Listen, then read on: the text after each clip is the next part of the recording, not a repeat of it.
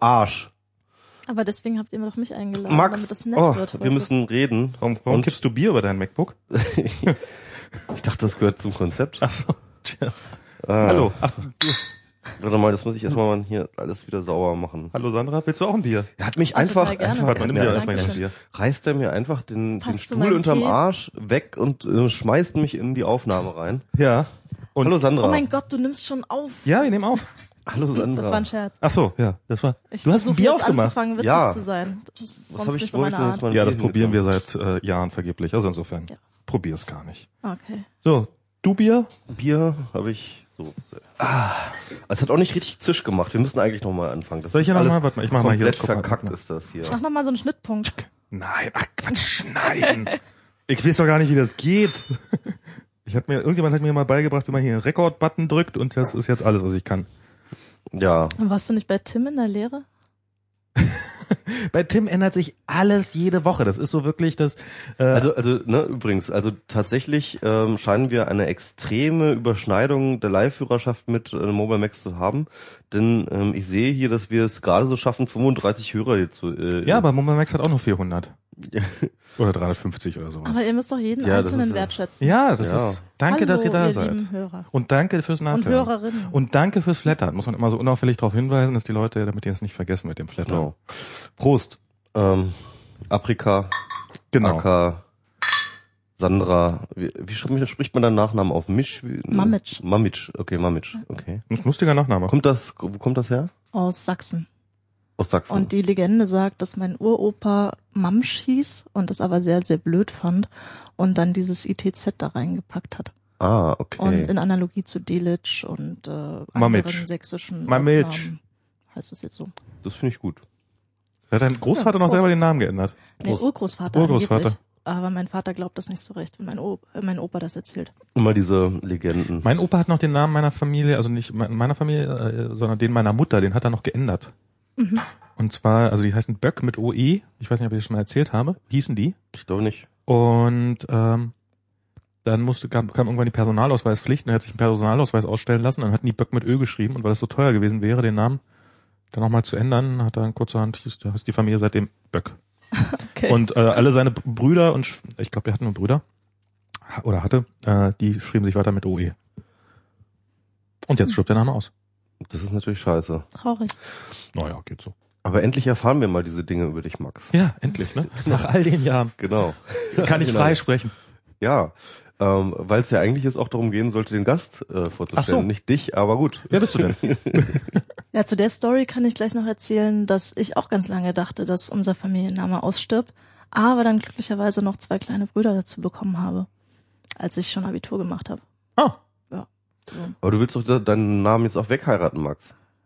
ja, den ja sowieso. Der, der, der Winde, der wird nicht aussterben. Der, der, Ja, Die okay. haben sich vermehrt wie die Karnickel. Ja, ja. Also das ist echt. Seemann brauche ich mir auch keine Sorgen machen, ne? eigentlich. Ja, aber auch der, der Winde-Clan. Also ich habe, ich weiß nicht, wie viele Cousins und Cousinen ich habe, die alle Winde Acht heißen. Familien, die so heißen in ganz Deutschland. Also Mhm. da müssen wir uns schon ranhalten.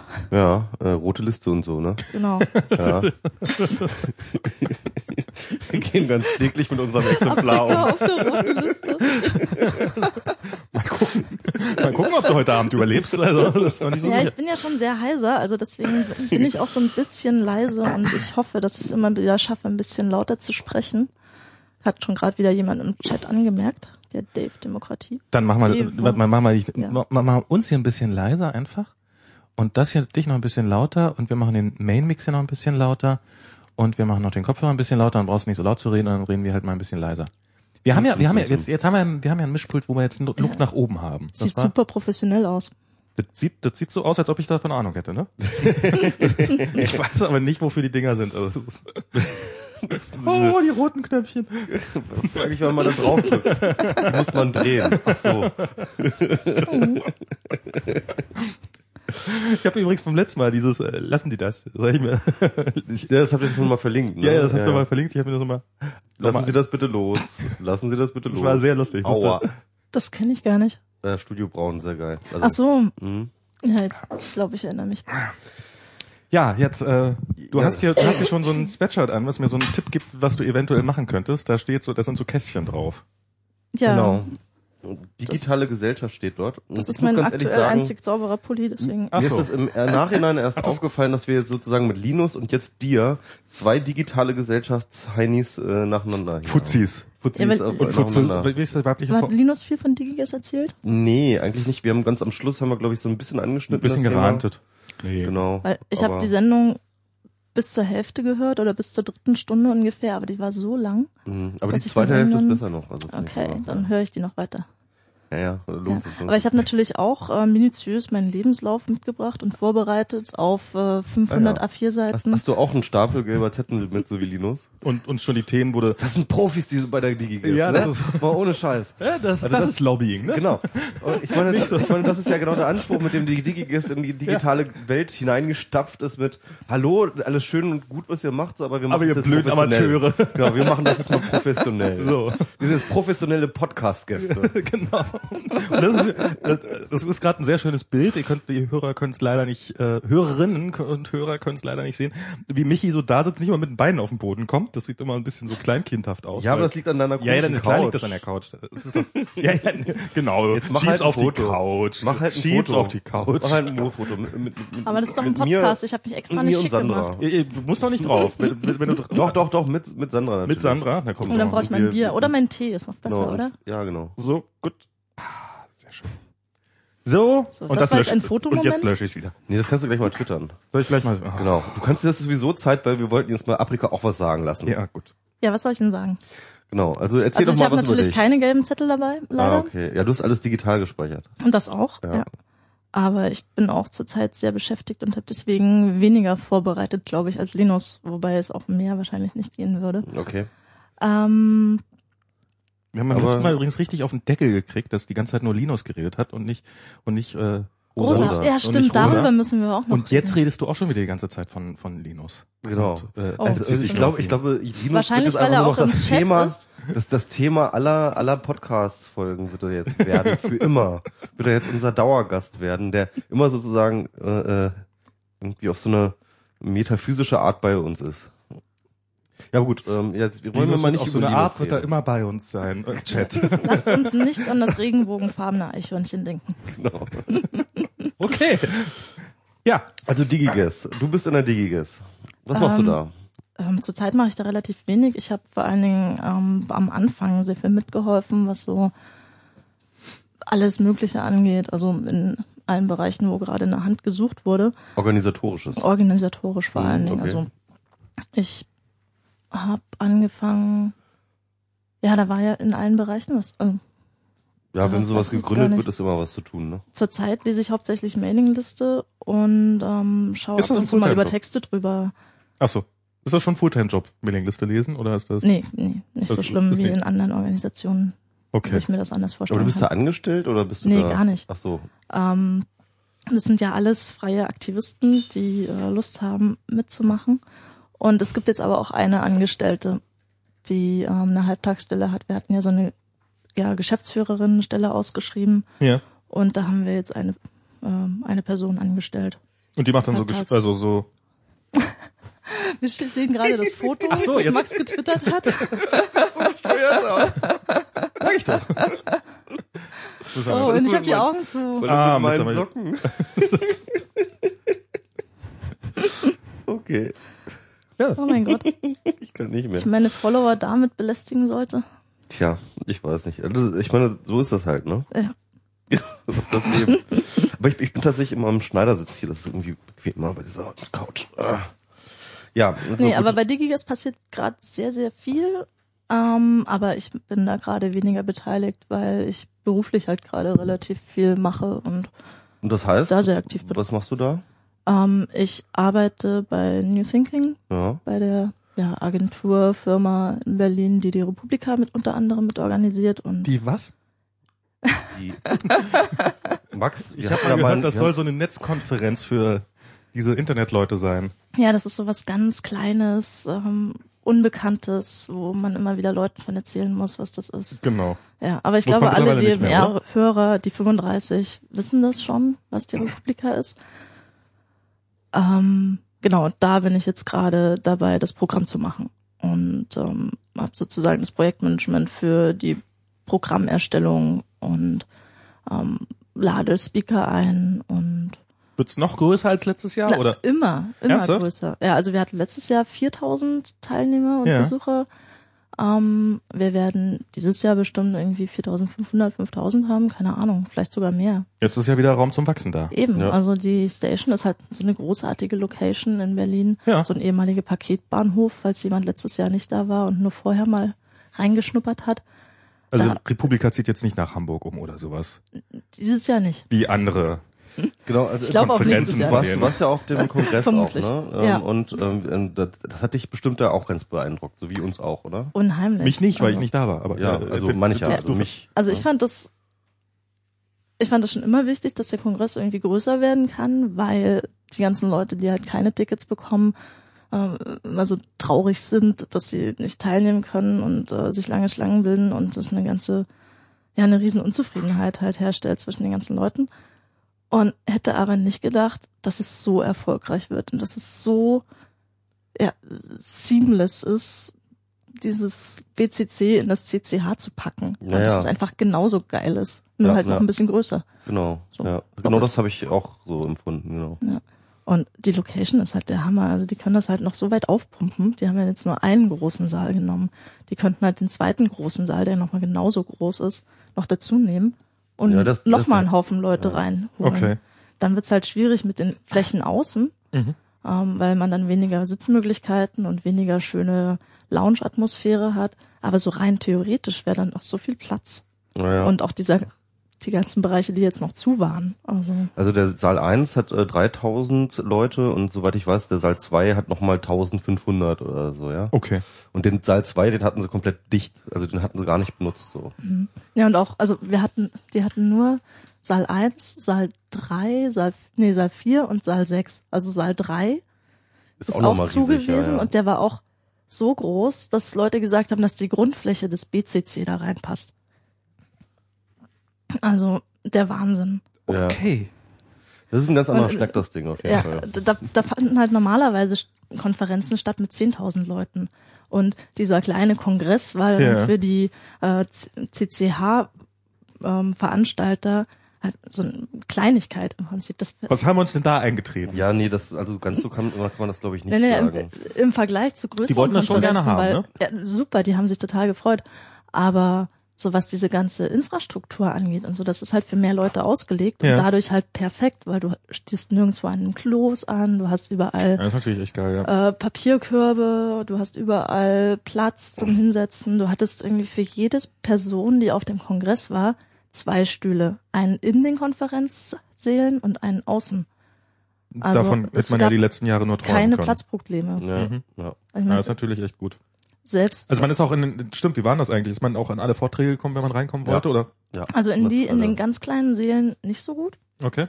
Da gab aber es werden ja manchmal, manchmal ganz selten gab es da mal Probleme, ja. Ja, also die werden ja auch alle aufgezeichnet, also Mhm. da verpasst man ja im Prinzip nichts.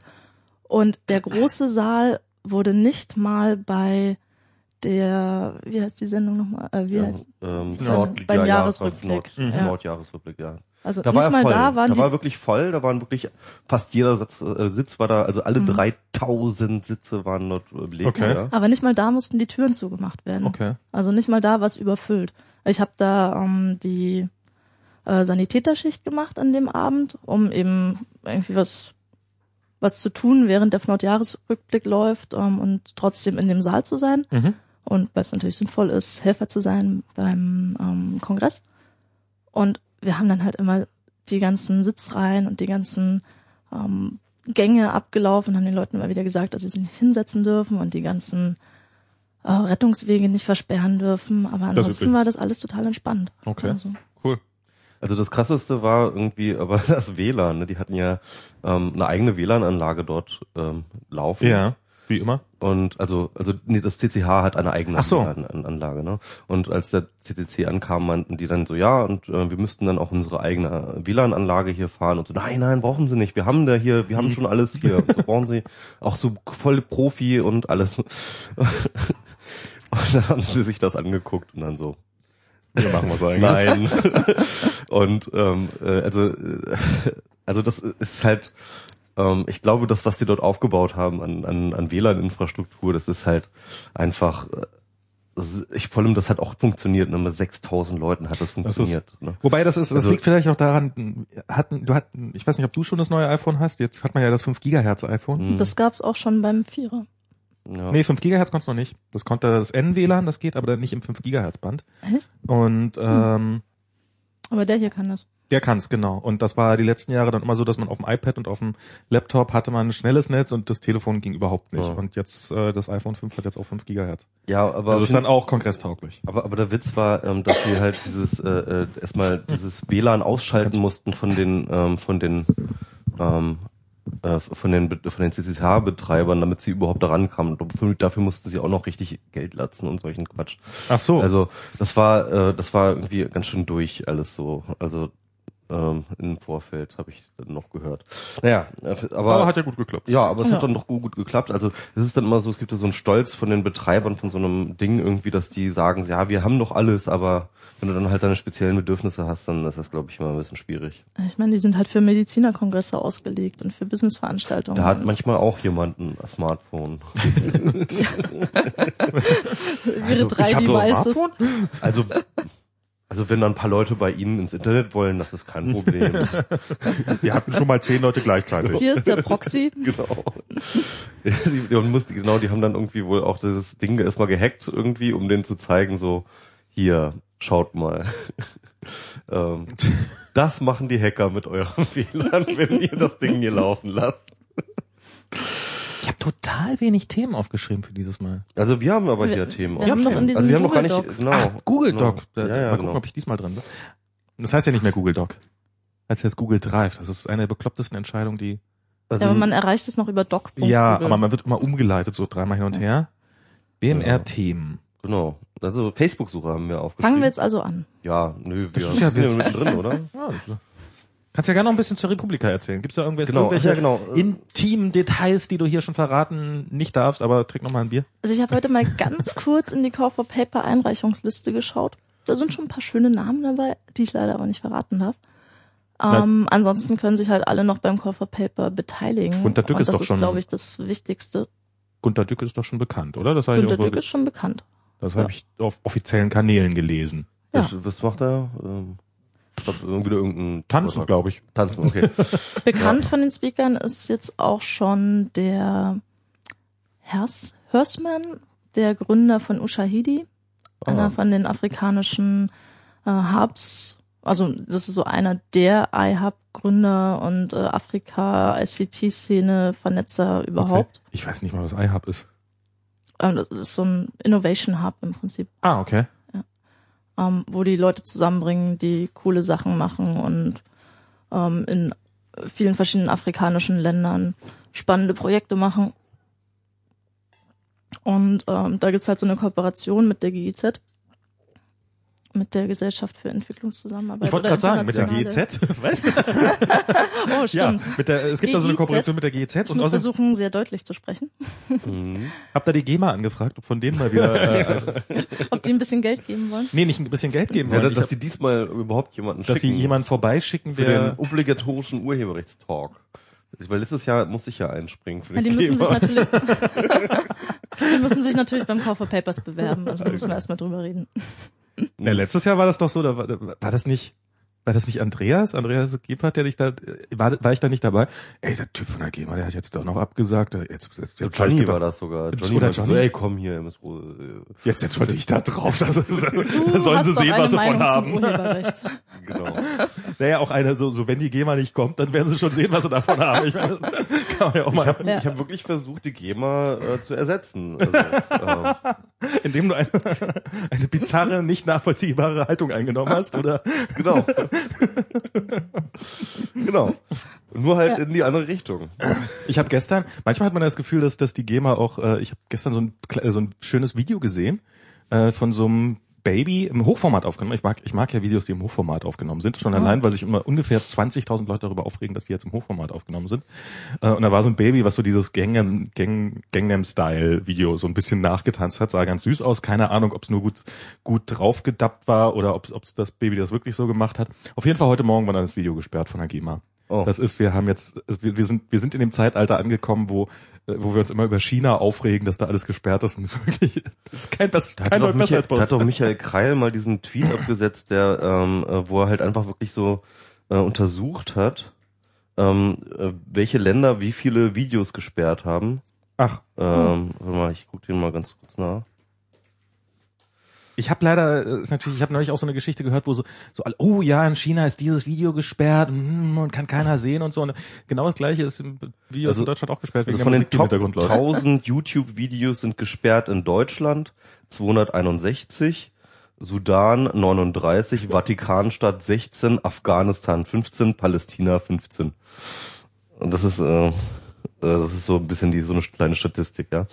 Also ich glaube, es gibt kein Land in, äh, auf der Welt, in dem so viel äh, Content auf YouTube gesperrt ist wie in Deutschland.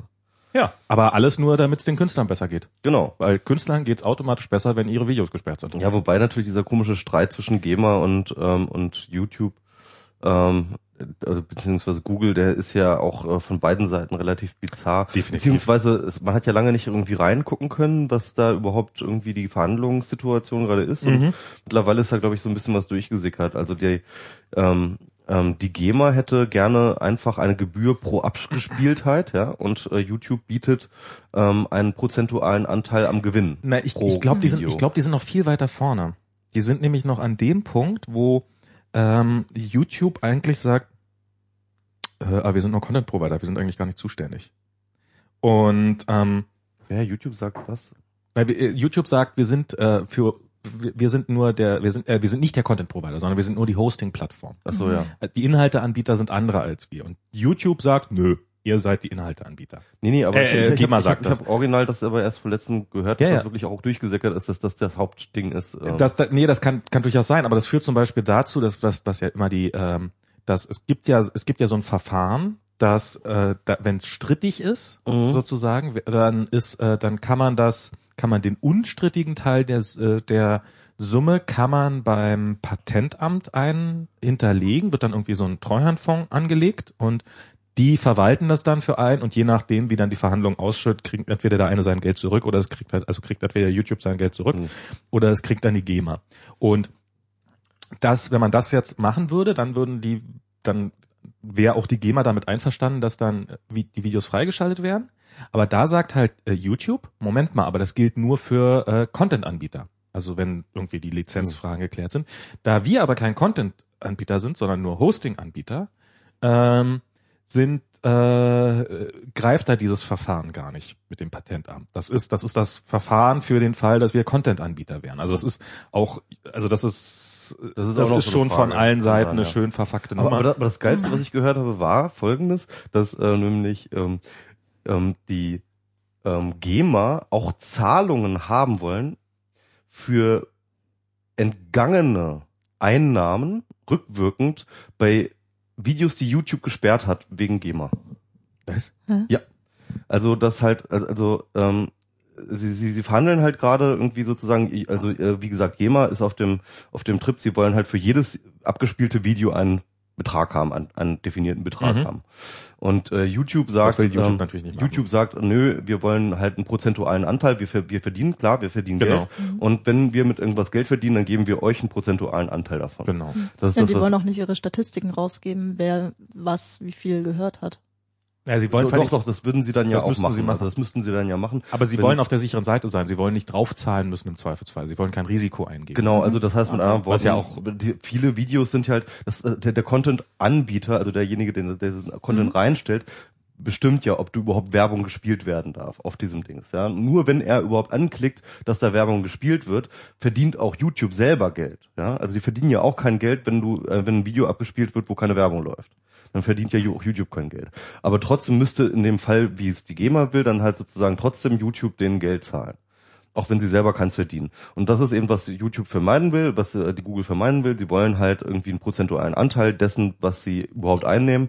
Und äh, ich, ja, kann man sich darüber streiten, was man jetzt für fair hält oder nicht. Der Witz ist aber, dass tatsächlich die GEMA darüber hinaus eine rückwirkende Zahlung der ähm, ähm, ähm, während der Verhandlungen sozusagen ja ähm, haben möchte an Geld, was sie, äh, was ihnen entgangen ist.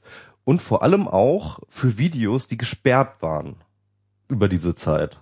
Aber das ist doch merkwürdig. Das ist sehr merkwürdig.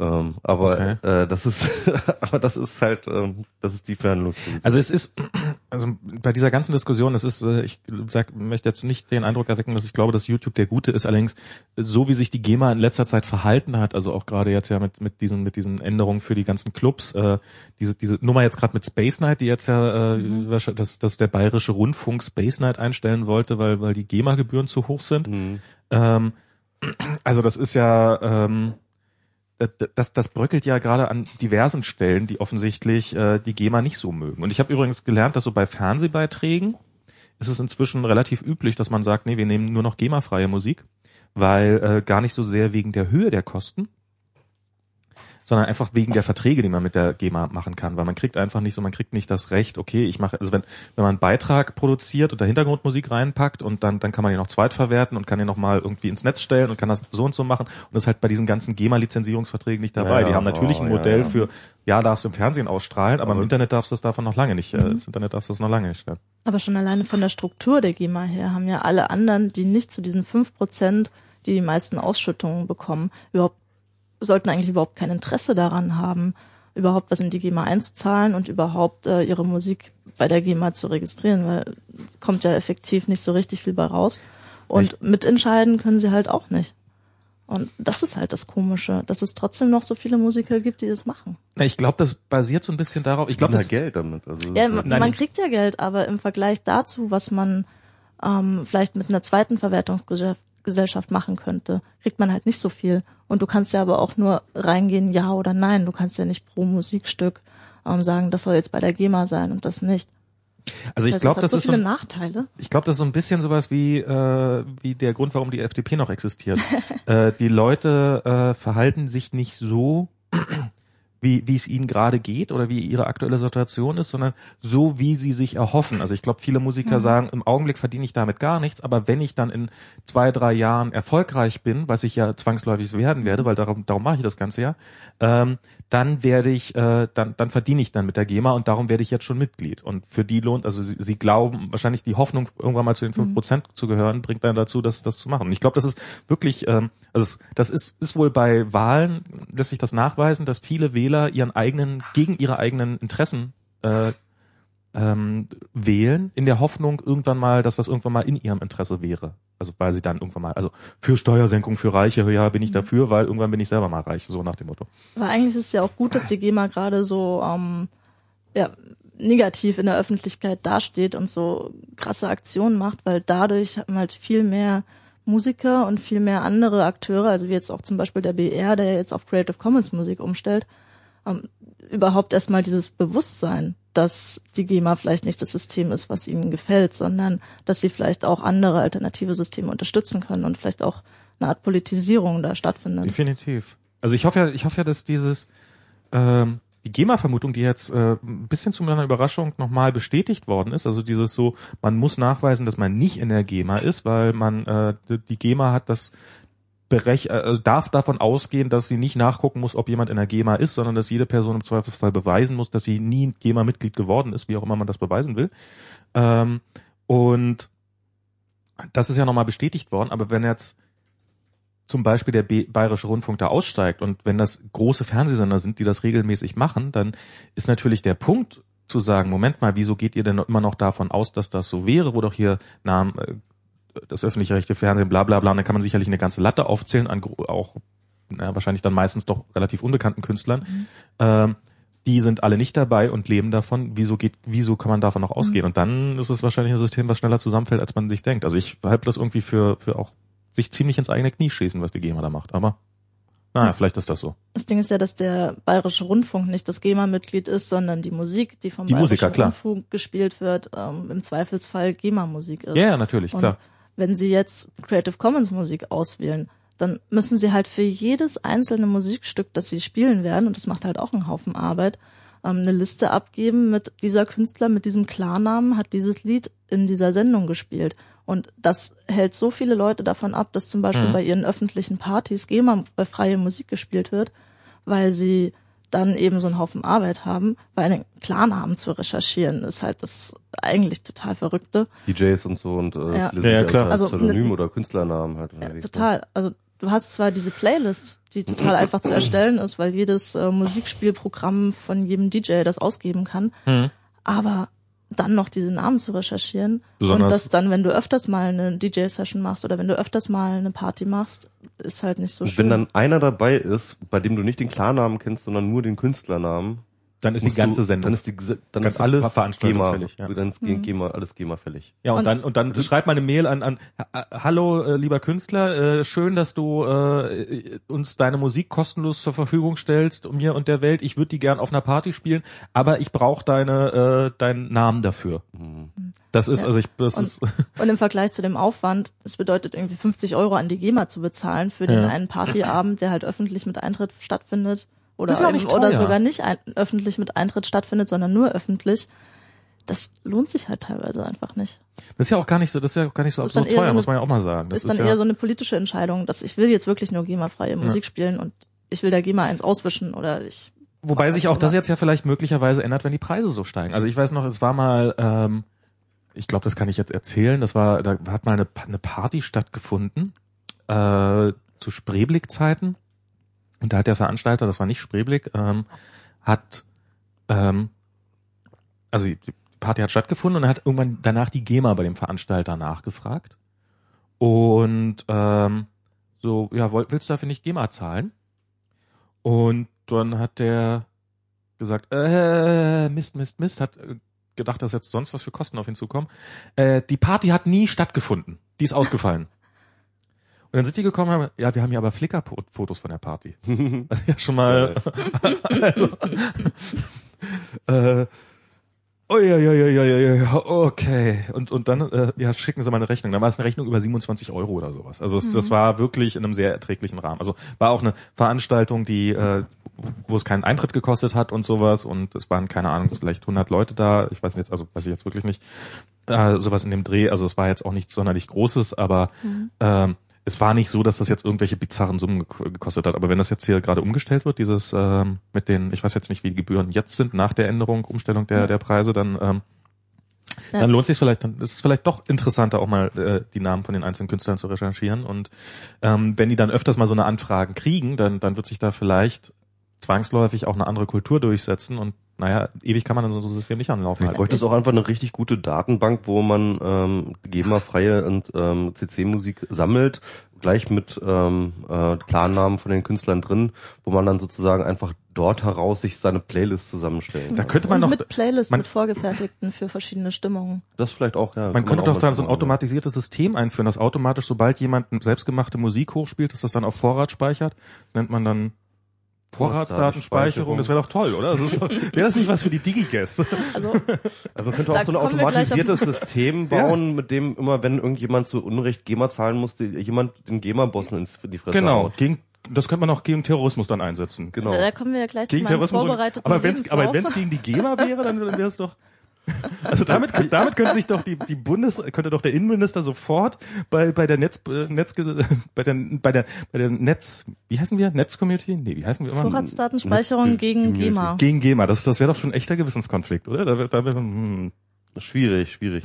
Aber was hast, was hast du vorbereitet? Was hast du? Nein, nein, ich meinte, ähm, oh, jetzt bin ich immer noch, also ich bin schon wieder so heißer, ähm, Macht ja nichts. dass ich natürlich beim Arbeitskreis Vorratsdatenspeicherung angefangen habe, überhaupt mit meinem politischen Aktivismus damals 2008 oder so, als die Vorratsdatenspeicherung gerade groß aktuell war, 2007, 2008. Ja, Mhm. Ja, da habe ich noch in Ingolstadt gewohnt, Echt? so am Ende der Welt. ja. Und der AK Vorrat hatte halt die perfekten Strukturen für alle, die nicht in Berlin wohnten und trotzdem irgendwie politisch aktiv sein wollten, weil es da halt so Ortsgruppen gab, die dann irgendwann von den Piraten übernommen wurden sozusagen, ähm, aber wo man auch vor Ort was machen konnte und wo man auch vor Ort Aktionen machen konnte.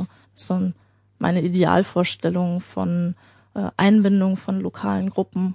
Das ist schon ziemlich cool, weil es dann immer so Aktionsangebote gab, also zum Beispiel einen deutschlandweiten Aktionstag oder einen europaweiten Aktionstag zu einem bestimmten Datum mit vorbereiteten Pressemitteilungen, mit vorbereiteten Plakaten, wo man nur noch das Datum und den Ort reinschreiben musste, mit vorbereiteten Aktionsvideos, mit allem Möglichen, was man sich so vorstellen konnte, in ein Paket gepackt, also in ein virtuelles Paket in den meisten Fällen, aber eben auch in echte Pakete, so Plakate zum Beispiel, und dann in die ganzen Ortsgruppen geschippert wurde. Also irgendwie 100 Demos an einem Tag in ganz Deutschland verteilt. Da Oh, waren dann halt cool. manchmal nur so 20, 50, 100 Leute. Aber das hat die schon ziemlich Eindruck gemacht. Also gerade so, als wir die Unterschriften gesammelt haben für die ähm, Verfassungsbeschwerde gegen Vorratsdatenspeicherung, die 35.000 Leute. Oder dann, als es darum ging, ähm, die Petition zu unterstützen mit den, ich glaube auch über 50.000 Unterstützern. Also das hat mich schon nachhaltig beeindruckt. Ja, das war ja auch Ja, das, ähm, damals, als Netzpolitik noch ein Thema war.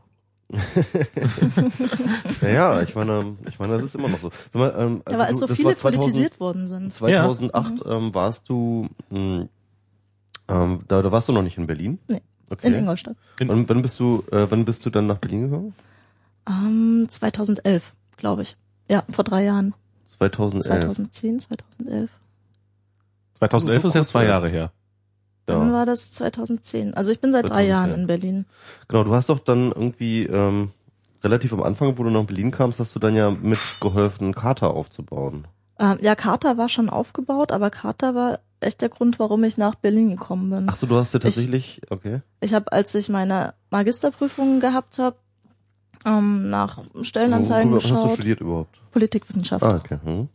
Politikwissenschaft, Soziologie und italienische Literaturwissenschaft. Oh, Und nebenbei habe ich noch ungefähr tausend andere Fächer in so Vorlesungen angeschaut, beziehungsweise einfach so einzelne Kurse besucht, weil die Uni, an der ich war, in Eichstätt, ist halt so eine ganz kleine Uni mit insgesamt 4000 Studenten und Studentinnen. Und da konnte man sich im Prinzip in jede Vorlesung, in jedes Seminar reinsetzen und konnte in jedes Thema reinschnuppern, weil es da halt kaum überfüllte Kurse gab.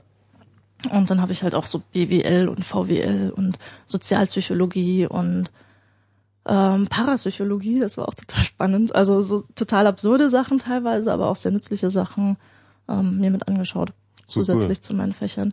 Was noch damals ging, weil ich war noch Magister und, Und da wie hatte man noch jetzt- nicht so viele Scheine zu tun. und wie kamst du jetzt an den, an den Job mit äh, Kater? Also, Ja, ich habe mich beworben, weil da war so eine Ausschreibung äh, Redaktionsassistenz auf Carta selber. Also irgendwie erst einen Monat vor- Carta.info, nicht, Carta.info. äh, nicht irgendeine Katze.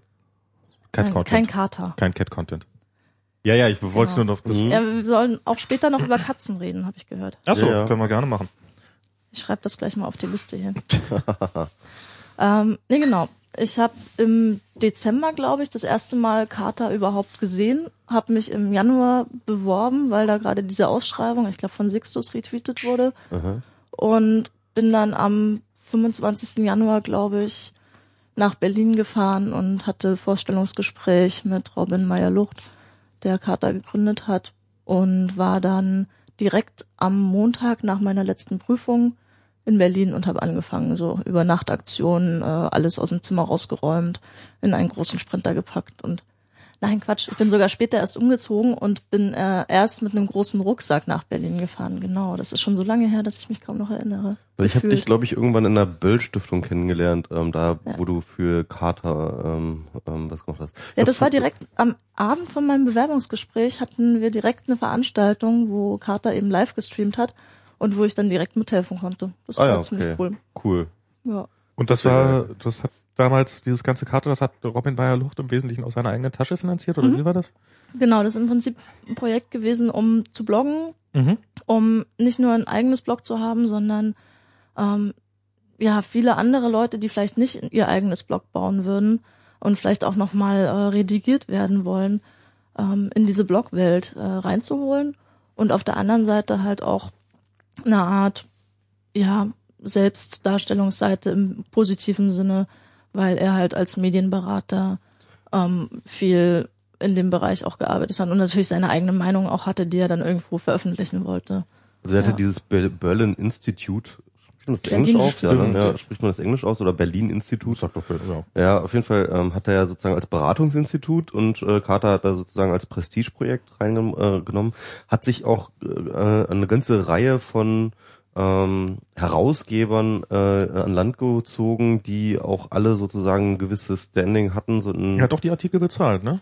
ein, Es gab keine, also es Jein. gab auch ein bisschen Vergütung, aber manchmal. ähm, er hat halt die Redaktionsassistenzstelle bezahlt. Da Logisch. waren vor mir schon, ich glaube, drei Leute insgesamt. Okay. Also ähm, ja, das war ist im Prinzip ein Praktikum gewesen. Also Mhm. so ein Einstieg nach dem Studium für wenig Geld in Berlin. Das geht halt mal für eine Weile. Ach, ich- das kann man halt nicht klar. lange machen. Ich habe das irgendwie sogar bis Dezember, dann teilweise dann noch halbtags gemacht. Ähm, und aber nebenbei dann noch einen anderen Job gehabt, weil irgendwann will man ja dann auch mal ein bisschen was anderes noch machen. Ja. Ähm, genau. Ja, aber es war ja schon mal eine so- spannende Erfahrung auch trotzdem, Das oder? war unheimlich großartig, mit äh, Robin zusammenzuarbeiten. Der ist halt sehr anspruchsvoll gewesen, sehr perfektionistisch. Ähm, für alle Hörer, die das nicht wissen, er ist mittlerweile tot. Vielleicht. Äh, Wir haben das schon ein paar Mal schon erwähnt. Ah, ja. Er war auch mal Gast Er der war Sendung. einer Ah, der ersten Gäste wow. war er hier quasi. Okay, das wusste ich gar nicht. Doch, Auf dem Medientreffpunkt damals. das war damals, als ich noch da gearbeitet habe. Auf dem Medientreffpunkt in Mitteldeutschland. Erinnere mich. Und dann habt ihr ab und zu mal so in Leipzig. äh, Hinterzimmerrunden gemacht, glaube ich. Hm, was? Sorry, was? Oder sowas, irgendwelche Hinterzimmerrunden oder sowas nebenbei noch. Weiß ich gar nicht mehr. Also ich habe mich, mich ab und zu mit ihm und anderen Leuten getroffen zu Genau. einem Stammtisch. Hatten, Genau. So einen Stammtisch hatten wir einfach. Hinterzimmerrunden. Ich Ähm, bitte dich. Ich meine das natürlich positiv. die positiven Hinterzimmerrunden. Genau, die positiven Hinterzimmerrunden. Die transparenten Hinterzimmerrunden. äh, apropos Lobbyismus. Äh, Ja, Ja. aber das war eine echt wichtige Zeit, glaube ich. Und ich habe da auch so viele Leute kennengelernt. Ähm, und ich kannte natürlich schon viele von den äh, Netzleuten, von Mhm. den äh, netzpolitisch aktiven Leuten vorher, aber dieser ganze Bereich Medienpolitik, den habe ich da hauptsächlich kennengelernt. Bist du eigentlich in einer Partei in irgendeiner? Ja. Ja. Ich bin bei den Grünen seit Januar letzten Jahres auch Mitglied Okay. und vorher war ich ja, so, ich habe halt mitgearbeitet, aber ich Muss hatte nie das Bedürfnis, Digigers bei den äh, Grünen Mitglied sein. eigentlich? Nee, gar nicht. Wir haben mehr Mitglieder von anderen Parteien als von der Grünen. Ja, okay, alle zusammen, die anderen. Nee, nee, ich glaube, müsste ich jetzt nachdenken und nachzählen, aber Hm. es sind relativ wenig grüne Mitglieder. sind alle Ja. rechtzeitig ausgetreten. Ja, also, Na, es gibt ein paar Leute, die früher aktiv waren bei den Grünen. Markus zum Beispiel. Markus zum Beispiel. Genau, Aber der Markus ist ja, aber er ist doch noch nicht mal Mitglied, oder? Aber er ist er noch ist, glaube ich, noch normales Mitglied. Ja, genau. aber halt so Mitglied, und, wie und da sind noch Leute ein paar andere Leute noch. sind. Aber egal. Ja. Ähm, ist ja auch egal. Also man sagt ja immer so ich bin gerne. ja spät eingetreten und war vorher seit irgendwie 2006, glaube ich, aktiv. Also Mhm. ich habe irgendwie die Grüne Hochschulgruppe damals mitgegründet an meiner Uni mhm. und habe dafür Webseite gemacht Okay. und irgendwie auch die Landesarbeits, den Landesarbeitskreis Mediennetzpolitik der bayerischen Grünen oder sowas. Aber da war ich immer kein Mitglied, sondern ich habe halt einfach mitgemacht und die Kultur, dass man halt einfach mitmachen kann, finde ich halt ziemlich cool. Und die Piraten waren für dich nie ein Thema oder? Äh, doch, ich habe die immer unterstützt, ähm, gerade als ich in Ingolstadt gewohnt habe, beziehungsweise in Eichstätt halt äh, Unterstützungsunterschriften ähm, gesammelt habe, Oh. zum Beispiel für die Europawahl oder so. Okay. Ähm, Hast du mit Ja, unterschrieben als- oder hast du auch selber mitgesucht? ich habe auch Unterstützungsunterschriften Krass, gesammelt. okay. Wir haben auch zusammen zum Beispiel die Freiheit statt Angst Demo gemacht, dann Mhm. vor Ort in Ingolstadt. Und für mich war das halt nie eine Frage, also nicht so stark eine Frage, bei den Piraten äh, einzutreten. Ich fand das immer eher so als Politikexperiment. Also es ist Mhm. wichtig, Dinge wie Liquid Feedback ähm, ordentlich zu probieren und ähm, herauszufinden, was man daran verbessern muss und also eine funktionierende Version von Liquid Democracy im Prinzip Mhm. zu implementieren in einer Partei. Und äh, finde das auch wichtig, dass das eben alle Parteien und auch äh, meine Partei irgendwie hinbekommt.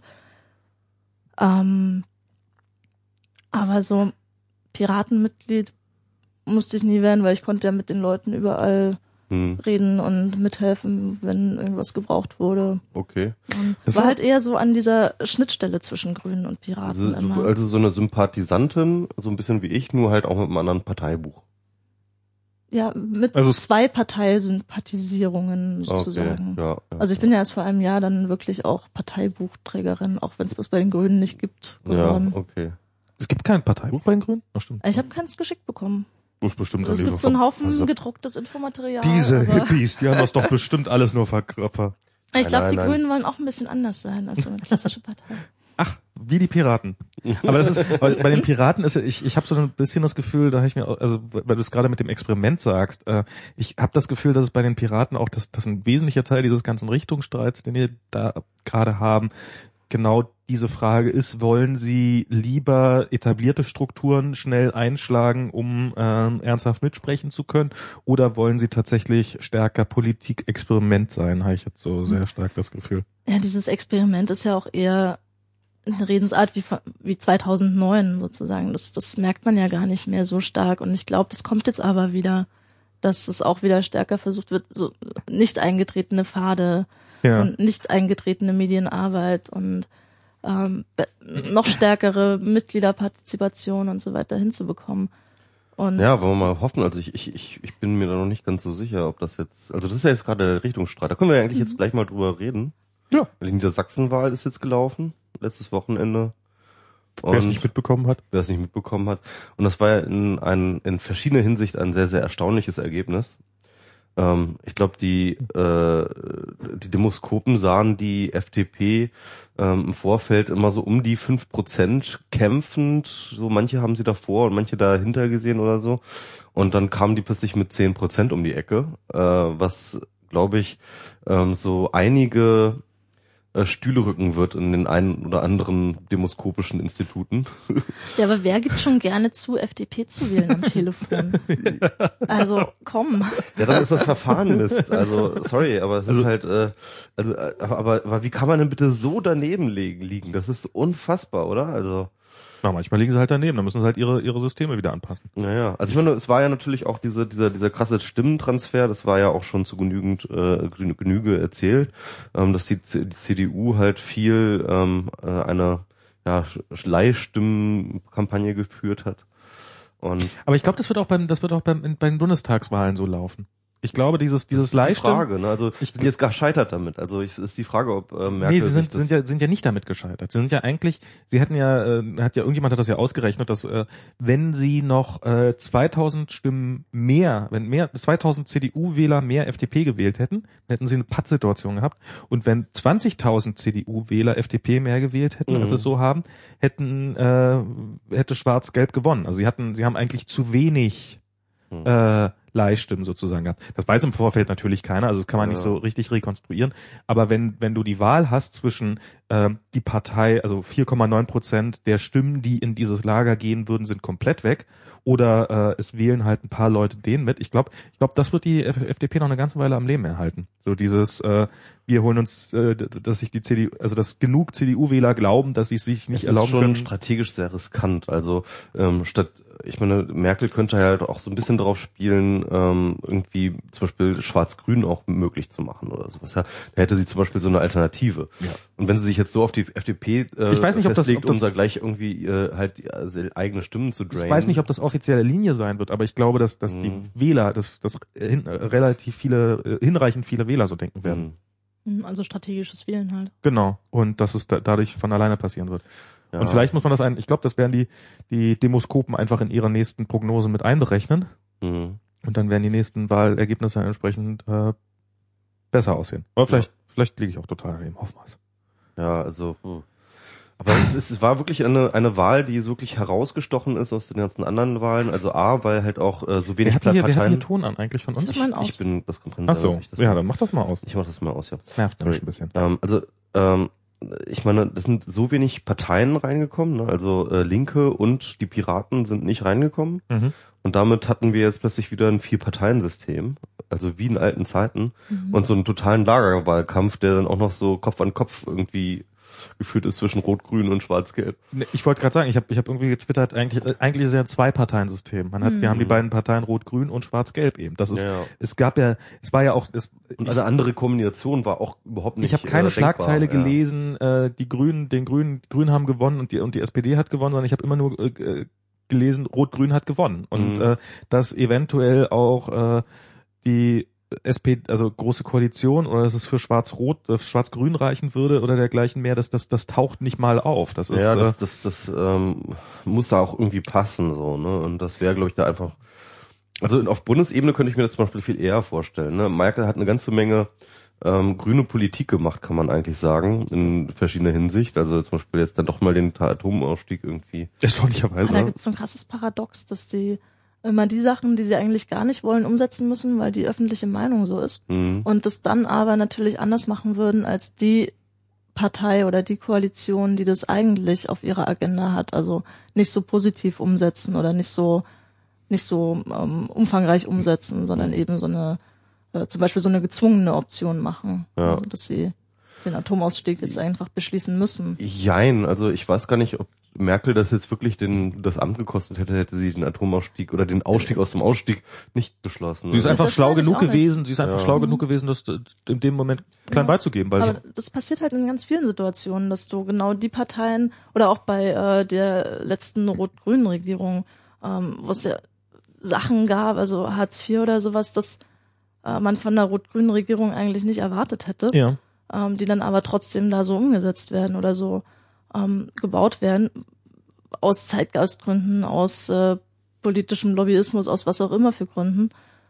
Ähm, aber was halt sehr, sehr auffällig ist, finde ich. Und da kann man eine, eine ganze Reihe von ähm, Themen in diese Richtung aufzählen. Außer bei der SPD, die SPD ist für mich komplett profillos mittlerweile. Das ist so wirklich, ich habe bei der Ja, aber SPD dadurch erst irgendwie.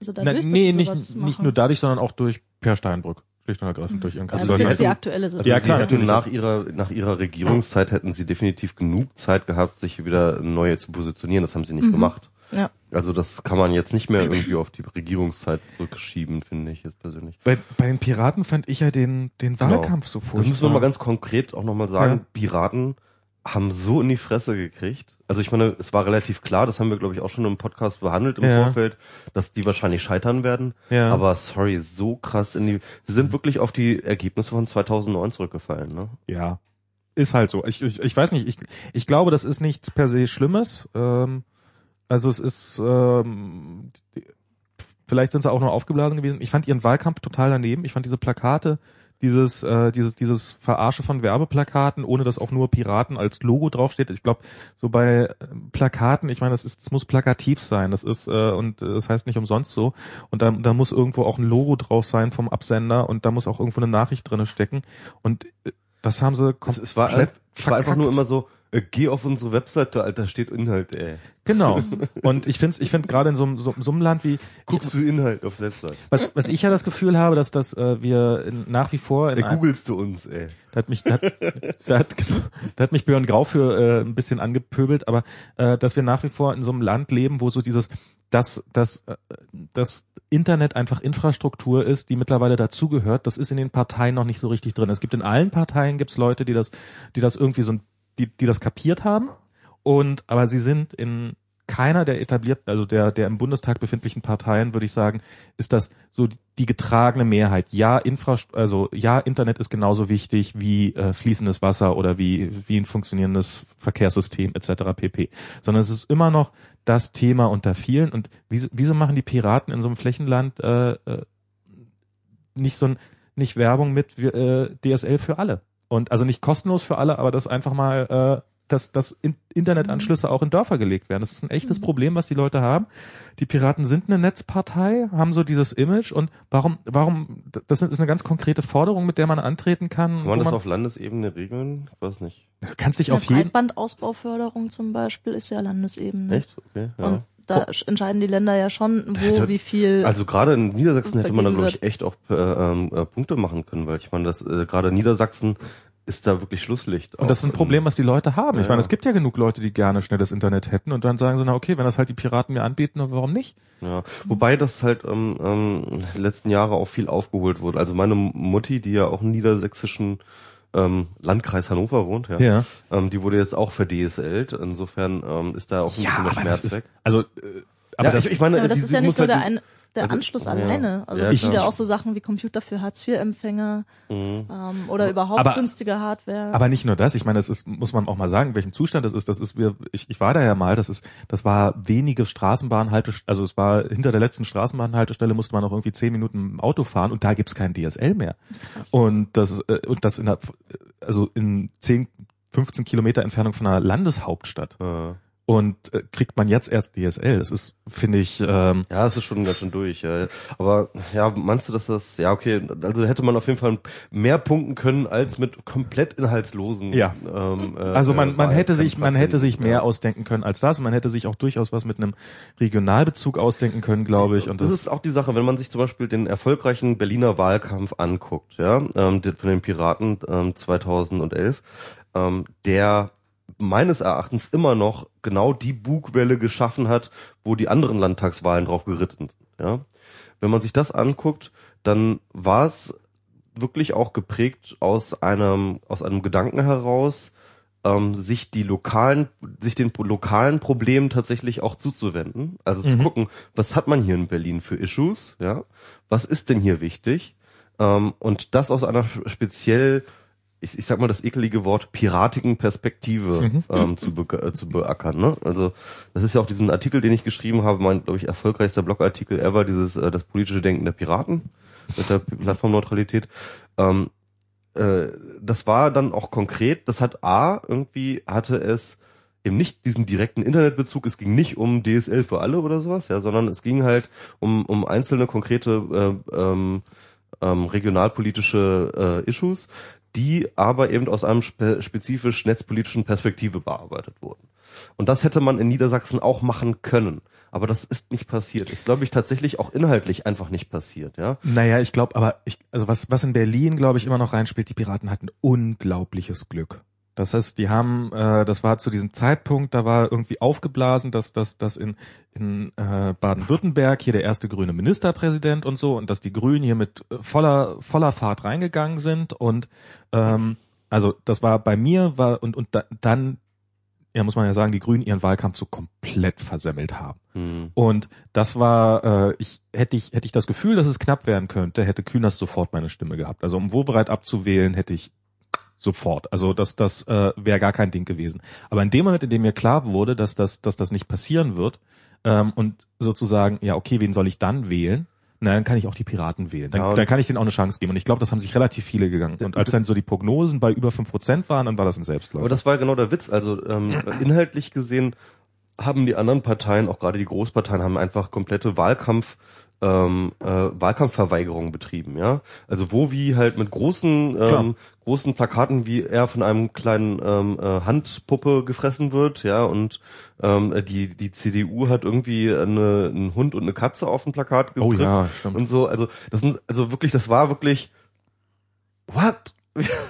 Wie, was äh, soll ich, ähm, ne? Also Dieses ähm, Thema Flughafen war im, im, im dem Nie- Wahlkampf niemand nicht hat über präsent. irgend- niemand, das ist, das niemand im hat, hat über so irgendwelche Themen geredet und aber das und das ist genau das was ich Ja, die meine. Grünen haben so ein aber bisschen die Grünen, probiert. aber die Grünen, äh, ich meine, aber die Piraten haben tatsächlich Themen gehabt. Die Also die wirklich- Grünen haben so ein bisschen Ja, ja. probiert. Die Und- haben auch mit der die S-Bahn und so. auch, Aber die ja, Piraten auch.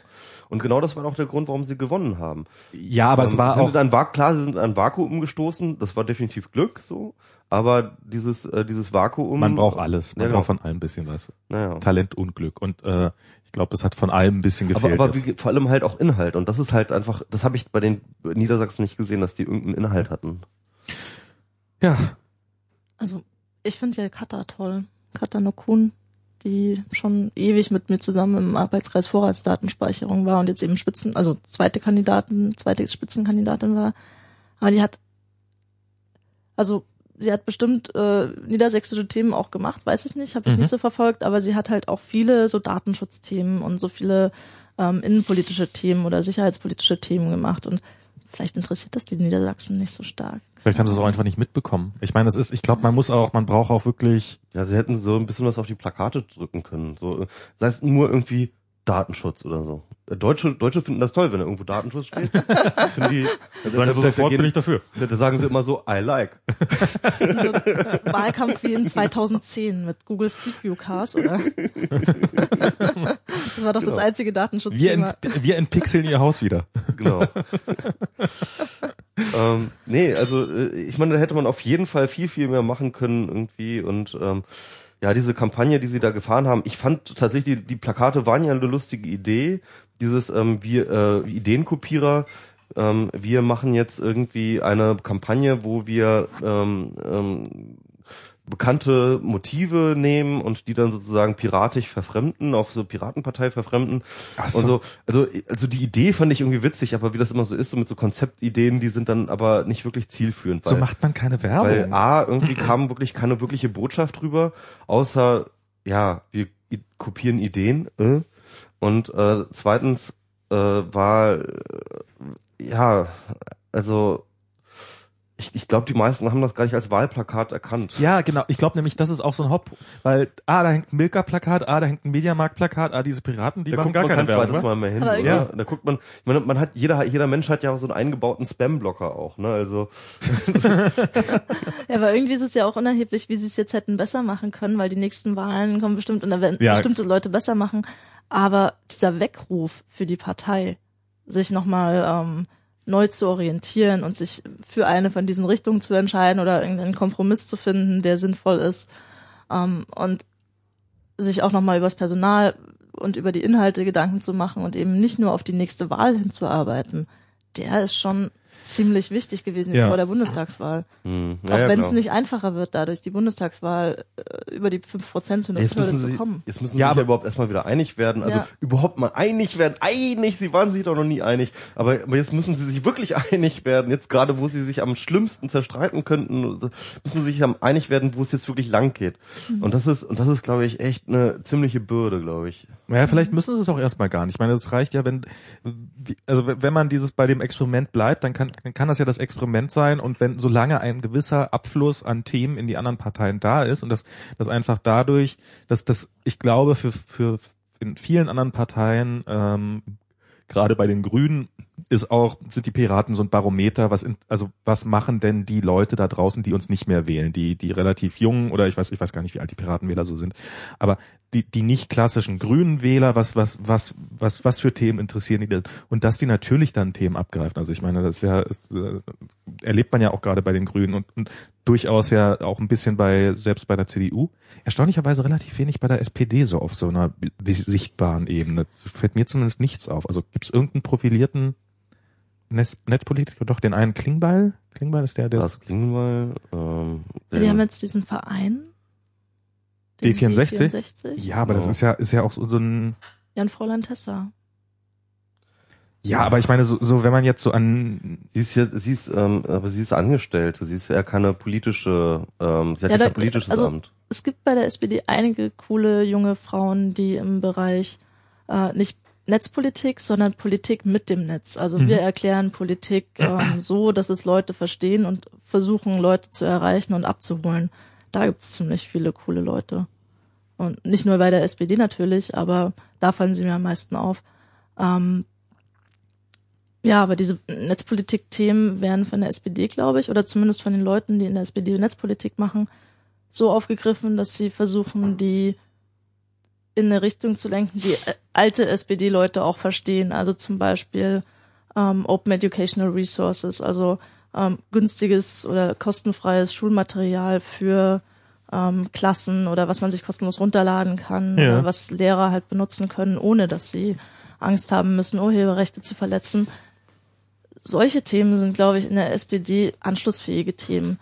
Und jetzt erstmal über Sicherheitspolitik zu streiten, führt halt meistens nicht ganz so weit, weil die SPD-Innenpolitiker ähm, da nicht zu überzeugen sind und nicht auf die gleiche Linie zu bringen sind. Also jetzt Vorratsdatenspeicherung oder Netzsperren oder sowas. Also ich bin, ich muss ja leider sagen, ich bin ja der der wirklich absolut festen Überzeugung bei der SPD, wenn die in die große Koalition kommt, mit der ich fest rechne im Herz, dass die das Leistungsschutzrecht mitträgt, ganz selbstverständlich. Und das ist, also das ist, das ist sowas, was die SPD für mich leider kommt oder also ich unwählbar macht, weil das mag da irgendwie eine Handvoll Leute geben, die, also wie gesagt, es gibt bei allen Parteien gibt's da wenige und ich, ich sehe fast bei der CDU noch mehr als bei der SPD, äh, die die das Thema ein bisschen voranbringen und bei der FDP gibt's da auch eben äh, hier Jimmy Schulz und so, die sich ganz ordentlich verbiegen müssen, um da ihren ganzen Dreck mitzutragen. Aber es, sie sind wenigstens da und bei, und bei der SPD habe ich das Gefühl, Also wenn, ich- wenn, wenn da irgendjemand sagt, da sind aber, da könnten eventuell zehn Journalisten ihren Job behalten, dann sagt, oh, ja, okay, dann sind wir dafür. Aber ganz Ja. kurz, ganz kurz, also zum, zum ne, also jetzt brauchen nicht wieder über Steinbrück reden, aber das eine der ersten Stellen, die Steinbrück in seinen in seinen Beraterstab geholt hat, Ja. war der Online-Berater Roman Maria Keudel. Ach, der. Kennt man ja. Roman Maria Keudel. Ja? Roman Maria Keudel ist ein, es ist ein, weiß ich nicht, ich glaube, äh, medienbekannter Vollidiot, Ich kenne Der ich ein- nicht. Buch geschrieben hat, irgendwie, ähm, äh, warum Männer Arschlöcher sind und das auch richtig so ist oder so. Okay. Ähm, also, also ein ganz schmieriger, komischer Typ, ähm, der wirklich null, 0,00000 Kompetenz oder irgendeine Erfahrung mit Internet. Das war sein Online-Berater. Du kannst dir vorstellen, wie Leute wie Fräulein Tessa oder Nico Lummer oder so, wie, äh, wie deren ähm, Gesichtspalme ausgesehen hat, Ach, als sie es von sowas erfahren haben, ja. Ähm, den musste er dann auch noch entlassen, weil er halt irgendwie total bescheuerte Sachen gesagt hat. Und also gleich relativ am Anfang. Und also, ne, ich meine, du kennst dieses Bild mit Steinbrück, wie er neben einem Mitarbeiter sitzt, der vor einem Computer sitzt und Steinbrück zeigt auf den Monitor. Sagt wahrscheinlich, das ist dein Monitor, richtig? Ja, aber das, das, das, das gleiche gibt's ja Und jetzt. wo ist der Computer versteckt? Achso, von Perstein. Nein, nein, also ich, ich fand ich meine, mal ohne Scheiß, also aber den hat Steinbrück in sich ins Team geholt, ja. Und ich meine, äh, sorry, äh, ich, ich finde diese Geschichte reicht und wir brauchen und wir können brauchen jetzt einfach nicht mehr über die SPD zu reden in netzpolitischen Belangen einfach nicht mehr. Ja, äh, alle sind Dieser ja Typ, dieser Typ soll deren Kanzler soll unser neuer Kanzler werden. Ja, dieser Typ, der war schon vor zehn Jahren veraltet. ja, da ist doch, das, Merkel ist da im Vergleich dazu doch wenigstens originell. Immerhin eine Frau. Also ich meine, das ist ja, Ich glaube, Merkel, Merkel hat, glaube ich, äh, zehnmal mehr Ahnung vom Netz, als es ähm, der beste Berater von Steinbrück hat. du kannst immer eine SMS schreiben. Ja, immer. Also ich wette, der Keudel Aber Per weiß Steinbrück nicht, hat ja einen Twitter-Account. der Keudel müsste erstmal bei in der Wikipedia nachschlagen, was die SMS ist, wenn er wüsste, was die Wikipedia ist. Ach ja. Nein, aber niemand will doch die große Koalition. Also Sie wird aber kommen. das ist das Schlimmste an der an dem Bewusstsein. Ja. Cheers. Ja, aber aber es ist, aber es ist, ich meine, was was was wäre denn die Alternative? Also Rot-Grün hat äh, vielleicht vielleicht, aber äh, also, Also- wirklich, ich glaube wirklich, dass mir eine Kante, also ich glaube, dass mir Schwarz-Grün fast lieber wäre als Rot-Grün. Das, Das- das wäre Wichtige wenigstens noch ist, dass spannend. weder, ähm, also dass es keine große Koalition gibt, weil dann CDU und SPD einfach Zusammen sind zusammen die mega das, Arschlöcher. das Schlimmste machen, was man sich vorstellen kann, Ja. was sie alleine nie machen würden. Ja. Und, und allein wenn es irgendwie eine von diesen kleineren gibt, die das so ein bisschen ausbalancieren, ist da schon viel gewonnen. Ja, aber, aber äh, FDP jetzt noch mal, ach nö, ich, ich habe keinen Bock mehr. Ich mach, mach mal was von Ja, nochmal schwarz-gelb. Hm. Also ich bin da echt langsam. Ich langsam noch kann, Hoffnung, langsam habe ich mit diesem Demokratie bin ich auch echt durch. Also das ist das ist jetzt das was habe ich Neues jetzt ausprobieren. habe ich Ja. jetzt über 20 23 Jahre habe ich das jetzt mitgemacht. Das ist ja langsam wird's also Also ich glaube wirklich. lass uns ähm, mal wieder Osten machen, so ein bisschen SED und Nordkorea Nordkorea mit DSL. Das ist doch das wär's doch. Ich glaube, ich wirklich, Und- ich glaube wirklich mittlerweile den Piraten wird im Nachhinein dieser Bundestags, äh, äh, diese, diese, die Bundesbeschlüsse ihres letzten Bundesparteitags, ähm, oder die vor allem nicht gefassten Beschlüsse werden ihnen das Genick brechen. Sie haben es nicht geschafft, ähm, überhaupt das Ding, ähm, äh, die, die SMV, die ständige Mitgliederversammlung, ähm, auf die Tagesordnung zu bringen. Ähm, was ja im Grunde genommen wenn- nichts anderes hieße als äh, die Einführung von Liquid Feedback al- als ähm, ähm, äh, sozusagen Parteitagsbeschlussgremium, ja. Ähm, Ja, oder auch dezentrale Parteitage. Mhm, Das und, und dezentrale äh, Parteitage. Also von all diesen Dingen Ja. haben sie nichts auf die Reihe gekriegt. Das heißt mit anderen Worten, sie müssen sich jetzt weiterhin mit Person, Personalquerelen hin und her reißen Ja, das ist lassen. ein echtes Problem. Und der Ponada hat ja jetzt auch gesagt, dass er ähm, äh, jetzt für eine Neuwahl des Vorstands ist, vor der Bundestagswahl. Vorher war er, glaube ich, dagegen. Und ähm, äh, ich glaube, der, der restliche Vorstand hat sich auch dagegen ausgesprochen. Ähm, und da gibt es jetzt, glaube ich, erst einmal ein großes Hit Hickhack. Aber ich glaube, ich sehe auch nicht, dass wenn A, die Piratenpartei keine ähm, SMV hat, um jetzt wirklich für den Bundestagswahlkampf halt wirklich Programm zu machen und wirklich Ideen zu entwickeln für Wahlkampf und so weiter und so fort. Und B, dieses Führungsteam aus zum Beispiel Nerz und, äh, und äh, äh, Bernd Schlömer äh, eine total konservative, überhaupt nicht wirklich ähm, neue und, äh, und zukunftsgerichtete Politik fahren wollen, Mhm. ähm, dann sehe ich auch nicht, wo irgendwo was herkommen soll, was jetzt die Piraten noch retten soll vor, dem, vor der Bundestagswahl. Ich sehe nicht, wo das herkommen soll. Also es gibt halt weder irgendwie aus dem Vorstand Impulse, es gibt noch aus äh, einer anderen Richtung, die die wurden ja sozusagen, es gibt, es gibt diese andere Richtung nicht. Es gibt zwar ein Bundesliquid Feedback, aber ähm, ich, solange das halt keinerlei äh, Beschlusskraft hat, wird das wahrscheinlich weiterhin eher vor sich hin dümpeln. Klar. Und ähm, das heißt mit anderen Worten, ich sehe gerade so ein bisschen die Piraten so ein bisschen auf hoher See und, und, und alle Leinen los. Es ist ja jetzt auch erst drei Tage her. Also das muss ich jetzt, glaube ich, erstmal wieder ein bisschen hochkochen, ähm, bis es wieder behandelt werden kann. Also wie, bis wieder Leute vernünftige Vorschläge machen, bis auch äh, vielleicht die, die aktuell noch als Trolle unterwegs sind oder als äh, ich mache allen anderen das Leben schwer. Also Piraten haben ja, glaube ich, äh, ausreichend viele von denen. Ähm, Wahrscheinlich in an allen Parteien, aber ich glaube, Ja, die haben damit die- gelernt, umzugehen sind- irgendwie. Und das, das fehlt denen noch. die sind woanders halt viel besser moderiert. Also es gibt keine ähm, Möglichkeit, sich bundesweit in einer Partei themenübergreifend zu unterhalten, außer bei den Piraten. Und aber auf diese Mailingliste will ja auch keiner mehr auf die aktive, weil man sich da einfach nicht unterhalten kann, weil so viele Trolle unterwegs sind.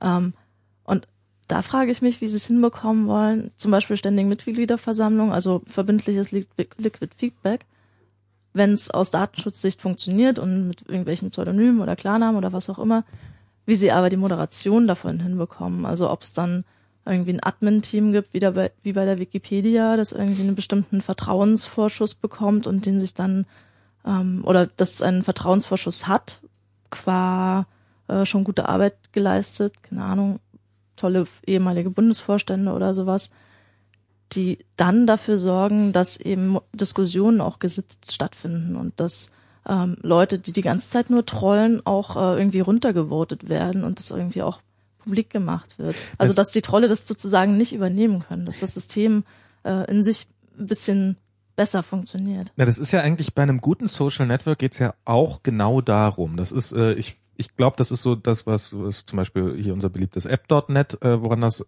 scheitert. Die haben die Technik, haben die drauf und die haben jetzt auch sowas wie ein Bezahlmodell. Den fehlt aber, wie baue ich eine Community auf?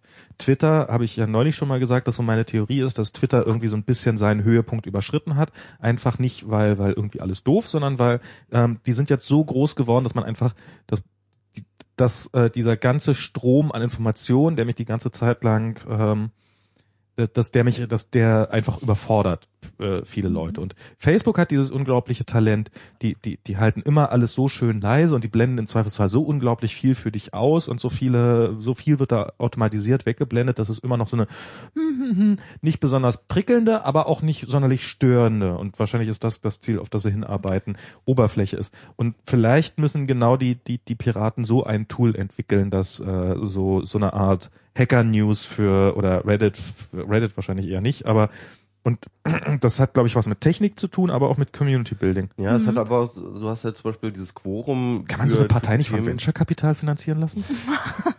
Irgendwo ein paar Millionen eintreiben und sich dann da mal Ich meine, ich mein, du hast halt in, äh, in Liquid Feedback hast du die ja Beispiel FDP solche auch Sachen, nicht wie, solche, solche Sachen wie Quoren. Ja. Das heißt also, um zum Beispiel irgendwelche Themen überhaupt äh, hochzuhieven, müssten sich Trolle organisieren und ähm, soweit sehe ich das noch nicht, dass sich Trolle gut organisieren können, außer zum Beispiel auf äh, ähm, Krautschein oder so. Aber so Meme funktionieren doch auch. Und Krautschen funktioniert doch auch. Ja, ja, klar, aber, aber du müsstest dich halt innerhalb von Liquid Feedback äh, organisieren. Also du, du, du brauchst, du die haben ja alle Beispiel Trusted Links Accounts, ja. Die haben ja Mhm. alle sozusagen Trusted Accounts. Und äh, da kannst du jetzt nicht einfach irgendwie mit dem KC, alle Berns gehen jetzt irgendwie zu Liquid Feedback, das funktioniert ja nicht. Aber Ne? du könntest auf der Aktiven sagen, hier beschäftigt euch mal alle bitte mit der Initiative. Ja oder- klar, aber ja. aber nicht aus Trollgründen. Das, dafür kriegst du nicht genug Leute zusammen, glaube ich, denke ich mal. Es sei denn, es, es, es gründet sich eine eine Trollliste innerhalb äh, der Piratenpartei, so ja, die mit einer eigenen Mailingliste unterwegs ist. Ja, aber wenn, wenn, wenn, wenn Aber, das aber sehr das glaube viele, ich, das glaube ich jetzt nicht, dass, dass wir sind nicht so weit, dass die Trolle sich äh, schon man muss auch sagen, eine äh, sehr viele Trolle sind dann doch irgendwann wieder eine demokratische Mehrheit. Also das ist, äh, Ja, klar, also natürlich. eigentlich ist es, eigentlich ist im es, Zweifelsfall schon. Aber eigentlich du, aber, Demokratie ist Trolle an die Macht. Das ist, was, was sich jemand als Titel für die Sendung vorschlagen möchte. Trolle an die Macht. Trolle an die Macht. Ähm, Ja, nee, was Ja, ich meine, was ich meine, man könnte zum Beispiel, rauskommen. Also. ich weiß aber nicht, Ja, das stimmt schon, klar. ich weiß auch gar nicht, ob es überhaupt tatsächlich ein großes Trollproblem innerhalb von Liquid Feedback gibt. Also Das weiß ich müsste- auch nicht. Das müsste man ja Ich eigentlich glaub mal so rausfinden. doll. Ich habe Liquid das Feedback noch nie ne? gesehen. Ja. Doch, ich habe schon mal gesehen. Doch, ich habe schon auch schon mal gesehen. Aber das Neue habe ich noch nicht äh, testen können. Die Kumquat, saftige Kumquat oder so. ja, die haben klar. halt jetzt eine Neuentwicklung mit Beta-Version, Ja. die schon Leute testen dürfen, Mhm. ähm, die viele Features enthalten soll, die Liquid Feedback bisher noch nicht so gut gemacht hat. Wird da, wird da der Ahnung. Quellcode irgendwo, steht da irgendwo der Quellcode bereit? Kann man sich den runterladen? Also Ich das, glaube, das ist Open Source. ja, also das, das will ich Also, jetzt ja wohl mal hoffe hoffen. doch. Ja, ja. Also Ähm, ja, musst du mal gucken, irgendwie äh, bei Liquid Democ äh, Liquid Feedback. github.com slash Piratenpartei. Nee, nee, das ist nicht, das ist wirklich nicht von der Piratenpartei organisiert, äh, entwickelt. Das sind zwar teilweise Ex-Piraten, die das ähm, ähm, entwickeln, aber das ist eine eigene e.V., glaube ich. Liquidfeedback.org. Genau. Ja, Open Source. Ja, wo ist denn jetzt hier der, der Link? Dev.developer Platform. Okay, was eigenes. Ja, also ich, ich weiß nicht, also ähm, die, die, also das sehe ich eher auf Twitter tatsächlich, dieses Problem, diese, diese, mit dieser Trollerei und dass man sich da immer irgendwie ineinander äh, zofft. Na, ich glaube, ich bin auch sehr stark von Twitter beeinflusst, weil mich Ja. das im letzten Jahr irgendwie so krass gestört hat, dass ich, nervt, ne? also nicht nur Piraten natürlich, sondern ganz, ganz Mhm. viele Leute, die ähm, einfach nur nerven oder ganz viele Diskussionen, die einfach auch nerven, weil sie tausendmal das Gleiche reproduzieren, nicht mal von Leuten, die irgendwie nerven, sondern einfach von Leuten, die nicht müde werden, dann mit diesen Leuten wiederum zu diskutieren. Mhm. Also, Ja, da könnten wir ähm, eigentlich, ja, da bin ich relativ inaktiv gewesen dann eine ganze Zeit lang, glaube ich. Da fällt mir ein, ähm, äh, das, das passt natürlich eigentlich auch gerade in dieses äh, Thema, das wir gerade. Ja, wir könnten über die äh, Kinderbuch-N-Wort-Sache ähm, sprechen. N-Wort-Sache. Jetzt, Die N-Wort-Sache. das, jetzt traust du dich das auch nicht zu sagen. Doch, nein, ich kann Es das geht ja natürlich nicht um sagen. Trauen. Es, es geht nicht um Trauen. Björn, Björn Grau hat sich neulich bei der Märchenstunde, hatte ich das Gefühl, dass er, dass er sich wirklich so ein bisschen nicht traut. Hm? Nö, das hat nichts mit Trauen zu tun. Also es ist, äh, nö, ich, ich glaube, wenn man sagt, wir, wir reden über den Begriff, Ja. dann kann man sagen, wir reden über den Begriff Neger. Ja. Ja. Kritisch Ähm, zum Beispiel. Genau, wir, Ja. wir können über den Begriff Neger reden, das ist kein Problem. Ich, ähm, wir können nicht sagen, ich kann, äh, wa- was ich nicht sagen würde, aber nicht, weil ich mich nicht trauen würde, sondern weil ich es einfach ähm, für unangemessen halten würde, wir reden über die Bevölkerungsgruppe Neger. Ja, okay. Ne? Also das ist halt Ja, ja, also- etwas, was man, finde ich, Genau, also also soll, gab's ja? gab's äh, da, da hat da haben wir da habe ich äh, ja da haben wir uns in der Märchenstunde so ein bisschen drüber und daher hatte ich mein gesamtes Wissen. Die Zeit hat sich ganz furchtbar darüber aufgeregt, wenn ich das richtig Ja, mitbekomme. das die weiß- Zeit spricht sogar von Zensur. Also auf der, Zensur. auf der Titelseite der gedruckten Absurd. Zeit. Das Ja, ist ja. der Wahnsinn gewesen. Und da gab es ja diesen großartigen Brief ähm, als Leserbrief dann Ja. auf diese Ausgabe Dieses hin kleine Mädchen. von dem kleinen neunjährigen Vermutlich Mädchen. Mädchen, ja. Äh, ja, ich glaube, es war ein Mädchen. Ja, ja, war ein Mädchen. Nee, ich Mhm. meinte, aber hätte auch theoretisch Ja. äh, genau. das halt schrieb, dass es total unangemessen ist und das auch den ganzen Punkt verdeutlicht. Also es geht ja nicht darum, dass wir das für irgendjemanden diskriminierend finden oder nicht diskriminierend finden, wo wir hier zu dritt äh, sitzen, als äh, wahrscheinlich auch in Deutschland aufgewachsen und äh, aus Deutschland kommende Eltern haben oder aus äh, Osteuropa kommende Eltern haben oder wo auch immer her.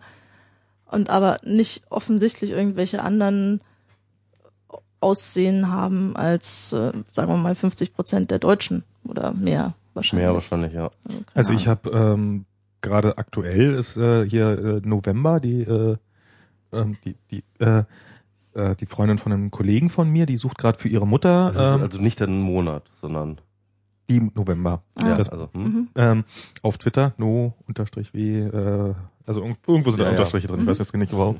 Die sucht für ihre Mutter eine Wohnung Mhm. und ihre Mutter kann äh, nicht so gut Deutsch, weil die ist aus ich weiß nicht, also sie spricht auf jeden Fall verdammt gut Russisch, also sie spricht Russisch und ich glaube aber sie ist nicht, also aus Russland sind sie nicht. Ich weiß nicht, woher sie sind. Auf jeden Fall kann sie kein kein Deutsch, sie lebt schon ewig hier. Nicht Ukraine? Äh, nee, Ukrainerin nicht. Ähm, und äh, und sie sucht jetzt gerade eine Wohnung und ruft dann darum im Namen ihrer äh, Mutter überall an und fragt wegen der Wohnung nach. Mhm. Und es ist wohl sagenhaft, was sie an äh, was sie an an Ansagen bekommt. Also so von wegen, na, ich kann es Ihnen ja ruhig sagen. Ne? Also so Ausländer möchte ich nicht haben in der Wohnung und so. Ähm, sie kriegt wohl regelmäßig, ähm, äh, also sie hat wohl auch schon so eine Sachen bekommen wie, äh, Ja, nee, nee, nee, nee, so eine Russin nehmen wir nicht. Aber Sie sind die Tochter von einer Russin, dann können Sie ja bei uns putzen. Ähm, und also wirklich solche, so, wirklich, äh, also ich weiß nicht, warum Vermieter ausgerechnet äh, so, so massenhaft solche Arschlöcher sind. Und sie hat sich dann irgendwie hat in auf Facebook hat sie ihren ihren Frust äh, sich von der Seele gekotzt. Und ähm, dann haben in den Kommentaren so Leute gefragt, was man denn machen kann. Und äh, die haben dann, äh, sie hat dann eine Suchanzeige da reingeschrieben und hofft jetzt mal, dass er da irgendwie was rüber findet und ähm, also es ist, es muss wohl wirklich viel sein, was Es äh, ist schon schwierig in Deutschland nicht rassistische Menschen zu finden, das stimmt schon. was also so, naja, es ist äh, Nö, ich würde das schon so radikal ausdrücken. so radikal tatsächlich, Ja, ich also würde das so radikal ausdrücken. Und das ist, äh, ich finde tatsächlich auch diese ganze Debatte, die wir darum äh, führen, um diese Kinderbücher, finde ich einen ganz, ganz wesentlichen genau, kommen wir, kommen wir mal zu der Kinderbücher, die Genau. genau. Ähm, also das ist äh, so ein absurder Quatsch, ja. Also, Also da dieser- gibt's es gibt dieser ein Buch, Verlag, wie heißt die, also es gibt dieses kleine Buch, Hexe die kleine- und, und also wie heißt der Und Verlag auch Pippi nochmal? Langstrumpf. Wie heißt der genau, Verlag aber bei aber bei dieser kleinen Hexe, da ist ja der, der, der lebt ja der Autor auch noch. Mhm, genau, und, Und- der wollte das gerne ändern. und der hat auch Autor wollte schon das- ein paar Sachen genau. geändert und passt es halt immer mal Schuhwichse wieder oder an. so etwas auch, ne? Irgendwie Ja. Schuhwichse. Oder Versteht Kinder- einfach keiner mehr. Kinder Ja. einen wichsen, für Kinder einen Eine steuern, ja, genau. irgendwie. Okay. Und Das einfach Wörter, die man heutzutage nicht mehr so verwenden würde, Ja. ähm, die geändert werden sollten und eben auch Wörter, die heutzutage auch nicht mehr verwendet würden, die aber eben so einen äh, entweder rassistischen Bezug haben oder gab es noch irgendwas anderes? Ja, Fräulein würde man ja zum Beispiel auch nicht mehr sagen, aber das streicht man, glaube ich, noch nicht aus Kinderbüchern. Ja, wobei könnte man auch schon, ja, könnte man, Könnte man auch drüber nachdenken. Also ich meine, im Grunde genommen geht es nur darum, dass man die Sprache, ähm, also man kann das jetzt auch, äh, man kann diese ganze Debatte auch komplett ohne ähm, politischen Bezug einfach sehen und sagen, wir aktualisieren die Sprache ähm, in den Kinderbüchern, weil sie nicht mehr dem entspricht, wie wir heutzutage kommunizieren. Ja. Ähm, das kann man erst, das kann man einmal, einmal erstmal komplett so wertfrei sagen und dann sagen, ähm, und das ist etwas ganz Normales, das passiert mit allen Büchern und zwar schon seit immer. Ja. Die Rechtschreibung wird ja auch aktualisiert. Rechtschreibung wird auch aktualisiert Ja. und äh, bestimmte Begriffe sterben aus oder werden halt einfach selten verwendet oder ver verschieben ihre Bedeutung und so weiter und so fort. Und ähm, da kann man einfach nur noch zusätzlich sagen, Gott sei Dank auch bei Sachen, Sachen wie zum Beispiel Neger oder anderen Mhm. Worten, ähm, die einfach diskriminierend sind oder Zigeuner oder so etwas, ja. Und ähm, und das ist äh, äh, und das ist etwas äh, eine gute Sache. Und ich verstehe überhaupt nicht, wie man sich über so etwas aufregen kann. Ich meine, ich kann, ich, ich könnte es verstehen, wenn, also beziehungsweise, ne, es kam dieses Wort Zensur, ich könnte es verstehen, wenn man jetzt sagt, wir ähm, nehmen alle Originale von damals und schmeißen sie in den Hochofen, sodass nur noch die gereinigte deutsche Sprache oder sowas, das, das fände ich auch doof. Ja? Also ich finde- ich finde, ich finde solche Originalausgaben und so, die sollten definitiv noch zugänglich sein. Das ist für die Forschung wichtig, das ist für die Soll nicht verboten werden. das, Als genau, historisches die, die Dokument. sollen auch als historische Dokumente, die sollen auch nicht verboten werden oder so etwas. Aber halt, was man dem kleinen Kind irgendwie zum achten Geburtstag in die Hand drückt, das muss das. Äh, Also ich, ich, ich kann, ich kann den Impuls dahinter kann ich verstehen. Also ich kann diesen, diesen Gedanken, ähm, dass man zum Beispiel, also so dieses, dass man wie, wie, also es ist, ist ja nicht der einzige Punkt, an dem es auftaucht. Es ist so, es gibt ja, es, Dinge werden ja immer abgeändert. Und das ist, äh, das zum Beispiel bei Casablanca äh, oder anderen älteren Filmen werden ja mittlerweile digital die ganzen Zigaretten, also die ganzen Raucher entfernt. Also wenn da irgendjemand eine Zigarette raucht, dann wird das halt entfernt. Dann gibt es da eine neue Variante, in der nicht mehr geraucht wird. echt? Das habe ich noch nicht gesehen. Ja, ja. Das wusste ich auch nicht. Äh, es werden Ich habe aus. ich hab, ich hab, ich hab letztens erst wieder Casablanca gesehen vor drei Tagen. Ähm, wurde da allerdings- geraucht? Was ja, für ein Zufall. Da wurde geraucht. Da wurde geraucht. Ähm, da äh, habe ich mir aber auch irgendwie, ich weiß nicht, ob ich mit Torrent, ich weiß nicht, vielleicht gibt es irgendwo eine Version, wo sie es rausretuschiert oder rausgeschnitten haben oder sowas. Ich finde bei Star Wars dieses berühmte, äh, oh Gott, jetzt fällt mir sein Name nicht ein. Wie, wie heißt der, wie heißt der sy- sympathische Bösewicht in äh, Star Wars gleich? der sympathische Bruder böse. Mann, dem der hier der, dem, der, dem, ah, dem, der, der, der, dem Chef von Chewbacca, Mann, wie Ach heißt so, Han Solo. Han Solo. Han Solo shoot, äh, shot first. Weißt du, so dieses, was, was dann hier George Lucas macht, dass er, dass er, dass der, dass er die Filme abändert und teilweise auch so ein bisschen die Handlung abändert. Also so, so dieses, dass ja in den Originalfilmen hat ja Han Solo und in der Bar, in, der, in dieser ersten Bar am Anfang, Mhm. hat Han Solo ja zuerst geschossen und erst dann hat der andere probiert zu schießen und dann in den späteren Filmen ist es halt genau umgekehrt, damit er ein bisschen besser dasteht, Han Solo und sowas. Und was auf der einen Seite, äh, also so dieses, wo ja gerade George Lucas auch sehr hinterher ist, dann die alten Versionen, dass die, dass die sozusagen verschwinden. Ich fand es ganz spannend, dass im schwedischen Fernsehen, da, da- das hatte ich auch schon mal für eine vorherige Sendung aufgeschrieben, da war ein Tatzen-Artikel drüber, dass da so Disney-Filme auftauchen und dass da auch entsprechend, dass da ein bisschen Stellen rausgeschnitten werden. Das passiert übrigens im deutschen Fernsehen dauernd. Also ähm, Gewaltszenen Ja. Ähm, werden im deutschen Fernsehen äh, werden einfach komplett rausgeschmissen. Damit sie Das sie ist wirklich- 2015 Es geht, zeigen damit sie können. früher es zeigen geht können. bis, es geht bis Ja, ja. hin zu irgendwie, da rennt einer los, einer schießt und dann Schnitt irgendwie nächste Szene, hat irgendwie gar nichts damit zu tun, man weiß es überhaupt gar nicht, ist er getroffen oder Ja, nicht. ja. Also wirklich so, ne?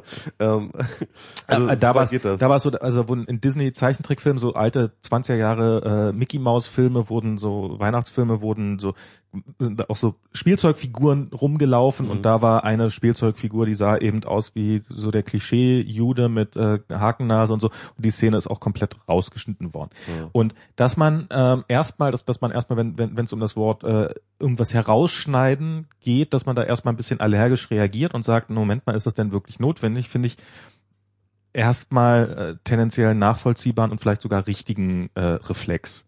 Dass das dann aber, wenn es bei Kinderbüchern, und ich meine gerade Kinder sind ja, ich habe äh, ne, meine Freundin hat eine Geschichte erzählt von einer Kollegin, deren äh, Kind, also die, die sind, waren hier vor irgendwie um die Ecke, sind hier rumgelaufen, da waren so eine Stolpersteine auf der Straße. Und dann haben die Kinder gefragt, was ist das? Und dann hat sie gesagt, naja, das sind hier, hier haben mal Juden gelebt und äh, die sind umgebracht worden, bla bla bla. Und von wem sind denn umgebracht worden? Äh, ja, von Hitler, also jetzt mal ein bisschen vereinfacht. So. äh, Hitler hat das alles allein. Hitler hat das alles allein gemacht. Drei Tage später äh, steht das Kind im Kindergarten und sagt, der ist voll der Hitler. Und Oh. weil, weil äh, böse. Ja, normal, Äh, normal. Ja, ja, es ist halt und ich meine, wenn man so ein Kinderbuch vorliest und man äh, und und und dann taucht da irgendwo das Wort Neger auf, man stockt dann vielleicht als Elternteil noch in dem Moment, wenn man es eigentlich gar nicht sagen möchte. Ich meine, das Kind kapiert doch sofort. Moment mal, das ist irgendwas, was ich nicht sagen darf. Und äh, was macht das? Es sagt das. Das ist nicht. Also total in der spannend, ersten oder zwei, in der ersten oder zweiten Klasse ähm, habe ich mal äh, zu Hause irgendein ein Bildband äh, durchgeblättert vom Zweiten Weltkrieg und habe da dieses äh, Hakenkreuz-Symbol das allererste Mal gesehen. Und Und, hast es das habe ich natürlich sofort auf einen Flieger in der Schule habe ich so einen Flieger gebastelt, ja, habe ich natürlich sofort drauf gemacht, wie ich das da gesehen habe. Wollte man So sieht es wusste halt nicht, aus was- auf Fl Flug ja, eben. Flugzeugen so. So, so, so, so, das macht man halt auf Flugzeuge, ne? Das ist das, was man auf Flugzeuge macht.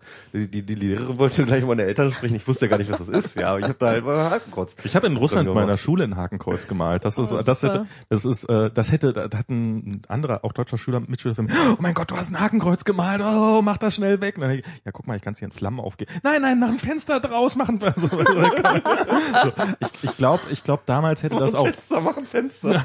ja, das ist so, mach, das sieht keiner mehr, das ist mein Haken. Aber er, er hatte da schon seine Tricks, um das hinzukriegen.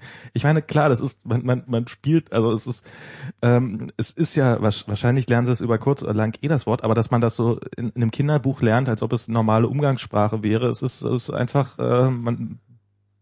Ist falsch. Und du Es willst doch doof. nicht bei der Einschlafgeschichte dann noch einen zeithistorischen äh, Vortrag Ja, hat man als das Kind. Elternteil vielleicht auch oft keinen Bock drauf. Das ist, Es äh, war ja vorher auch noch diese Debatte mit ähm, Christina Schröder, äh, unsere Familie. die fand ich lustig, da hat sehr lustig die CDU getrollt. Ja, ja, vor allem, Das- vor allem da ist mir Witz- fast der- sympathisch der Witz, geworden. Der Witz ist ja, dass alle sie halt für eine totale Nuss halten, ja. Ja. Ähm, und äh, sie hat ja auch teilweise echt auch Schoten rausgehauen, gerade in Sachen Frauenpolitik.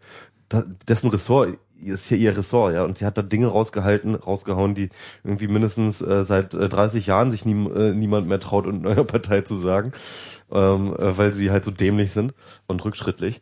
Und ähm, jetzt hat sie halt äh, äh, diese äh, g- gemeint, dass sie ähm, beim Vorlesen von Kinderbüchern, ne, dass sie dann automatisch Stellen redigiert, also wie bei Pippi Langstrumpf äh, mit dem Negerkönig oder so, ja, Ja. dass sie dann halt irgendwie sagt Südseekönig oder so etwas, ähm, im simultan praktisch Mhm. und ähm, und und und wie sie da aus ihrer eigenen Partei auf die auf die Fresse gekriegt hat. Das Nee, ist na, richtig, richtig auf die Fresse gekriegt hat sie doch noch, äh, das, das eigentlich Schlimme war doch, dass sie gesagt hat, äh, dass, dass sie nicht der liebe Gott sagt, sondern das liebe Gott. Ach ja, stimmt, das auch noch. Das Oh, war Gott. großartig.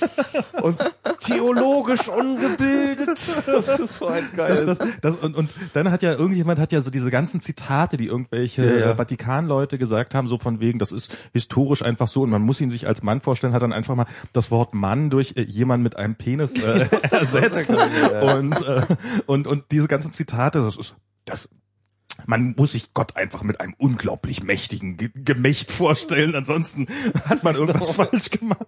Und und das hat mich auch die, dieses diese, diese, dieser Blogpost hat mich dann auf den auf das Thema gebracht. So, das ist eigentlich wirklich irre, wie wie das das äh, Menschen so einen gigantischen Wert drauf legen, dass ihr Gott ein, ein, ein geil. Glied hat, dass du, er, du meinst Männer.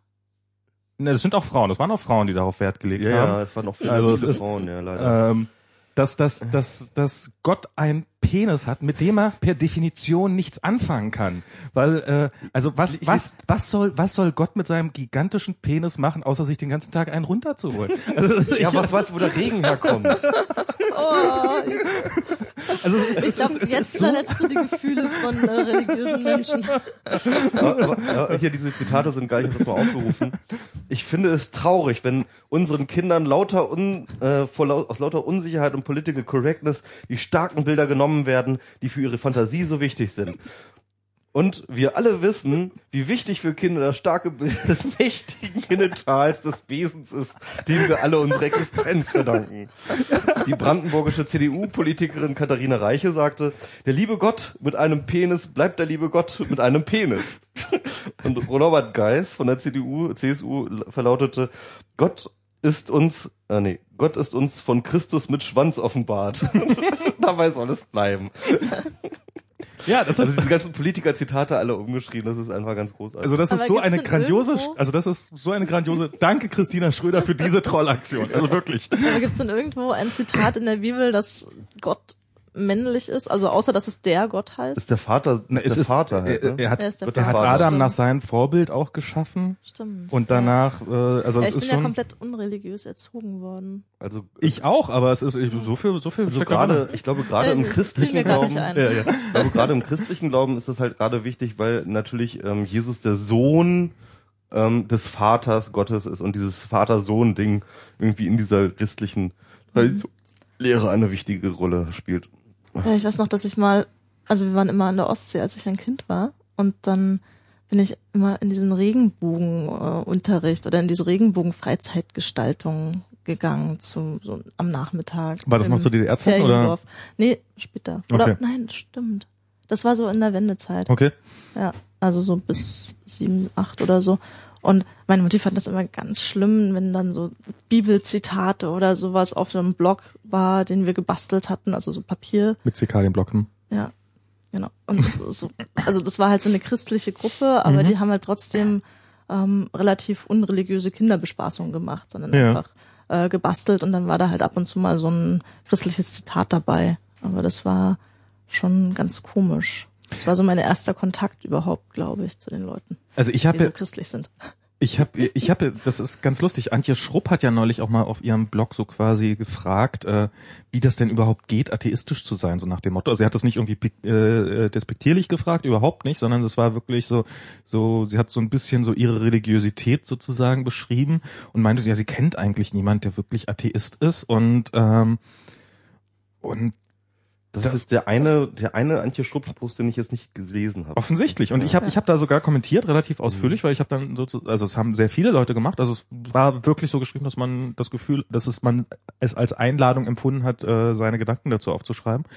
Und was ich in dem Zusammenhang sehr lustig fand, dass äh, dass sie so schrieb, so quasi, dass sie niemanden kennt, der äh, atheistisch sei, wohingegen ich äh, zwar ein paar Leute kenne, die in irgendeiner Kirche sind, aber ich kenne eigentlich so richtig im Alltag niemanden, der überzeugter Christ ist.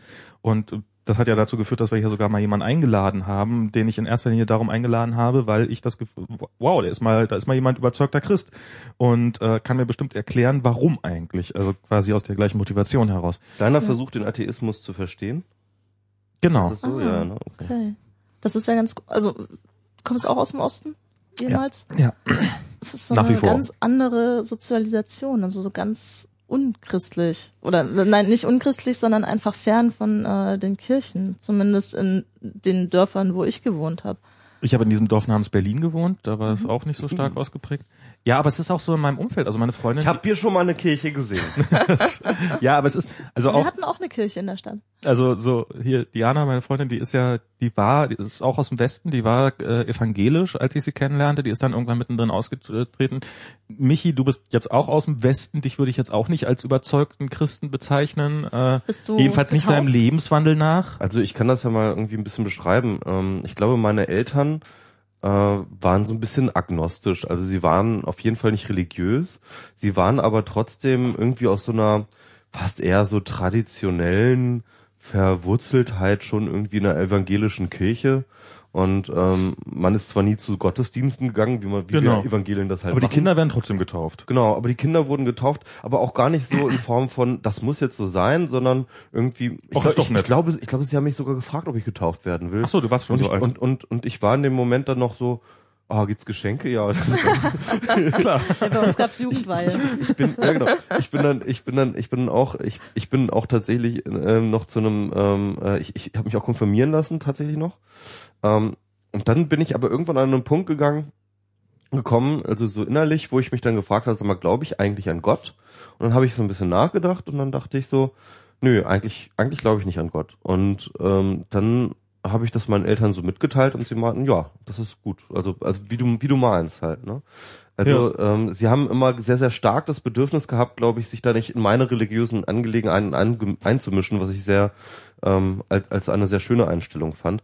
Sie, sie wollten mir aber auch gleichzeitig, das war glaube ich auch das, das, das, was meine Eltern haben versucht, auch gleichzeitig mich aber nicht davon wegzuhalten. Ja, sie wollten, dass ich, dass ich diese Entscheidung selber und sie wollten das durchaus als Angebot unterbreiten. Ne? Hey, wenn du irgendwelche spirituelle Gefühle hast, so ja, bitte hier, ähm, lass, lass, lass dich taufen, geh, geh zur Kirche, wie du magst, so, ja. Ähm, und ich glaube, das war, das hat mir äh, das Gefühl gegeben, dass ich die Wahl gehabt habe, zu sagen, ähm, ja, irgendwie ganz nett, was ihr da mit eurem Religionskram da macht, aber irgendwie interessiert es mich nicht wirklich. Und ähm, äh, das hätte halt auch anders laufen können. Ne? Also sie hätten auch komplett ad, äh, äh, akzeptiert, wenn ich Theologie studiert hätte oder so und dann jetzt irgendwie Pfarrer geworden wäre oder so. Ja, ich wollte auch unbedingt zu diesem Kinderbespaßungsferienzeug von der evangelischen Kirche, also zu diesen Regenbogengruppen und das hat auch sehr viel Spaß gemacht und dann Bist du evangelisch? Meine, nee, gar nicht. Oder du bist katholisch? Ich bin nicht getauft. Ich habe eine Namensweihe gehabt. Eine was? Namensweihe ist das DDR-Äquivalent, das äh, nicht religiöse. Ach, dann gab's? Ah, warte mal. es du, gab du, ja für fast alles, was es äh, in der Religion gab, dann eben auch ein. DDR-Äquivalent, um ähm, ja, da, damit die Leute sich halt nicht beschweren. Das haben wir es ja noch gar nicht aus- Feier gibt. das haben wir noch gar nicht ausgedingst. Also du, du bist geboren in der DDR Genau. und aufgewachsen bis wann? Bis vier. Fünf. Bis vier. Und deine Eltern sind Vier. dann ge geflohen oder was? Nein, gar nicht. Und Dann war die Wende. Also dieses, Oh dieses Gott, Fall der die Mauer, Kinder die Leute- Revolution. Oh, sind die sind die Leute heute alle jung? Oh Gott. Oh Gott. Stimmt ja, Ja, ihr aber ich seid ja hatte alle noch so jung. diese Namensweihe, meine Ja. Schwester schon nicht mehr, die ist ein bisschen jünger als ich. Die wurde dann abgeschafft irgendwie. Oder Mhm. Wie alt bist sie du halt eigentlich? nicht mehr gemacht. 26. Ah, Aber ich werde so bald älter. So, so Oh. Gott. Ich steige bald in den Zirkel der 27-Jährigen auf. Ab 27 geht's abwärts. Ja. Ja, vor allen Dingen muss man sich dann Guck eigentlich. Ja. eigentlich muss man Rockstar sein und sich dann umbringen. Das habe ich mir auch mit 18 gesagt. Ja, Mit 34 sage ich mir, was für eine bescheuerte Einstellung. total. nee, als ich mit, äh, ich glaube, 16 auch so Kurt Cobain Bücher, Ja, ja. Biografien und Tagebücher gelesen habe, fand ich das auch ganz groß. Naja, und hier, äh, wie hieß er, äh, Jim Morrison, war ja, ist Ja, ja, auch ja, mit 27. Alle. sind so mit 27. Alle mit 27. Ja. Oder das alte der Säcke Club geworden. der Ja, 27-Jährigen. ja, ja. Aber ich, ich Ja, jedenfalls ja, genau. bin ich dann äh, Aber Namensfeier kenne ich gar nicht. Habe ich nie. Vielleicht- Vielleicht, gab's das auch nur kurz zwischendurch mal.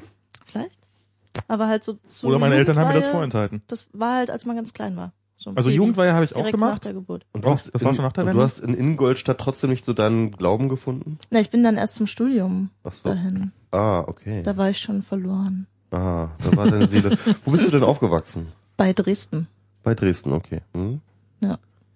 Und ja, in so einem kleinen Dorf und dann später in einer kleinen Stadt, wo es halt eine Schule gab und bist in der. Wendezeit aufgewachsen, kann man sagen. Ne? Ja, in den 90ern. Ja, genau. Das ist ja sozusagen in, in also in, in, in den im Westdeutschland nennt man nennt man es 90er, in den in Ostberlin ist es einfach Wendezeit. So. Okay. ja, ich war nicht in Osten. Nein, ich meine, ich meine, ich meine im Osten nennt man es Wendezeit. Damit du das jetzt auch mal weißt. So, da das, das habe ich dir jetzt Ja, ich- mal klar bin- gemacht hier. Ich bin halt nicht mehr mit dieser ähm, äh, Wendezeitsprache sozialisiert, sondern so dazwischen. Also mein ganzes Umfeld war natürlich ähm, äh, so DDR sozialisiert, aber hatten halt auch ganz viele Einflüsse in unserem Alter sozusagen, die waren äh, Bravo und Mickey Mouse und äh, Radio und Fernsehen und alles Mögliche. Das gab's, Radio gab's auch. Ja, Radio gab's. Und fließend Wasser Ja, und so. wir hatten ja nichts damals. Ja. Äh, in der Nähe von Dresden war ja Teil der Ja, Ahnungslosen. stimmt, das war ja ganz schlimm. Also da, da gab's ja gar nichts, Ja. außer das DDR-Radio und DDR-Fernsehen und die Sachen, die man halt selber gemacht hat. Von daher war das schon ein großer Unterschied. In Dresden haben sie damals auch in der Wendezeit, als DT64 abgeschafft, äh, von einem Tag auf den anderen abgeschafft worden ist, das war wirklich ein ziemlicher äh, Streich, äh, gab's und dafür ist Rias 2 dann ausgestrahlt worden. Auf der gleichen Frequenz gab's Hungerstreik, um den Radiosender zu erhalten. Das Wow. ist, das kann man sich heute auch nicht mehr vorstellen. Und sie haben es geschafft, der ist wieder eingeschaltet worden, der Sender. Ähm, worauf ich noch hinweisen wollte, Ja. hatten wir äh, zu dem Thema, das wir gerade hatten, und zwar die ähm, zu der ähm, äh, zu der Sache mit dem mit den Kinderbuchumschreibungsdebatte, ja. Mhm. Ähm, Gibt es nämlich auch einen schönen Blogartikel zu, äh, der ähm, das ein bisschen satirisch aufgreift, und zwar äh, Sp Sprachpolizeiakademie. Äh, da wird dann nämlich äh, ähm, die, ähm, das Vokabular der Political Correctness Gegner einmal ein bisschen aufgeschlüsselt, weil ähm, dieser Debatte war auch relativ schnell falsch zu verstehen, weil der Political Correctness Gegner tatsächlich auch ganz eigene Begriffe benutzt. Zum Beispiel sagt er zum Beispiel, deutsche Sprache heißt unveränderte reine Version des Germanischen, wie sie in der Regel ausschließlich im Kopf des PC-Gegners gesprochen wird, darf auf keinen Fall geändert werden oder sich anpassen, weil Orwell davor gewarnt hat. Und ähm, äh, das sind solche Sachen wie zum Beispiel, ähm, da steht dann sozusagen unter Neger. Neger ist eine mit dem Urknall von Gott eingeführte neutrale Bezeichnung für alle Menschen dunkler Hautfarbe, die bis ans Ende aller Zeiten weiterverwendet werden muss, weil sonst das Abendland untergeht. Also das ist so, so von wegen, man darf eine Geschichte nicht abändern, weil dann ist sie das Original. Ich, ich lese ja regelmäßig mit Björn Grau eben die Märchenstunde und wir Ja. lesen ja immer die Märchen, die Grimmschen Märchen in der Originalfassung, wie sie die Wikipedia einfach sehr gut hergibt. Was zum einen das Schöne ist, dass sie damit definitiv gemeinfrei ist und wir äh, niemandes Urheberrecht äh, treten, außer das von bereits toten Menschen. Ähm, aber auf der Ihr anderen tretet tote Menschen. Nee, nur ihr Urheberrecht. So. Äh, aber auf der anderen Seite sieht man mal, also das ist, das ist halt die Erstauflage von den Grimmschen Märchen, so wie sie die Brüder Grimm rausgegeben haben. Und die haben dann noch selber andere Auflagen gemacht. Und ich habe ich hab mal irgendwann angefangen, so ein Git-Repository aufzusetzen, wo alle Märchen von den Brüder Grimm drin sind. Und dann so mit Diffs, dass man sieht, was sie so alles abgeändert haben. Ah, das ist ja cool. und ähm, es Das ist ist ja echt cool. Also das, das ist aus so einer. Warum stimmt? Das ist eigentlich eine ziemlich geile, geiles Tool. Gibt für Germanisten. Ja. Also ich meine so. Ja, für Gesetze fuck? ja auch. Also Für Gesetze klar, auch, ja. Das ist sowieso. was, also das, das, das ist mein Gefühl, dass GitHub, die wollen noch mal ganz groß rauskommen, die wollen nämlich Git, so dieses Tool für für Programmierer, was im Augenblick nur Programmierer wollen die in anderen Bereichen. Und eines Tages wird dieser dieser furchtbare Dienst beim Bundestag, der dazu genötigt ist, also es sind ja Leute, die nur sagen, so äh, die, die Unterschiede zwischen Gesetzesentwürfen aufschreiben müssen. Das ist eine ganze Abteilung im Bundestag. Das, dafür haben wir, dafür haben wir ein Programm. Das Ja. macht das für uns Aber automatisch. die Arbeitsplätze. Stimmt. Die armen Arbeitsplätze. Genau. Lass das nicht von der SPD hören, jemand. Das Ja, ist, das die CDU wäre jetzt wieder so vor, ah, aber das nicht wäre geil. Und FDP das- sowieso. lass Aber, das nicht den Steinbrück hören. aber Was Herr? Steinbrück. Ähm, Ups, was? und ähm, aber wa- was ich halt äh, die Software funktioniert leider nicht so hundertprozentig, weil in der Wikipedia dann doch äh, zu viele Formatierungsunterschiede sind, mehr, mehr solche Unterschiede. Aber irgendwann könnte man das vielleicht nochmal fertig basteln. Ähm, aber die, die, schon die Brüder Grimm haben die Märchen im Laufe der Zeit so massiv abgeändert, dass sie teilweise kaum noch zu erkennen sind. Also es sind so, es gibt so, so die Urfassungen sind sind wirklich viele Vergewaltigungen drinne, viele, viele Gewalt, viel, viel, viel auch einfach äh, Dummheit, unlogische Sachen, die, die, die, die Hanebüchen schlecht sind. Und das haben die Gebrüder Grimm alles gnadenlos rausgefiltert und äh, verharmlost und äh, uns angepasst. Und heute tun wir so, als ob das die deutsche Volksseele gewesen wäre, was die da hatten. Also, sorry. Hm. Dinge ändern sich, kommt klar. Ja, das ist auf Passend. jeden Fall der Fall. Passend dazu auch noch zu dem ähm, ja, du. für Veränderungen Ja. von Gesetzen. Ähm, Joel hatte auch einen coolen Blogpost ähm, zum Thema, wie man äh, Internetdebatten eigentlich besser strukturieren könnte, als es zum Beispiel in Li- Liquid Feedback oder in irgendwelchen Wikipedia-Trolldiskussionen passiert. Und hat dann gemeint, dass man vielleicht auch Reddit da nochmal als Open Source Tool stärker äh, einsetzen könnte und auch so Debatten, die aktuell unstrukturiert verlaufen, da rein nochmal reinpacken müsste. Mhm. Auf jeden Fall. Das ist, also Das ich, wäre auch ein cooles Ding statt Twitter eigentlich, dass man bessere Strukturierung hat als eine Option, also dass man immer noch sein, seine Zeitleiste hat als eine Option, aber die andere Option dann ist das, was am meisten hochgevotet wurde, was am meisten Reddit, äh, so eine Reddit-View praktisch dann Ja. sozusagen auf Twitter. Mhm. Ja. also das fällt mir immer, ähm, ich, ich habe Das funktioniert ja auch mit Retweets und mit Fuffs kann man ja solche Votings sozusagen, hat man ja solche Votings praktisch schon Mhm. in, inklusive, ne? Man müsste sich dann nur auf einen Hashtag einigen und dann könnte man irgendwie das Ganze ähm, aggregieren und äh, und und äh, gewichten anhand von Retweets und Fuffs und so. Ja, wenn Twitter nicht so auf Closed Source oder auf äh, geschlossene Plattform machen würde, dann könnte man ja auch einfach mit der API einen View bauen. Ja, eben. Also Ja, Ja. ja, ja. ja. Ich habe mich sowieso so so eine gewisse ähm, Gewichtung von Twitter-Accounts. Also ich habe mir so überlegt, wenn ich jetzt mal so einen kleinen und das machen ja wahrscheinlich mehr als genug Leute, wenn ich mal so ein bisschen rumtrollen wollen würde, was würde ich machen? Ich würde mir einen Twitter-Account anlegen.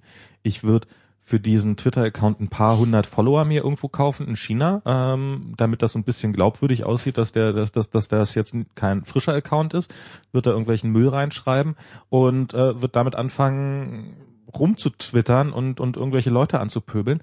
Das könnte man doch Als ob eigentlich. du das nicht schon längst machen würdest. das stimmt, heißt hast 343 Max. ich sagen, du hast doch da so 10.000 Follower gekauft.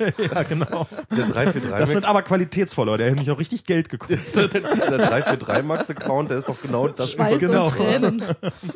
Und ähm, aber dass man Twitter hat hat das eigentlich voll in der Hand, ein Mechanismus, um mir anzuzeigen, wie glaubwürdig ist denn da ein Artikel? Wie also ich meine, das es ist es soll jetzt es, es klingt jetzt wahrscheinlich furchtbar arrogant, aber es ist es soll jetzt nicht arrogant, aber wenn ich irgendeinen Twitter-Account über irgendeinen Twitter-Account äh, stolpere, der mich anpöbelt, der 20 Follower hat, dann äh, dann nehme ich das fällt mir das schwer ernst zu nehmen, weil dann weiß ich, okay, der pöbelt offensichtlich gern mal ein bisschen rum und äh, darum liest ihn keiner und das ist äh, das ist so die Alternative zum Blocken geworden.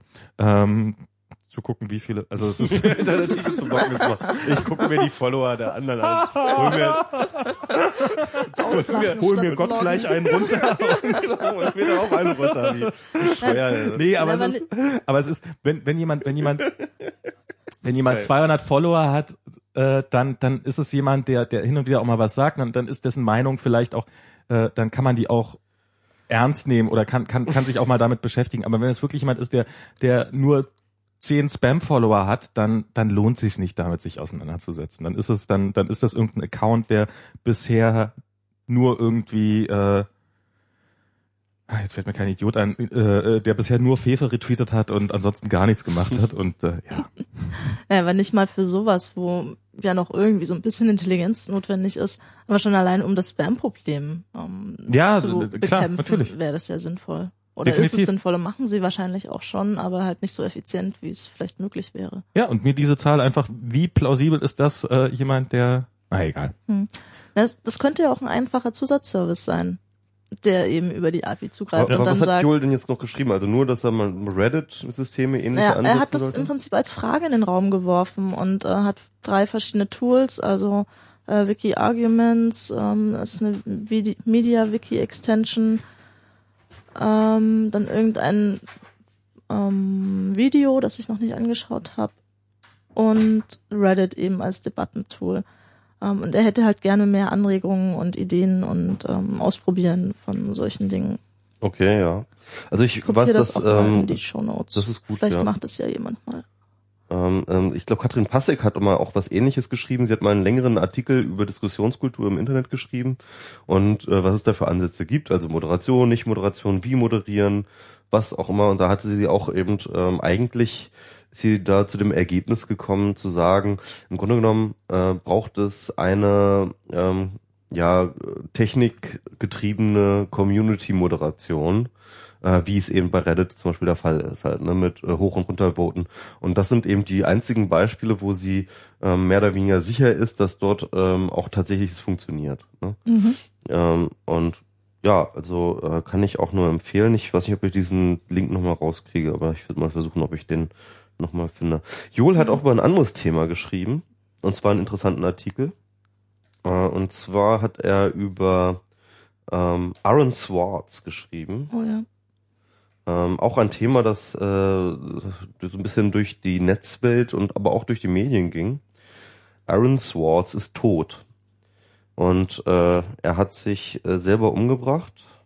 Ähm, und äh, zwar hat er Selbstmord begangen im Zuge einer eines Strafprozesses oder eines Strafverfahrens, das gegen ihn ähm, äh, gelaufen ist. Also er war oder ist angeklagt oder oder angezeigt oder wie auch immer ähm, ähm, ein Computerdelikt, ein Hacking-Delikt äh, begangen zu haben.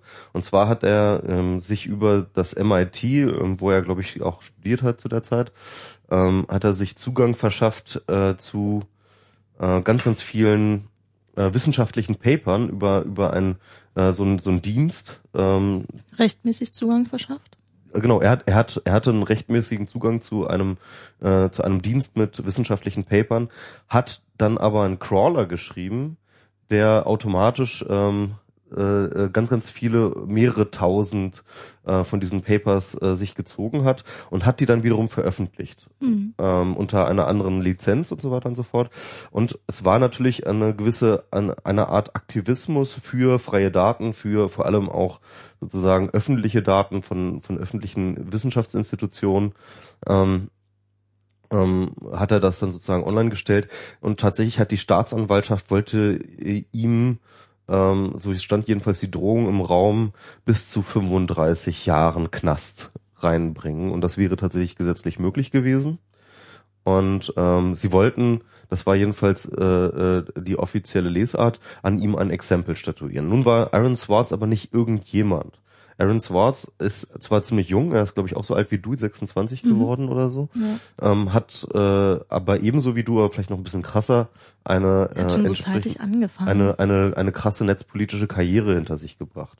Er hat ähm, noch irgendwie als, weiß ich nicht, was, Ja, zwölfjähriger, Hackerkarriere, äh, acht ja. oder zwölfjähriger oder sowas, hat er schon an RSS-1-Standards äh, mitgearbeitet äh, und rumprogrammiert. Er hat relativ frühzeitig zusammen mit, ähm, äh, mit Lawrence Lessig zusammengearbeitet an der Creative Commons Lizenz. Dort hat er dran gearbeitet, ähm, wie äh, sie automatisierbar ähm, sozusagen ähm, maschinenlesbar ein, äh, einzulesen ist, hat er sich um die Formate gekümmert. Er hat, ähm, er war einer der Mitbegründer von Reddit, also was wir gerade worüber wir gerade gesprochen haben. Und ähm, ja, und war halt einfach ein sehr, sehr bekannter ähm, Hacker, Aktivist, ähm, auch Unternehmer auch so eine Art und äh, hat in vielen, vielen Debatten sehr, sehr viel beigetragen, war auch im W3C unter, unterwegs und und ähm, in der, äh, ähm, äh, wie heißt die nochmal, äh, äh, Frontier Foundation, die Electronic Frontier Electronic, Foundation. äh, genau, Electronic Frontier Foundation und so weiter und so fort. Also in der englischsprachigen Netzszene war er ein bunter Hund, kann man so sagen. Und der hat sich umgebracht und es gab äh, ähm, wirklich äh, sehr, sehr emotionale Schreiben von allen möglichen Leuten, von Tim Berners-Lee über Lawrence Lessig, über ähm, Cory Doctorow. Cory Doctorow und so Dana weiter und so fort, Dana Boyd, die ihn alle sehr, sehr gut konnten und äh, kannten, mochten und die ähm, darüber geschrieben haben. Und äh, ja, Joel hat, wie gesagt, einen schönen Artikel darüber geschrieben, ähm, dass ähm, Aaron Swartz äh, als ein ähm, Opfer der Urheberrechtsmaximalisten oder oder Extremisten, wie er sie genannt hat, äh, ähm, gelten kann, weil Mhm. tatsächlich ja an ihm dieses Exempel statuiert werden sollte, ähm, wo er doch eigentlich nur so ein Open Data Aktivist gewesen ist und sie ihn halt ähm, ähm, wirklich existenziell bedroht haben, so dass er sich wahrscheinlich in die Ecke gedrängt gefühlt hat und dieser Selbstmord nicht von ungefähr kam. er war aber auch depressiv. Er war auch depressiv, das muss man sagen. dazu sagen, ja, klar. Wobei man, wie, wie, wie viel war ihm angedroht? 30 Jahre Haft? ja, Fünf- ja. Michi hat es gerade ganz lange 35 ausgeführt. 35 Fünf- 35, glaube ich, oder 45, weiß ich nicht. 35, ich glaube, war irgendwas in den Ja, 30 35, ja, 35 Jahre Haft. Ich glaube, das ist für eine Depression nicht gerade heilsam. Also es ist Ja. ähm, gerade wenn man als Staatsanwalt ja doch mitkriegt, dass ein Mensch depressiv ist, dann kann man sich auch dementsprechend verhalten. Genau. Hat dieser Staatsanwalt offensichtlich nicht getan. Ähm, und es gab ja auch, es gab ja wohl auch lange Verhandlungen darüber, ob er tatsächlich, aber das hast du wahrscheinlich gerade schon alles erzählt, äh, dass äh, und das, sie wollten ihn ja unbedingt als äh, Felony, glaube ich, bezeichnen. Darauf haben sie viel Wert gelegt. Das, Also als Beispiel dafür, was Als ein mit einem passieren kann, als Genau. Exempel statuieren. Ein Exempel Ja. wollten sie an ihm statuieren. Wobei es äh, wohl jetzt wohl vor kurzem erst rausgekommen, also nach seinem Tod rausgekommen ist, dass sie ihm damit tatsächlich nur Angst machen wollten und äh, das eigentliche Strafmaß auf einer ganz anderen Ebene verhandelt wurde. Davon wusste aber Aaron nichts. Mhm. Davon wusste die Öffentlichkeit auch nichts. Aber sie geben wohl an, dass sie eigentlich das Strafmaß äh, intern auf irgendwas anderen Maß verhandelt haben. Na, dann ist ja alles gut. Ja, Ja, nö, ist eben nicht ja alles gar gut. keine ist Schuld. eben nicht alles gut. Es ist natürlich trotzdem, kann man, man kann Aaron Swartz durchaus als ein Opfer ähm, einer bestimmten Geisteshaltung ähm, verstehen und eines bestimmten Maximalismus ähm, ähm, kann man ihn dort verstehen und ähm, da könnte auch gerade sein Tod noch äh, einiges bewegen. Also ich habe da letztens, ähm, ich, ich habe jetzt selber nicht so einen emotionalen Bezug zu ihm. Ich kannte ihn tatsächlich vorher gar nicht. Also ich habe den Namen schon mal gehört, aber ich äh, hatte mich mit der Person jetzt nie so richtig Mhm. beschäftigt. Geht mir Hm, ich auch ähnlich. nicht. Geht wahrscheinlich vielen so irgendwie, aber ähm, ähm, ja, ich habe ich hab letztens getwittert, ob das vielleicht irgendwie so ein bisschen der Benno ohne Sorg äh, der Netzszene ist. So, ja. Mhm. Ja, da hat Dana Boyd auch einen echt guten Artikel, Sephoria, äh, auf Twitter, auch einen sehr guten Artikel geschrieben, dass man ihn eben nicht nur zu einem äh, Martyrer irgendwie, Märtyrer ähm, stilisieren sollte, sondern sich wirklich dann auch Gedanken machen muss, ähm, innerhalb der Szene, innerhalb der Hacker-Szene, innerhalb der netzpolitischen Szene, wie man miteinander umgeht, ob man vielleicht versucht, noch stärker ähm, ja, in dem Fall war es wahrscheinlich schwierig, aber noch stärker miteinander zu reden, noch stärker ähm, auch diese ähm, Depression oder wenn es Mhm. Leuten schlecht geht, ähm, Sachen ähm, zu verbessern, aber eben auch innerhalb der Szene wieder auf einen Grundkonsens zu kommen oder sich zumindest wieder darüber zu verständigen, welche Werte wollen wir eigentlich erreichen oder umsetzen und welche Werte sind uns wichtig und ist Offenheit und Transparenz das und wenn jemand vielleicht auch mit Mitteln, die wir nicht so toll finden oder die jemand nicht so toll findet, ähm, zum Beispiel mit, äh, wie heißt es, ja nicht klauen, aber ähm, das Veröffentlichen von Papern mit einer anderen Lizenz, was eigentlich irgendwie nicht rechtmäßig wäre oder zumindest äh, äh, disputable, Ich würde sagen, es heißt befreien. befreien. Ist es ja auch, aber es kann Leute geben, die äh, das nicht als befreien empfinden, sondern deren Urheberrechtsinteressen daran, äh, äh, wie heißt es, ähm, dadurch beeinflusst werden oder wie auch immer Eingeschränkt werden. eingeschränkt so. werden, die aber trotzdem die gleichen Werte vertreten und die trotzdem sich dann dazu äußern sollten, dass das, was er gemacht hat, vielleicht nicht äh, das ist, was sie gut finden würden oder was sie selber machen würden, aber dass es im Effekt und in den Werten, die er damit versucht äh, umzusetzen, was Gutes ist und dass man sich deswegen dafür einsetzen sollte, dass er jetzt nicht diese Haftstrafe bekommt zum Beispiel. Also dass es schon einen viel größeren Outcry sozusagen gibt, wenn Ja. sowas passiert. Na, es ist, also diese ganze, diese ganze Diskussion ist, ähm, also 35 Jahre, da muss man auch, glaube ich, in, auch schon in Amerika äh, ein ziemliches Kapitalverbrechen begehen, um, um so viel ernsthaft angedroht zu kriegen. Also ich glaube, da kann man jemanden schon in den Rollstuhl für sein Leben lang prügeln und kommt trotzdem mit deutlich weniger davon. Also es ist, ähm, das, die, diese Diskussion hat und vielleicht ist das ja der erste Schritt, das langsam mal einzusehen, äh, hat jeglichen, hat schon lange jeglichen Maßstab verloren. Also es ist, ähm, ähm, das ist, ich weiß nicht, ob ihr von Sascha den, den jetzt die letzte Spon-Kolumne gelesen habt, äh, wo er auf dieses äh, Mega.com, dieses, diese Neugründung Mhm. nach Mega-Upload eingeht, ähm, wo ja ähm, alle Daten schlicht und ergreifend einfach verschlüsselt sind, sodass auch die äh, diejenigen, die die äh, Daten, bei denen die Daten gehostet werden, nicht mehr wissen, was da drin ist. Also äh, Kinderpornografie kann da definitiv nicht mehr gefiltert werden, dann äh, genauso wenig wie Urheberrechtsverstöße, ähm, was wir beim letzten Mal hatten, das Thema. Ähm, aber dass sozusagen jetzt eigentlich nur noch der letzte Schritt ist, um äh, sowas ähm, konsequent zu verhindern, um da auch die Urheberrechtsdurchsetzung machen zu können, ist, äh, dass man eben Kryptographie zumindest, äh, wenn nicht verbietet, dann auch wenigstens einschränkt. Und ähm, dass das eigentlich die letzte Option ist, die jetzt noch besteht, weil Das funktioniert nicht. Also, dass ich meine, wir, wir hatten in den 90ern die Crypto Wars, wo ähm, tatsächlich Anstrengungen, also wo, sag ich mal, Kryptographie relativ neu noch war, also diese starke Kryptographie mit den ähm, ähm, äh, mit äh, mit den Primzahlen und ähm, wo die Amerikaner probiert haben, das Exportverbot für Genau. Kryptoalgorithmen. wo, Ja. wo es das Durchzusetzen. Exportverbot gab. ich würde sagen, ähm, der Drops ist gelutscht, weil ähm, ein Großteil der privaten Wirtschaft einfach heutzutage ohne Kryptographie gar nicht mehr leben könnte. Na, sie hätten zumindest äh, massive Probleme und es würde, es würde, es würde so viele Lücken in andere Stellen reißen, dass Ja. es, ähm, dass, dass es tatsächlich problematisch wäre. Aber Die Also- sie Algorithmen doch sind, die Algorithmen sind ja Ende. draußen. Also Naja, aber sie meine, könnten- wie sie willst du die wieder einfangen? So, du also- könntest, ich meine, du könntest, du könntest das Netz komplett überwachen und könntest alles, was was äh, nach random Zahlenkombinationen aussieht, äh, dann geht natürlich der nächste Schritt los. Könntest du könntest du einfach rausfiltern oder könntest eine Strafanzeige stellen. Hey, du hast hier du hast hier Zufallszahlen geliefert, Zufallszahlen, das ist doch garantiert irgendwas kryptografisches, das äh, ist verboten.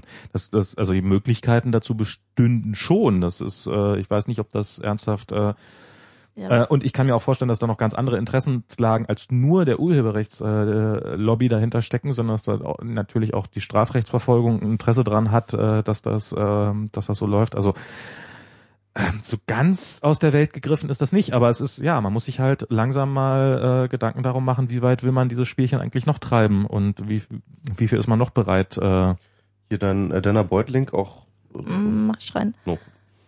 Ähm, äh, ja, aber was sie viel mehr machen, um zum Beispiel Strafverfolgung möglich zu machen, ist halt Backdoors einzubauen, also einfach irgendwelche Türen ähm, in Software einzubauen, um Ja, dann eben klar. reinzugucken. Aber eben auch Lawful Access, also dass sie zum Beispiel von jetzt mal Facebook zum Beispiel die Daten direkt bekommen und Mhm. sich gar nicht mehr mit irgendwelchen Zwischenschritten beschäftigen müssen. Naja, klar, das, aber das, das funktioniert auch nur so lange, wie die Daten, und das, das ist ja jetzt beim Mega.com vielleicht das erste Mal so im großen Stil der Fall, dass, dass äh, jemand, der davon keinerlei Ahnung hat, äh, plötzlich Zugriff auf Kryptographie hat, dass selbst da, also das ist ja, der, der Provider schützt sich ja selber davor. Ich, ich, ich sage mal so, ich habe ich hab, ähm, mir Mega.com selber noch nicht richtig Ich auch angeguckt. nicht, ja. Ah, okay, scheiße. Ähm, und ich habe ehrlich gesagt aber den Punkt von Sascha nicht so richtig verstanden. Na, die, ähm, also das, der, der Witz ist doch, ähm, also wahrscheinlich nehme ich an, hat man so einen Client? nee, hat ähm, man nicht. Hat man nicht? Der wo wird, Browser. Wo, wo wird das, Im im, Browser. Browser. wird das verschlüsselt? Im Browser wird es verschlüsselt. ah, okay. Das heißt aber dann auch so, dass äh, Mega.com äh, es nicht wieder entschlüsseln kann. Genau. Ähm, weil ich habe nämlich was anderes Und wer gehört. entschlüsselt's dann? Der, dein Browser. Das ist, du kriegst, du kriegst, ähm, Mhm. das, äh, meine App, meine App funktioniert genauso. Ja, ja, ja. Äh, ja. Äh, das ist, äh, du, du, kriegst, hast, du, du brauchst quasi zwei Teile, um diese Nachricht, äh, das haben wir, bei Linux haben wir über was ähnliches Ja. gesprochen, um diese Dateien runterzubekommen. Du, äh, du brauchst die URL, wo sich die Datei befindet und du brauchst einen Key. Und dieser Key verschlüsselt für dich weitgehend transparent oder entschlüsselt für dich die Daten direkt im Browser. Und jetzt kann, äh, äh, sagen wir mal so, um ihr Spielchen zu treiben, das ist, braucht man ja auch nicht irgendwie als Heldentat darzustellen, das ist ein Geschäftsmodell für Mega.com, das basiert darauf, dass man Geld mit Inhalten anderer verdient, also ist, ist ja nun mal schlicht und ergreifend so.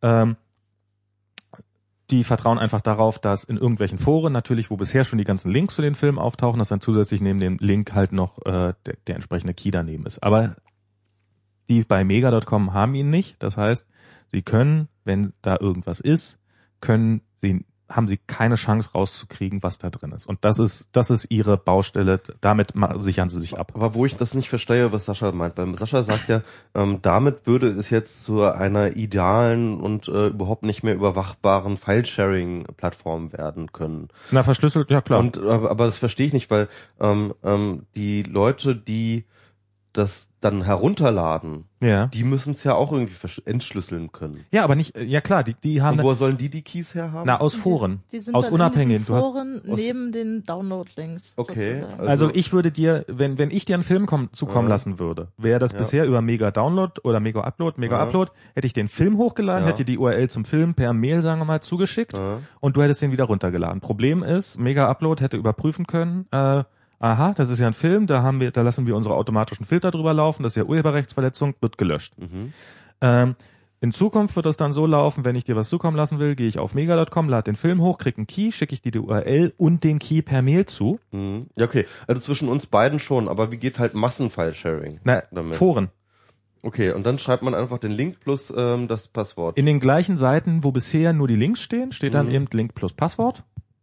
Und damit hast du den Salat. Also Ja. damit hast du es fertig. Und damit kann, damit kann sich äh, Mega.com kann sich auf die Seite stellen. Und da sind wir dann wieder bei der äh, Frage, die wir bei Linus auch diskutiert haben. Dann könnte man ja praktisch auch äh, URLs bauen, also theoretisch könnte man ja URLs bauen, wo man gleich das Passwort sozusagen Kann durchaus sein, dass sie das schon tun. Ich weiß es ne? nicht. Ja, genau. Genau. Dann hätte man praktisch auch, könnte man auch das Passwort weglassen, weil man das einfach mit die URL reinschreibt. Genau. Es kommt halt nie beim Server an, das Passwort. Damit können Sie glaubhaft bestätigen, dass Sie keine Ahnung haben, was, äh, was da über Ihren Server läuft. Okay. Und dass Sie ja nur die Plattform sind und dass Sie ja keine Möglichkeit haben, sowas rauszufiltern. Weil nämlich Public Thorsten, also Thorsten Kleins, hat irgendwie diesen Artikel von Sascha nämlich auch nochmal irgendwie angegriffen.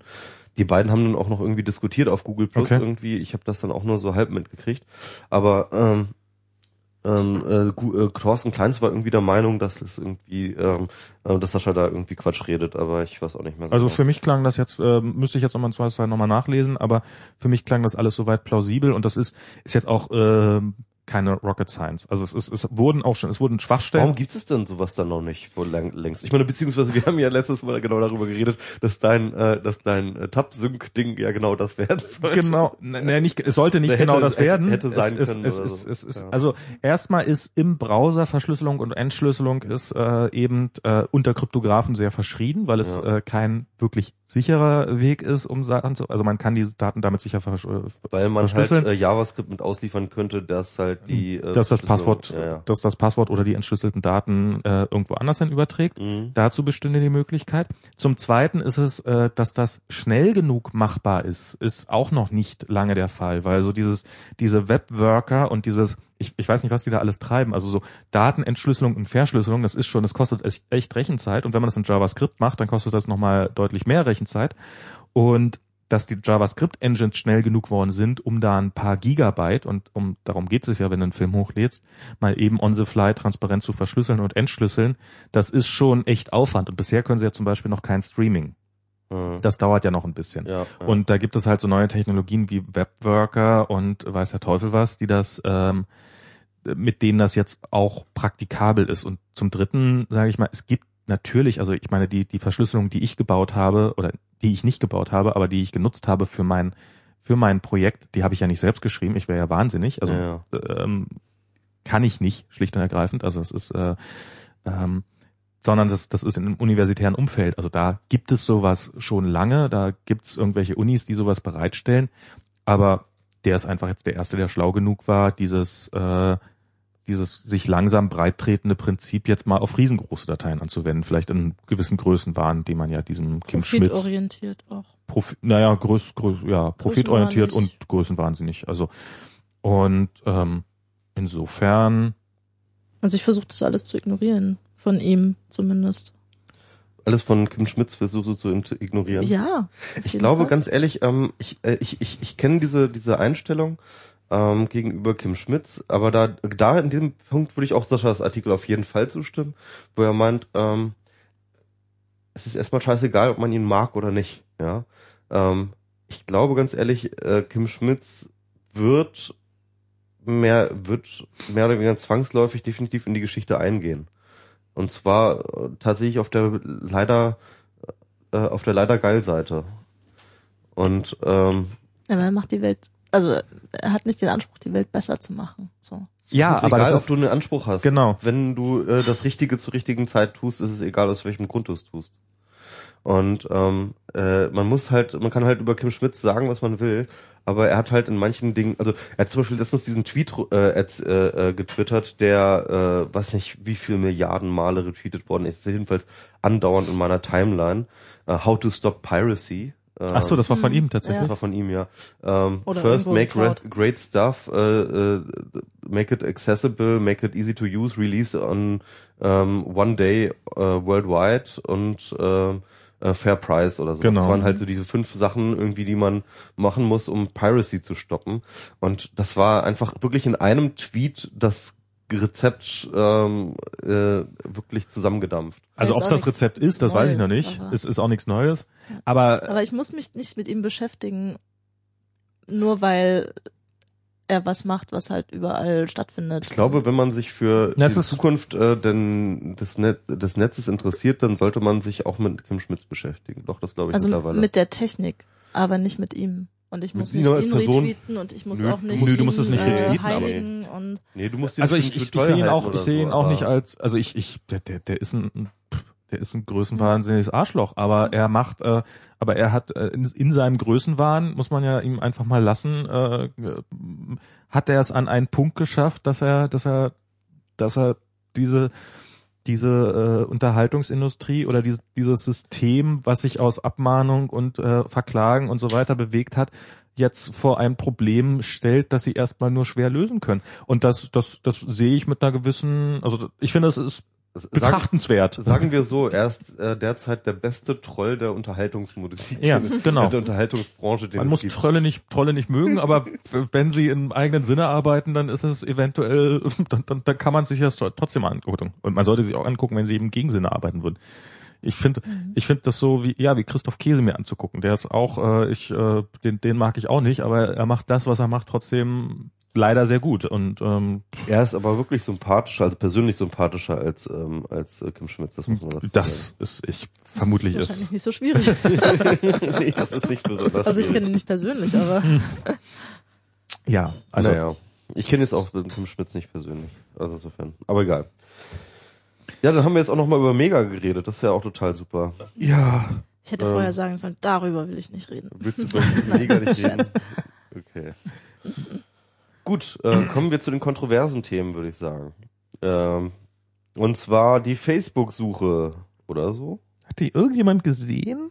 Man kann sie ja noch nicht ausprobieren hier- hierzulande, oder? Genau. Also ich habe mich jetzt Ja. eingetragen, dass ich da gerne ähm, ähm, äh, Testobjekt äh, werden möchte. Also konnte sich irgendwo eintragen, dass man Ja. sagen will, ich will halt auch möglichst schnell diese Facebook-Suche haben. Beta-User Um das heißt das, Als ne? Beta-User oder sowas. Aber das war explizit nur auf englisch sprechende Leute eingeschränkt. Ja, ich habe meinen Account auf Englisch. äh, Ach so. Ja. Das, das kriegen wir nie raus.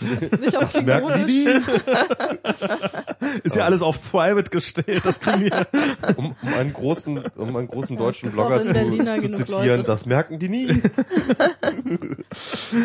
Jedenfalls, ähm, ich habe äh, Facebook-Suche.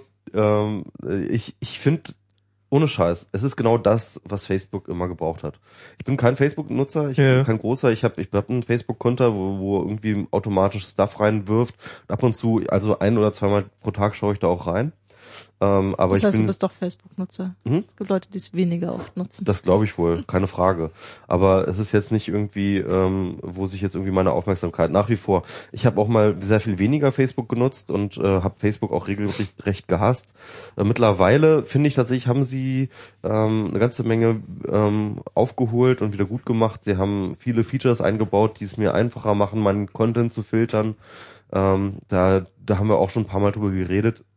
Sie sind halt, es haben ziemlich viele richtige Schritte getan, meine, meines Erachtens, in Richtung, ähm, ja, weiß ich nicht, äh, Stream, also äh, Nachrichtenstream-Management oder so, wie man das nennen will.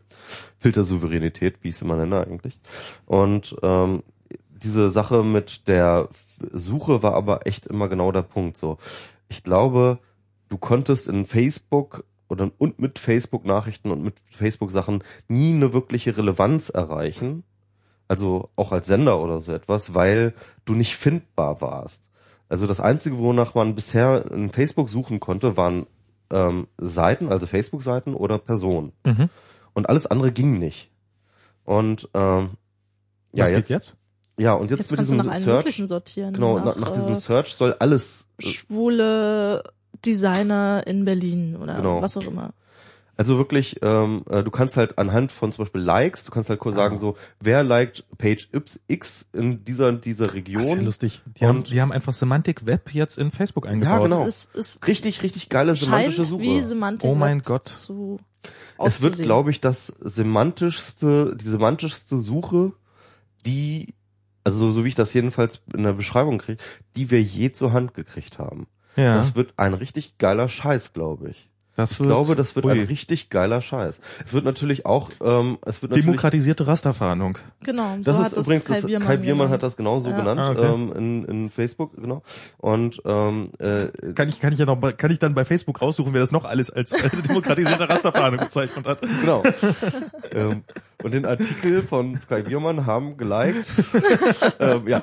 Ähm, Mist, du kommst raus, das ist Freunde gar nicht von mir. Kai Biermann. ja, ja, ja, Ich- natürlich, ja, natürlich. Also im Grunde genommen sem semantisches Search.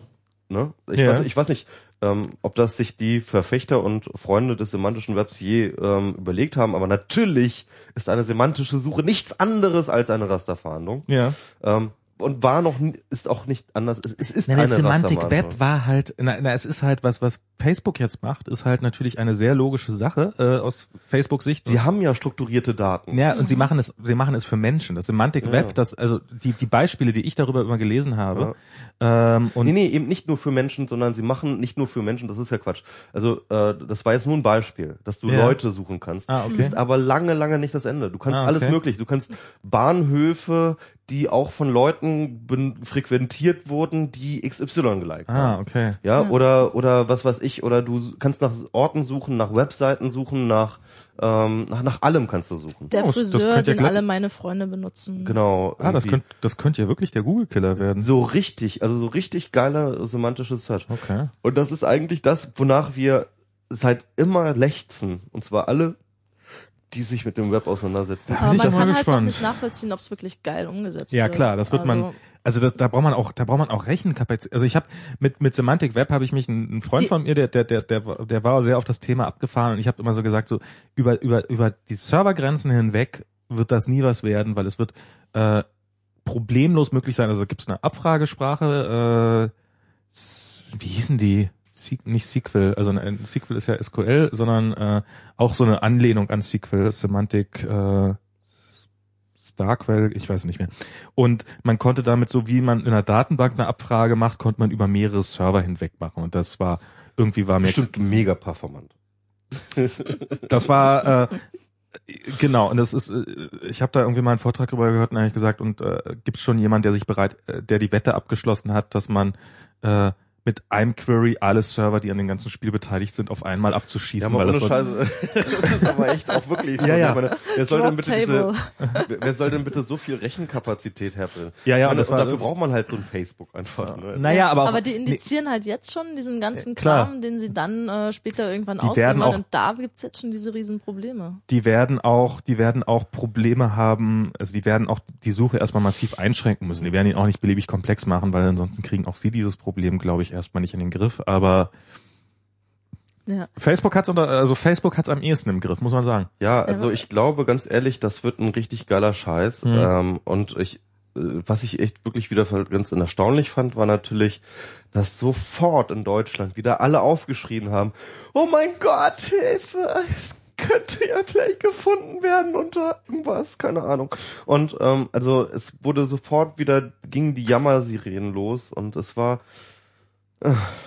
Naja, das es ist aber auch vorhin- ganz natürlich. Also, Vorhin war schon, habe ich, also es, es ist nicht nur in Deutschland, sondern ich habe irgendwann einen Artikel, ich weiß nicht mehr wo, da, der hatte, die hatten so ein paar Beispielsuchanfragen gestellt und das war und und da waren so Suchanfragen wie drinne wie welche meiner Freunde sind verheiratet und gehen trotzdem gern zu Prostituierten und äh, sie hat viel ausgespuckt. Also es ist äh, das äh, das ja, es ja ist, jetzt, da jetzt gab's ja vorher schon Berichte darüber, dass es dass sowas rausgefunden werden kann, wenn man nur die richtigen äh, Ja, Facebook-Suchen kombiniert und die richtigen Profile Aber wenn du es dann so siehst, wenn du es dann siehst und es für jedermann zur Verfügung stellt, ist das natürlich nochmal ein ganz anderes äh, Angstpotenzial. Das ist doch gar keine Frage. also es, dass man da, dass man da Schiss vor hat, kann ich. Also das kann ich wirklich verstehen. Total, und das ist ja technisch finde ich das total spannend und interessant, aber dann frage ich mich, wie sie es umsetzen. Also wie wird das Tool eingeführt? Wie werden die Leute darauf aufmerksam gemacht, dass das jetzt zur Verfügung steht? Wie ähm, können sie auch ihre alten Daten, wo sie vielleicht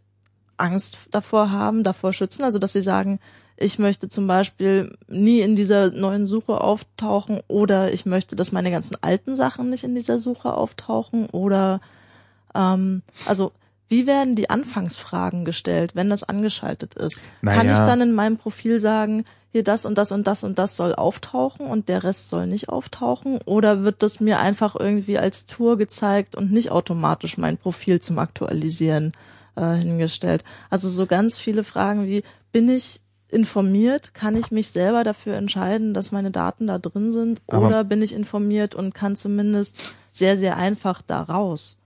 Aber Und- machen wir uns doch nichts vor, wenn, wenn, wenn die Polizei oder die, die, die Geheimdienste sowas sehen oder auch das Finanzamt, Mhm. dann gehen die zum Facebook und sagen, wir hätten gerne das, außer dass die da nicht das auswählen, dieses Opt-out haben können. Also das ist doch, ähm, das, das, äh, Du meinst, dass die dann in den privat, auch privat gestellten Informationen suchen können? ja, Also die- die selbstverständlich. Natürlich also das können sie auch jetzt, das können sie auch jetzt schon und die werden auch ja, sagen, die wir müssen, hätten dann gern, schon, die müssen dann schon über Facebook gehen und sagen, hallo Facebook, gib uns doch mal ähm, äh, die Ja. Accountdaten von XY. ja, dann wollen sie in Zukunft halt haben, wir wollen diese Abfragen formulieren können. Ja, also dann, Mhm. du meinst eine direkte, echte Schnittstelle für die Behörden. Also, Also das, Wette. das ist Ja, In vielen also, Fällen, also die klar ist das jedenfalls noch nicht, äh, Max. Also so Nein, ist das ist was- es ist, also, was sie- gewünscht dass sie, dass sie es wäre wollen, das wäre jetzt durchaus ein Novum. Nee, nee, ich sage nicht, dass, dass sie es automatisch Ja, kriegen, Ja, aber dass sie es Ja, wollen, das klar, ist, das Wollen ist gar wollen keine klar. Frage. Ja, ja, klar. Und dass sie und äh, dass dass sie dann ab also und und wenn sie dann Face also wenn sie dann Facebook zeigen können, guckt mal, ihr könnt solche Abfragen formulieren. Mhm. Ähm, also tut doch nicht so, als ob ihr uns die Antwort nicht darauf liefern könnt. Mhm. Das ist eigentlich auch logisch. Also das ist äh, insofern sind da diese ähm, Insofern muss ich ja mal Michi recht geben, sind diese ganzen Privacy-Settings, die man dafür hat, sind eher, sind, sind eher das, was verhindert, dass man sieht, was mit diesen Daten, was andere mit diesen Daten definitiv anstellen können. Ja, schon, aber das sind ja die Sachen, die konkreter vor Ort sozusagen als, ich würde es nicht Gefahr nennen, aber die einfach jeden selber betreffen und wo die Leute zumindest wissen sollten, was passiert. Und die Leute müssen natürlich auch wissen, dass äh, jede Polizei ähm, versucht, möglichst viele Daten, Ja, ähm, wenn es irgendwas gibt, äh, abzufragen. Und, und man, die, die Leute sollten sich bewusst werden und ich, ich will niemandem vorschreiben, was daraus die Konsequenzen sein sollten, äh, aber das wird nicht, das wird nicht weniger werden, sondern es wird mehr werden, was in die Richtung geht. Die Abfragemöglichkeiten werden weiter wachsen, die über solche Tools existieren. In zehn Jahren wird es nicht so sein, dass wir wieder, dass das wieder weg ist, sondern es wird äh, zehnmal so mächtig sein. Und die, diese, dieser Tatsache sollte man sich einfach bewusst sein. Mhm. Und ich finde so dieses berühmt, also ich finde es verständlich, dass man sagt, dieses schreibt gar nicht rein. More than 100 people married uh, prostitute. Es gibt einen Tumblr, actual Facebook graph searches.tumblr.com, Krass. ähm, wo diese Searches hier. Ähm, Das ist jetzt aber schnell gefunden. Du bist ein guter Googler.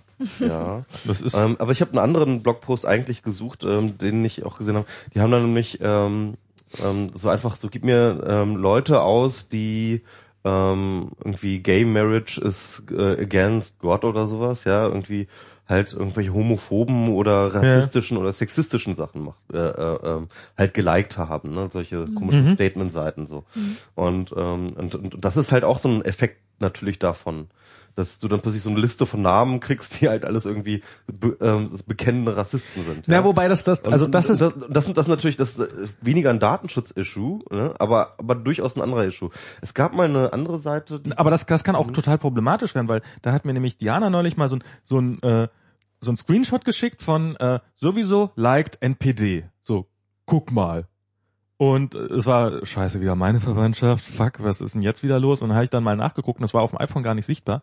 Der hatte das, der hatte die NPD geliked, um dann eine Anleitung in die Kommentare reinzuschreiben, was man machen muss bei Facebook, damit die dann als äh, als Spam und rassistisch und so, äh, also er wollte sie sozusagen in seine Timeline kriegen Mhm. und dann den Kommentar dazu schreiben.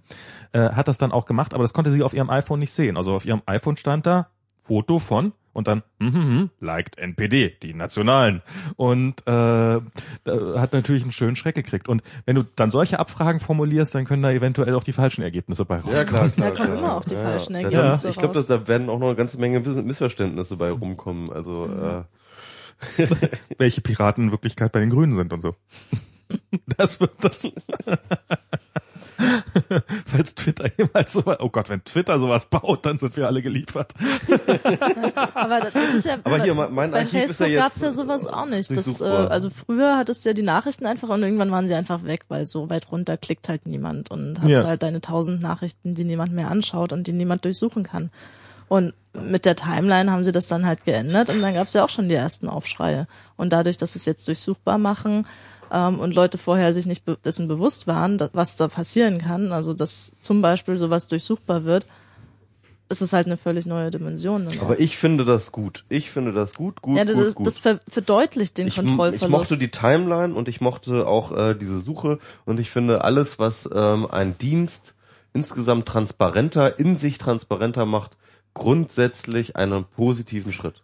Also ich habe schon Angst vor dem Tag, an dem es ein Tool gibt, ein, ein äh, selbst von Anwälten bedienbares Tool geben wird, mit dem man Audiodateien durchsuchen kann, weil dann werden wir so viele Abmahnungen ins Haus kriegen für rückwirkend äh, 57 Podcasts, äh, dass wir. Äh, Und das kommt. ja, natürlich kommt das. Wieso? Weil wir Sarrazin die je- jedes Mal Arschloch nennen? Oder warum? Äh, ich meine, oder Bombe, ähm, Bombe, Bombe. ich meine, ich, ich, ich Oh, nicht schon wieder das GSG 9 hier. ähm, ja, also ich meine, es gibt halt einfach Arschlöcher. Ich kann sie gerne alle mal aufzählen. Aber so viel Zeit habe ich nicht mehr. Okay. Nein, wir müssen ja auch irgendwann mit dem äh, Genau. Podcast zu Ende kommen. Gut, dann haben wir ja über ähm, genau äh, über Facebook geredet. Aber wo wir gerade beim Datenschutz sind, ne? Ähm, du warst ja in äh, du, du bist ja so ein bisschen bekannt persönlich mit EU-Politik. Ja, Und uns erwartet ja jetzt demnächst sozusagen, ähm, ähm, wie soll ich mal so sagen, ich sag mal so die, ähm, äh, die, die ich habe jetzt, mir fehlt, mir, fehlt, mir, fehlt, mir fehlt jetzt irgendwie die Analogie. Ja, ja, es gibt jetzt demnächst eine, eine Datenschutzreform auf EU-Ebene, die auf uns zurollt und die wahrscheinlich ähnlich wirken wird wie, ähm, wie ACTA oder so. Echt? Das ist meine Befürchtung. Das ist meine Befürchtung. Also, ähm, es sind, es sind so schöne Dinge drin, also äh, so von denen ich weiß, also das äh, schöne, unvergessliche Recht auf Vergessen. wann hast du dich damit beschäftigt? Was? Wann hast du dich mit dem Recht auf Vergessen beschäftigt und was denkst du, was da drin steht? Ja, ich, ich weiß, dass das ein bisschen entschärft worden ist aus den ersten Entwürfen. Ähm, ähm, es, es läuft wohl alles ein bisschen darauf hinaus, dass es jetzt sozusagen ein Recht auf gelöscht werden bei Diensten ist. Ja, also So, wenn ich zum Beispiel meinen Facebook-Account löschen möchte, Ja. weil ich nicht gut finde, was da alles passiert, Ja. dann finde ich, dass es ein Recht geben sollte, dass sich innerhalb von einer gewissen Zeit, wie ähm, eben in der aktuellen Datenbank äh, die Reinigungsprozesse sind, dass zumindest erstmal alles weg ist und dass es dann aber auch wirklich gelöscht wird und nicht nur irgendwie ausgegraut oder ähm, auf Also auch unbenutzbar die gestellt. Kommentare, die du bei mir in Blogpost und, und unter meine äh, Facebook-Dings da geschrieben hast. Warum? Da, da, da Warum- kann von warum soll man aus daraus ein Recht stehen, ähm, gelöschter Benutzer. Also da kann man ja einfach den Nutzer Ach, entfernen. einfach, einfach nur die Namen entfernen, meinst du? Das kann man machen. Ach so, ja, das kann man machen. Okay. Ja. Also das, also Das dann wird ja aber, auch schon aber der so Inhalt nicht, aber dann nicht der, der Inhalt. Der Inhalt müsste dann, glaube ich, nicht gelöscht werden. Okay, gut, ja. Also ich Aber also, das das, ist dann, das natürlich, das sind das natürlich Fragen, wie man, wie man das Ja. dann irgendwie definiert. Gut, das Ja. Recht des auf Vergessen wurde ein bisschen entschärft, das muss man dazu sagen, das ist richtig. Ähm, also so wie es halt mal angedacht war, fand ich es wirklich katastrophal. Also wirklich dieses, ähm, ähm, ich äh, kann von vornherein bestimmen, wie lange irgendwie eine Information gültig ist und äh, jede Information soll mit einem Gültigkeitsstempel ausge, also mit einem Ablaufdatum versehen werden und ich soll ein Recht darauf haben, dass wenn du irgendwelche Fotos von mir hostest, ich, äh, du mich dann löscht oder so, ähm, obwohl ich meine Einwilligung gegeben habe und so weiter und so fort. Also ähm, all diese Dinge sind da, glaube ich, jetzt äh, nicht ganz so schlimm eingetreten, wie das ähm, äh, mal geplant war. Aber es gibt immer noch irgendwie die Cookie-Richtlinie. Also das heißt, dass die ist ähm, unabhängig davon. die, ist, die ist unabhängig davon, Mhm. ne? Ja. Ja. Aber das soll ja auch kommen über EU. Ja, die Cookie-Richtlinie soll überarbeitet werden und der Witz daran ist, dass die EU-Kommission jetzt gesagt hat, wir überarbeiten die Vorratsdatenspeicherungsrichtlinie erst gemeinsam mit der Cookie-Richtlinie und das alles muss erstmal warten, bis die äh, EU-Datenschutzreform um, ähm, abgestimmt ist. Ah, was, okay. ähm, was dazu führt, dass einfach gar nichts passiert, weil die Datenschutzreform ist halt ein riesiges Paket. Das sind jetzt ähm, schon allein 200 Seiten Bericht von dem Berichterstatter im Europäischen Parlament, im zuständigen Ausschuss, Jan Philipp Albrecht, ja, Philipp. Ähm, ja. Die einfach auch mal durchgearbeitet werden müssen oder die aktuell durchgearbeitet werden von den Leuten. Ähm, das ist Anfang Januar erschienen und Änderungsanträge ohne Ende.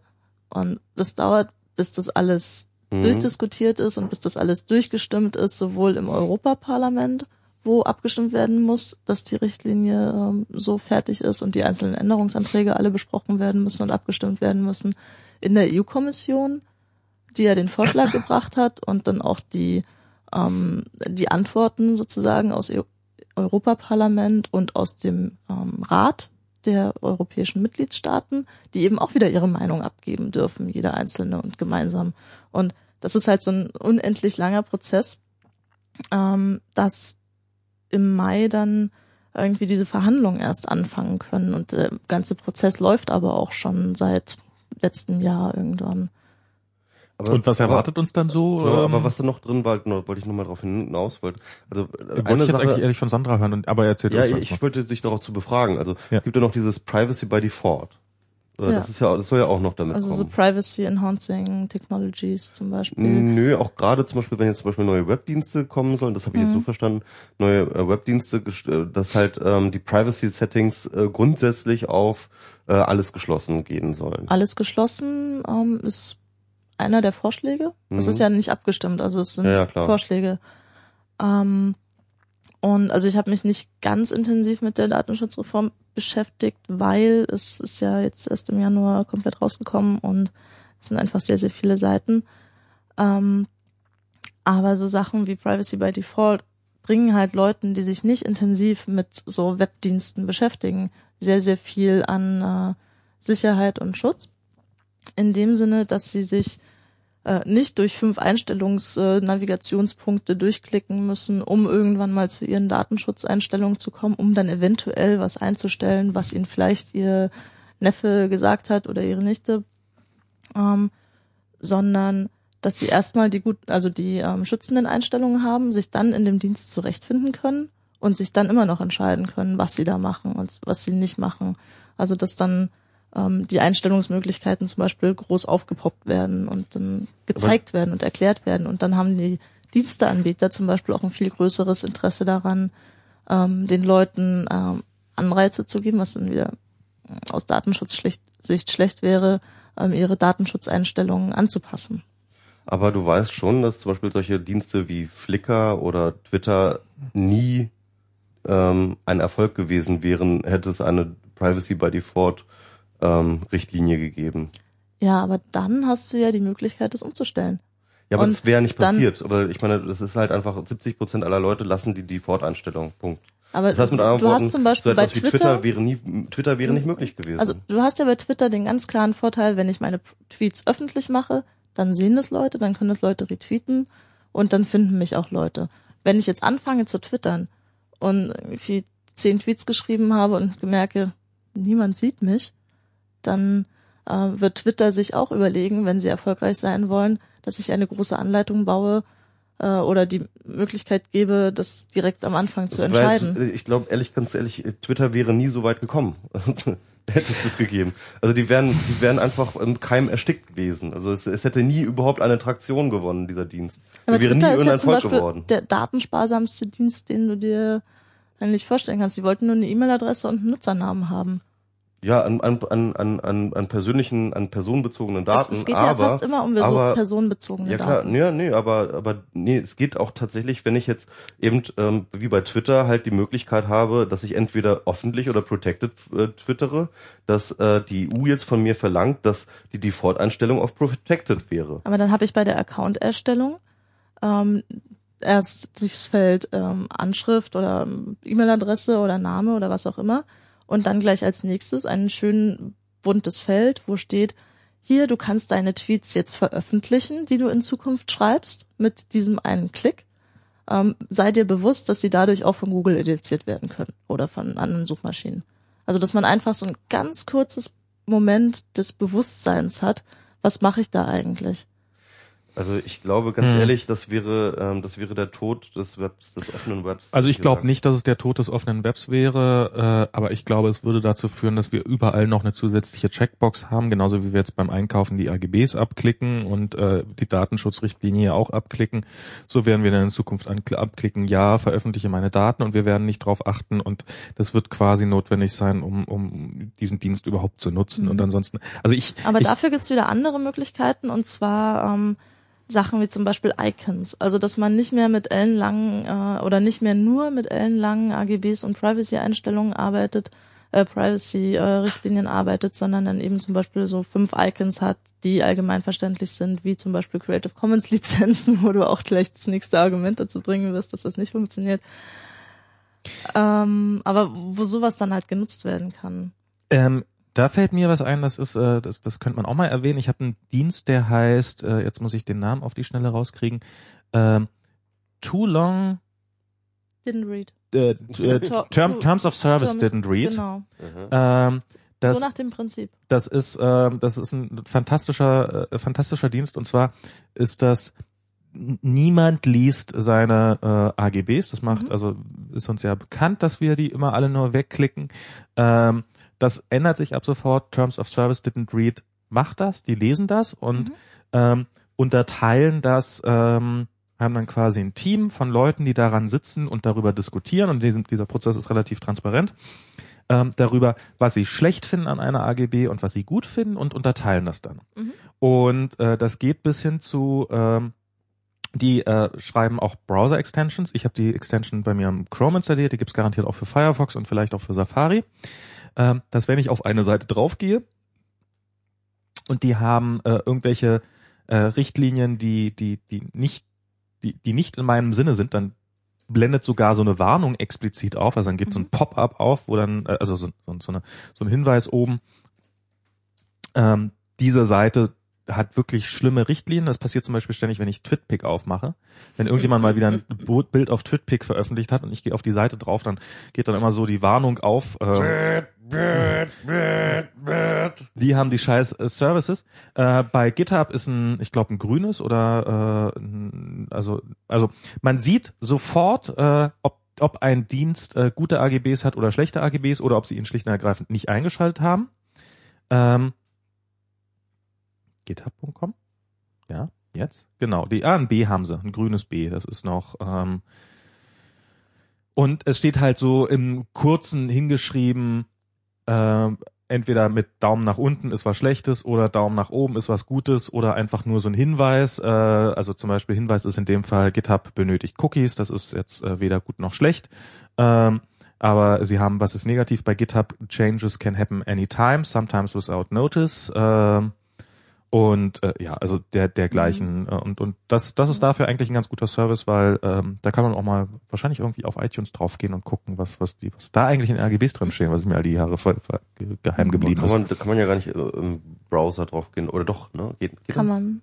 Wird bestimmt irgendwie gehen. irgendwie Also so die die haben die haben auch noch eine Website. Webs die haben auch noch eine Webseite, wo man auch dann die äh, also die Toolbar ist Mhm. sozusagen macht's da noch einen Zacken Mhm. einfacher. Die haben auch eine. Webseite, wo man die die URLs selber eingeben kann oder den Namen der Dienste, wo das dann auch alles funktioniert. Schöner Dienst.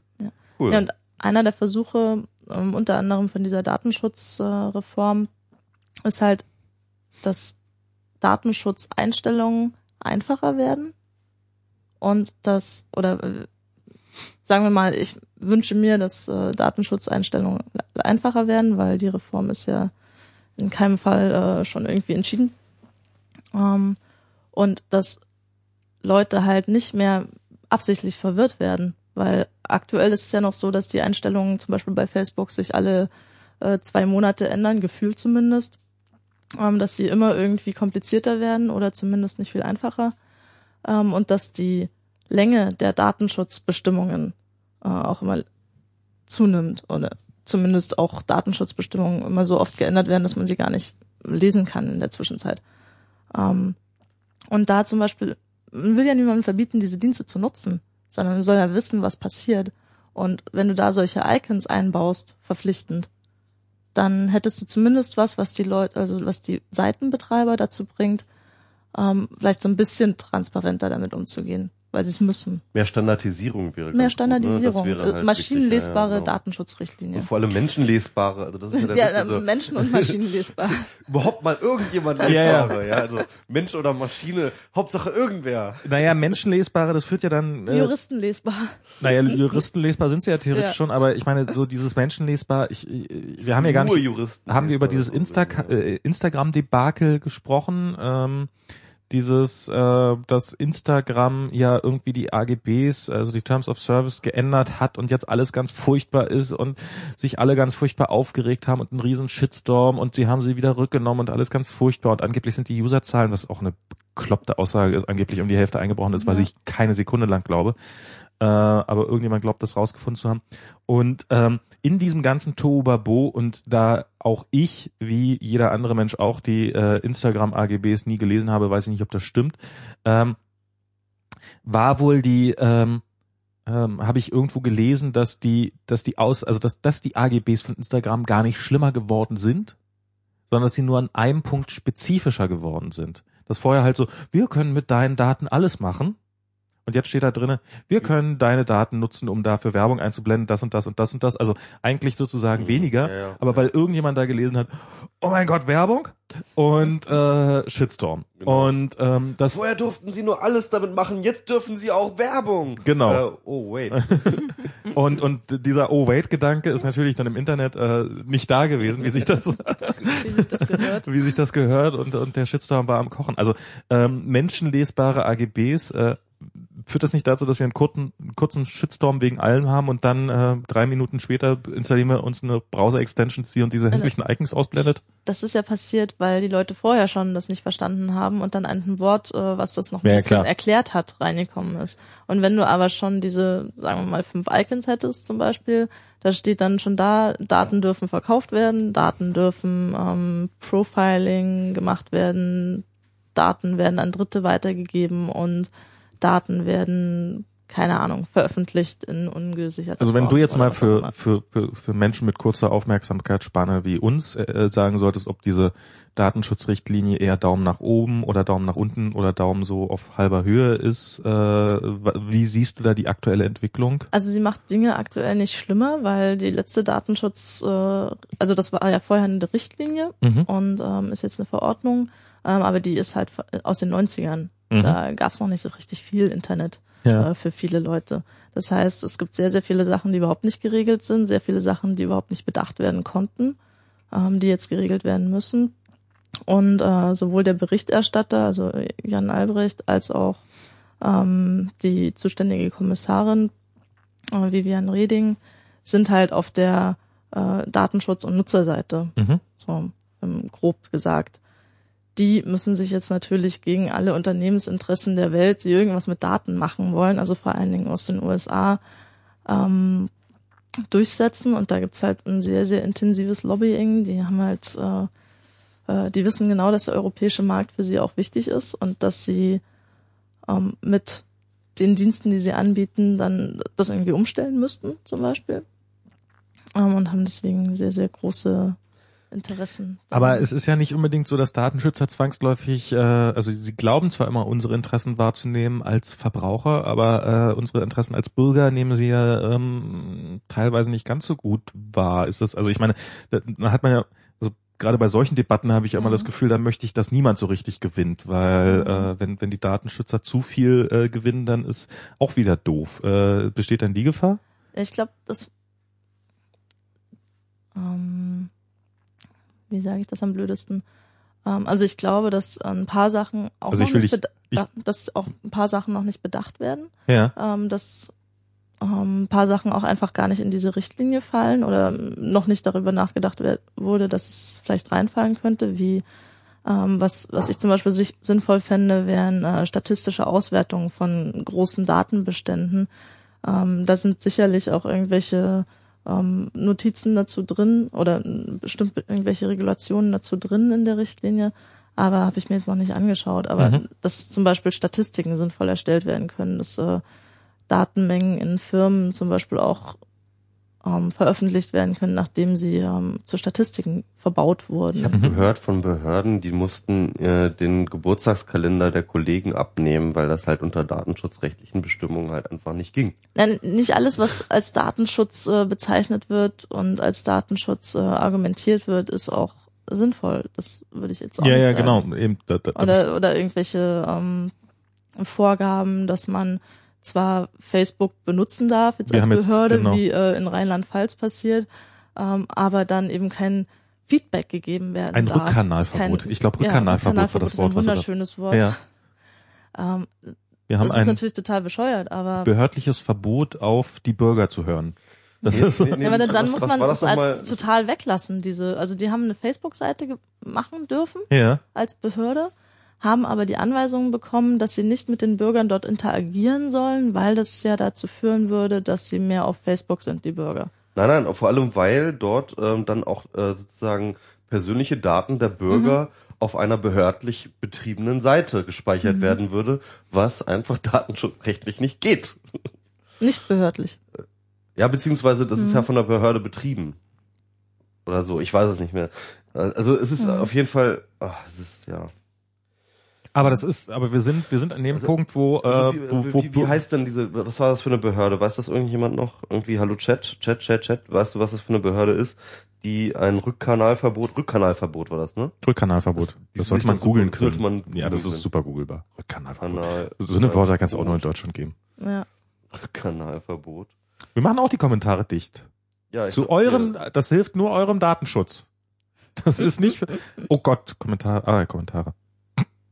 Gucken wir mal, das ist hier Rheinland-Pfalz, keine Kommentare, kein gefällt mir. Der rheinland-pfälzische Datenschutzbeauftragte Edgar Wagner hat ein Antwortverbot bei Facebook gegen die Staatskanzlei der neuen, des neuen, der neuen Ministerpräsidentin Malu Dreyer. Aber das erhängt. klingt für mich nach einem, für mich klingt das nach einem faulen Kompromiss. Nee, das ist einfach eine Satire, ist das einfach. Das ist, das ist, das ist so, ich, also meine Vermutung ist, es ist so entstanden, die, die Behörden wollten gern Facebook-Seiten haben und haben gesagt, jeder ist auf Facebook. Und dann ist der Datenschutzbeauftragte hat gesagt, aber Facebook ist böse.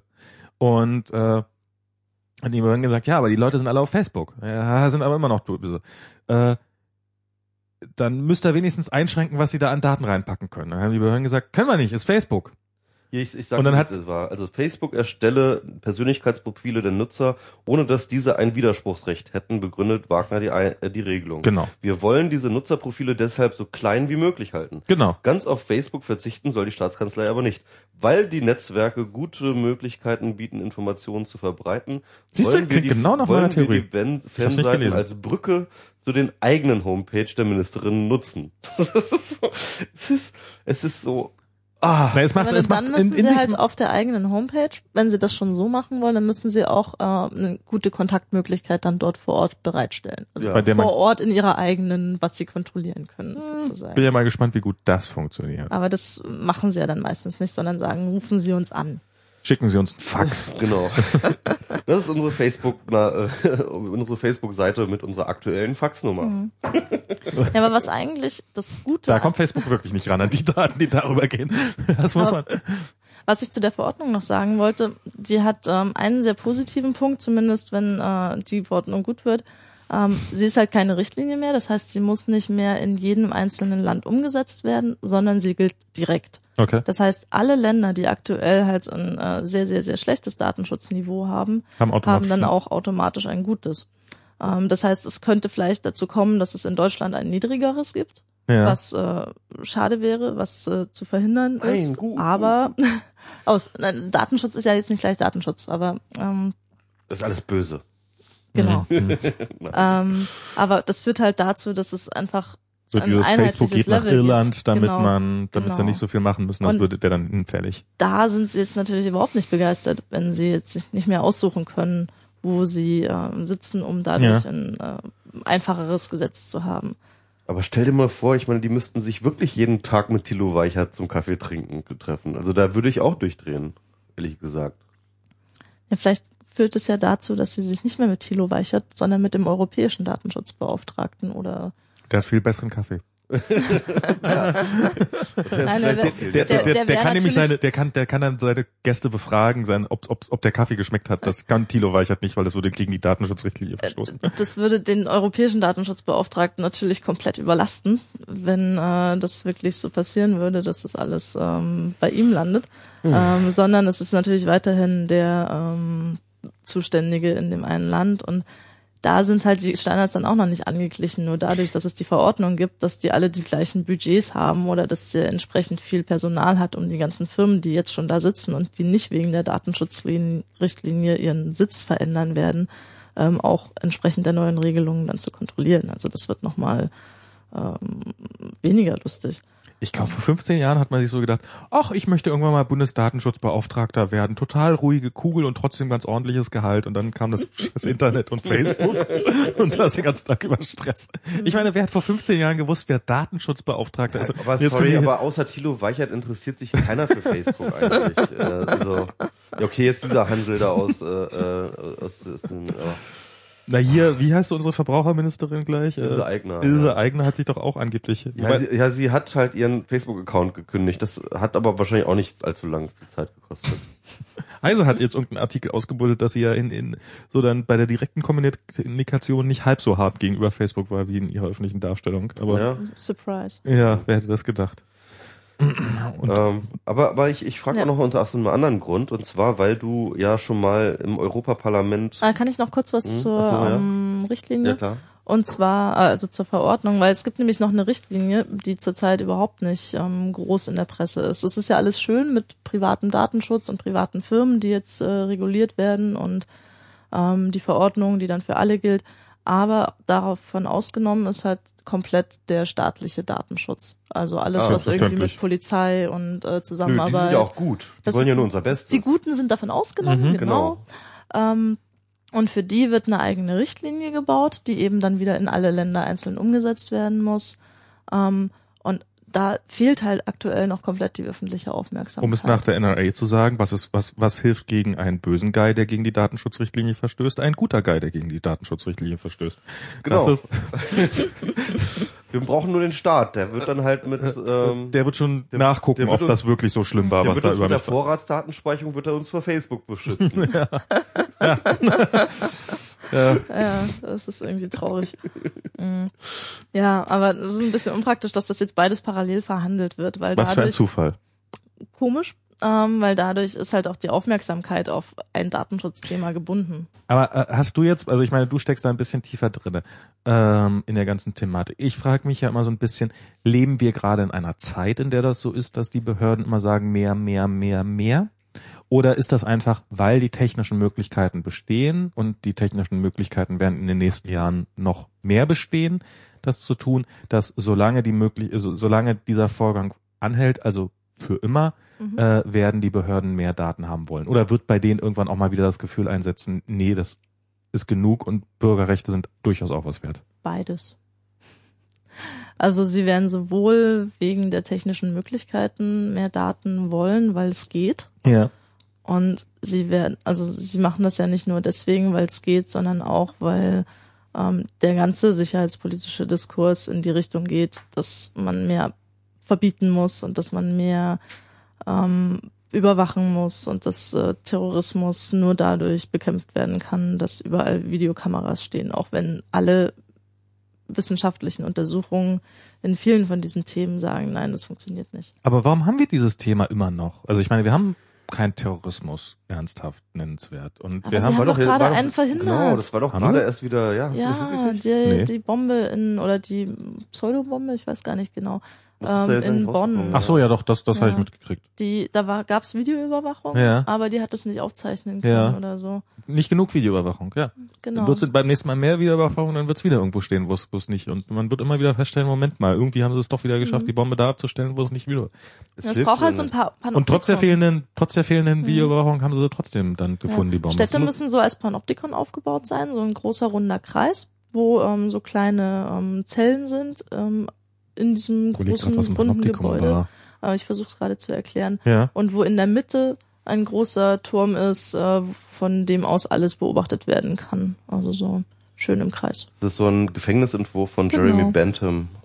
Ähm, Von der, Bentham? Ja, von Bentham. Okay. Und äh, der von äh, Foucault dann als so ein Beispiel genommen wurde für die ähm, derzeitige Disziplinargesellschaft, wie er es nennt. Mhm. Ja. Also Foucault hat es ziemlich bekannt gemacht. Genau. Obwohl es Bentham ist jetzt auch nicht ganz so unbekannt. Aber dagegen äh, wehrt sich die Gesellschaft, indem sie sagt, nein, wir wollen weiterhin Negern in unseren Büchern lesen, in unseren Kinderbüchern. Das ist ja auch so ein kleiner rebellischer äh, ähm, Aufschrei gegen die Überwachungsgesellschaft auf so eine Art. Art. Diese Verbindungen sind beeindruckend. Schwierig. Aber ich wollte jetzt äh, tatsächlich jetzt mal auch ähm, ähm, das äh, äh, äh, leidige Datenschutzthema, ähm, das ja hoffentlich äh, sowieso bald zerschellen wird an, einer, an einem untergehenden Euro oder sowas hoffentlich. Ähm, jedenfalls, ähm, Nein, aber es ist auch ein Wirtschaftsfaktor. Das ist ja auch das Geile eigentlich, dass du als Firma Datenschutz aus Deutschland, Exportschlager Nummer eins. total, Ja, ja. dass du eigentlich, wenn du es ähm, richtig machen würdest, als datenschutzfreundliche Firma ähm, zumindest im deutschen Raum, aber auch in anderen europäischen Ländern ziemlich gute Markteintrittschancen hast, Das stimmt. weil die, das Bewusstsein für Datenschutz einfach relativ hoch ist. Und in anderen Ländern gibt es es halt nicht so, aber du könntest es als Exportschlager ähm, schon verbreiten. Also das funktioniert. Äh, ein Beispiel, an dem ich das äh, in der Praxis zeigen kann, ist, es gibt, äh, wenn man iOS-Apps entwickelt, dann gibt es Möglichkeiten, wie man diese Apps verbreitet, also so zum, zum, zum Debuggen. Ähm, also es ist, gibt's Dienste, die dir helfen dabei, die an, den, an die Beta-Tester zu bringen und wenn die Apps dann bei den Beta-Testern abstürzen, die die dann, äh, die dir also mir dann die Crashlogs wieder zurückschicken, also die Informationen, warum das, warum die App jetzt abgestürzt ist. Und da gibt's einen Dienstleister in Amerika, der heißt Testflight, der ist kostenlos und wir haben keine Ahnung, was er mit den Daten anstellt. Und es gibt hier so eine kleine deutsche Bude, die immer besser wird. Ich habe mal bei Mobile Max ein bisschen über die geschimpft, aber die werden tatsächlich immer besser. Äh, die heißen Hockey und die kosten Geld. Und äh, wir sind bei uns in der Firma, das ist jetzt nicht sind 10 Euro im Monat oder sowas, also es ist irgendeine relativ kleine Summe, gerade wenn man als Firma agiert. Ähm, und wir nutzen jetzt schon seit einer ganzen Weile die Weise, weil, weil wir wissen, womit die ihr Geld verdienen. Das ist schon mal ganz angenehm, zumindest den Großteil davon. Und, äh, und ja, sie sind an deutsches Datenschutzrecht gebunden. Und wenn man dann mit deutschen Firmen, also wir arbeiten mit Firmen zusammen, die dann auch an deutsche Datenschutzgesetze gebunden sind, dann kommt das bei denen zumindest schon mal deutlich besser an, wenn ähm, wir sagen, ja, eure Daten sind äh, sicher und nicht, äh, die geben wir nach Amerika weiter, weil äh, und wir wissen nicht, was mit denen da passiert. Also insofern, das ist und sehen auch mittlerweile hübscher aus. Hockey nutzt nutzt Hockey. okay. Gibt's auch Okay. für Android und für Windows und für weiß der Teufel was. Das ist nicht Der nur. Werbeblock wäre Ich damit bin- auch abgehakt. Ich bin da auch noch mal ein bisschen äh, skeptisch, aber, Aber- gut. Aber ich wollte, Aber Mhm. sowas wie ähm, Bezahlmodelle für Services, die eigentlich aktuell nur mit Werbung funktionieren, also das gibt's ja auch noch nicht so richtig. Also viele Leute haben ja zum Beispiel schon nach Facebook gefragt, wofür sie bezahlen würden, irgendwie einen Euro pro Monat oder zehn Mhm. pro Jahr oder was weiß ich nicht. Ähm, aber das entwickelt sich ja nicht, scheinbar. Also App.net gibt's jetzt halt. Ja, aber wie gesagt, ich glaube nicht, dass die daran scheitern, dass sie Geld nehmen, sondern ich glaube, dass, dass die haben einfach ein schlechtes Community Management. Mhm. Das ist, die, die schaffen es nicht, die schaffen es nicht, einen bei, bei Laune zu halten. Und Also- aber ich finde halt die Facebook-Technologie total interessant, aber ich will den nicht vertrauen, ich will den nicht, äh, ich will nicht auf Facebook relyen, also wie heißt das? Ähm, ich will nicht Facebook ähm, abhängig sein. abhängig sein, weil meine Freunde jetzt alle auf Facebook sind und Mhm. ich nur, also keine Kontaktmöglichkeiten zum Beispiel zu ihnen habe, ähm, sondern ich will die Möglichkeit haben, ähm, das selbst zu entscheiden. Und wenn ich einen Service habe, den ich bezahle, dann weiß ich, womit die zumindest zum Nein, Teil ihr Geld verdienen. nicht. Oder zumindest könnten sie ein Geschäftsmodell haben, das so funktioniert. Ja, sie könnten, das ist, sie könnten theoretisch ein Geschäftsmodell. Ich meine, wenn wir, wenn, wenn du heute ein Abo abschließt und dir äh, als letzter Spiegel-Abonnent den Spiegel holst oder weiß der Teufel was, was auch immer, ähm, Das sind die letzten, die verantwortungsvoll mit deinen Daten die, Ja, das die haben ein eigenes Gesetz, was ihnen erlaubt, deine Daten an jeden zu verkloppen, der nicht bei drei auf den Bäumen Ja. ist. Und ähm, die scheren sich einen Scheißdreck drum, obwohl du ihnen gerade 100 Euro für äh, ein bisschen bedrucktes Papier in die Hand gedrückt hast pro Jahr oder was auch immer. Das, deswegen Und- meine ich ja, das könnte dann- das dann- Es könnte so Geschäftsmodell sein, genau. Es könnte das Geschäftsmodell sein, aber dieser, diesen, diesen Automatismus dahinter zu sehen, äh, den sehe ich nicht. Und im Zweifelsfall äh, RTL, äh, ein Fernsehsender, der für mich komplett kostenlos ist, äh, verkauft, weil er meine Daten per Definition nicht kriegen kann, verkauft meine da von mir wesentlich weniger Daten, als es äh, sehr viele Dienste verkaufen, denen ich jeden Monat Geld überweise. Also das ist ähm, ich halte diesen Automatismus für so dieses, die, die, diese Einstellung, ähm, wenn du es nicht bezahlst, bist du das Produkt und nicht der Kunde. Ähm, Mhm. Ja, das hat, das, das hat was Schönes, aber das ist kein Automatismus. Das Nee, es ist, würd's auch stimmt nicht als Automatismus es stimmt bezeichnen. Nicht. Es stimmt einfach nicht. Es Aber es wäre ein Geschäftsmodell, das aber nicht funkt, also das nicht äh, ausprobiert wird. Es, Ja. es wird auch von vielen ausprobiert. Es ist halt, es ist nicht dieses Geschäftsmodell, was explodiert. Und es funktioniert von Social Network tatsächlich relativ wenig, weil da ist es geht nicht nur darum, dass du bez bereit bist zu bezahlen, sondern Klar. dass dein gesamtes Umfeld bereit ist zu bezahlen.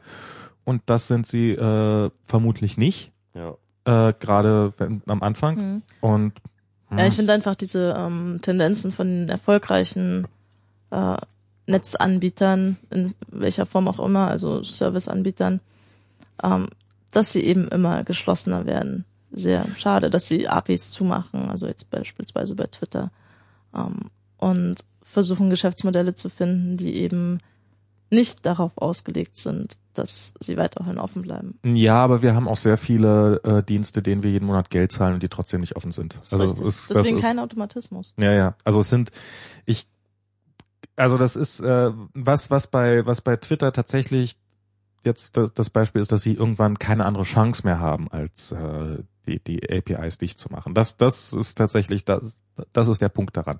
Aber ähm, also wenn sie ein funktionierendes Geschäftsmodell haben, aber das heißt nicht, dass sie nicht Investoren haben, die trotzdem drauf bestehen, den letzten Cent Mhm. noch rauszudrücken und äh, dann funktioniert es trotzdem nicht, auch egal ob du Geld nimmst oder nicht. Ja, aber das ist halt so ein Es gibt Aufreger.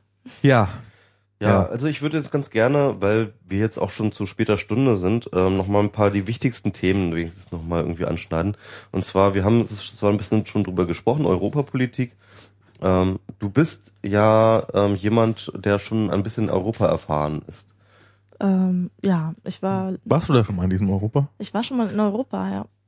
Erzähl Total doch mal. toll. Ich mag Europa. Athen, Berlin, London, alles ja, also ich habe mal ähm, sechs Wochen nur, aber Mhm. trotzdem ähm, sehr interessante Zeit in Brüssel gewohnt und da einen kleinen Büroaustausch oder ja Praktikum kann man es im Prinzip auch nennen bei eben Jan Albrecht gemacht, was ich vorhin ähm, in dem Halbsatz eigentlich erwähnen wollte.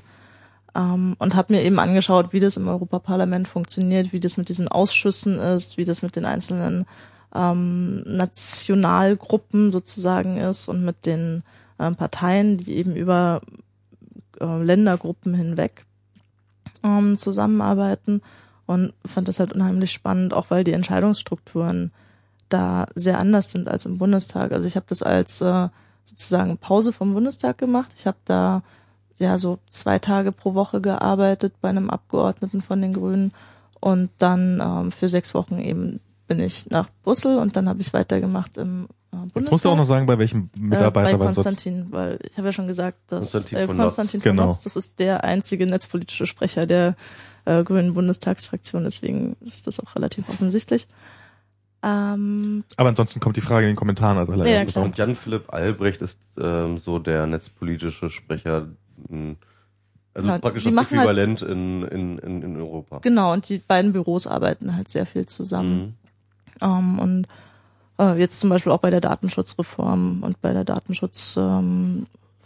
Ähm, und es war halt sehr, sehr interessant zu sehen, wie ähm, da Entscheidungsstrukturen sind. Also dass es zum Beispiel keine festgefahrenen Koalitionen gibt im Europäischen Parlament, sondern sich Mehrheiten immer wieder neu entwickeln können. Und das, ähm, ich war gerade in der Zeit da, als äh, Cinsilia, also die europäische Mhm. Zensursolar, abgestimmt wurde. Mhm. Und ähm, Jan Albrecht hat dann halt die Änderungsanträge für diesen ähm, Bericht verhandelt mit den anderen Abgeordneten, die für die Themen zuständig sind und hat halt wirklich von Konservativen ähm, bis zu äh, Linken alle zusammen auf einen Änderungsantrag gebracht. Also die zehn, die dafür ähm, die wichtigsten Abgeordneten waren und hat dann, ähm, also das hat dann unter anderem dazu geführt, am Ende neben vielen Protesten, neben vielen anderen Gesprächen von anderen Leuten und ähm, natürlich auch einem sehr großen äh, äh, Einsatz von Aktivisten, also zum Beispiel aus äh, dem AK Zensur und äh, von den europäischen Organisationen, von den anderen, dass da auch wirklich dann was passiert ist und von äh, Mogis zum Beispiel. Ähm, also die haben halt alle darauf hingewirkt, dass es dann am Ende wirklich eine Mehrheit gegen den Bericht, wo Netzsperren drin sind, ähm, gab. Im Sinne von einer Mehrheit gegen diesen einen Änderungs, äh, für diesen einen Änderungsantrag, der dann eben sagt, es muss, es darf keine verpflichteten Netzsperren geben, sondern es muss, äh, wenn es Netzsperren gibt, dann bestimmte Regularien ähm, genügen, damit sozusagen sogar noch eine Verbesserung eingetreten ist, im, Sinn, äh, im Gegensatz dazu, wenn diese, dieser Änderungsantrag nicht drin gewesen wäre Mhm. oder wenn das überhaupt nicht verabschiedet worden wäre. Also Sachen, wo im Bundestag hättest du halt nie die Möglichkeit, dass Leute von der äh, Regierungskoalition im weitesten Sinne ähm, für irgendetwas stimmen, was äh, entgegen der großen Parteilinie ist und wo äh, vorher eine Ministerin äh, monatelang für gekämpft hat. Mhm. Aber man Und- muss ja dazu sagen, das ist ja eben genau der Punkt, dass es eigentlich so eine vom Parlament gestellte Regierung ja nicht gibt. Sondern das Parlament ist ja praktisch eine, eine zusätzliches, ähm, ähm, wie soll man sagen, ein, eine, eine Körperschaft, eine, eine, eine zusätzliche Institution ähm, neben der Kommission, die die eigentliche Regierung ist, die aber ähm, nicht vom aus der, sich aus dem Europaparlament rekrutiert, sondern die ähm, aus den Mitgliedstaaten äh, bestimmt wird, Mhm. sozusagen. Ne? Also Ja, aber es sind im Prinzip drei Entitäten, die aber nicht alle gleichberechtigt sind, mhm. sondern initiativ wird immer die Kommission tätig, wenn es irgendwas äh, zu regulieren gibt. Also wenn es eine Richtlinie oder eine Verordnung oder irgendeinen anderen Bericht äh, geben soll, dann muss die Kommission das vorschlagen, muss einen Vorschlag schreiben, ähm, holt sich dazu wahrscheinlich Input aus verschiedenen ähm, ähm, Ländern oder ähm, wa- hat wa- Mitarbeiter, wo kommt die, die her, die machen? Kommission? Also die, die wird doch bestimmt von den Genau, einzelnen jedes Land, jedes Mitgliedsland hat einen Kommissar, den es bestimmt.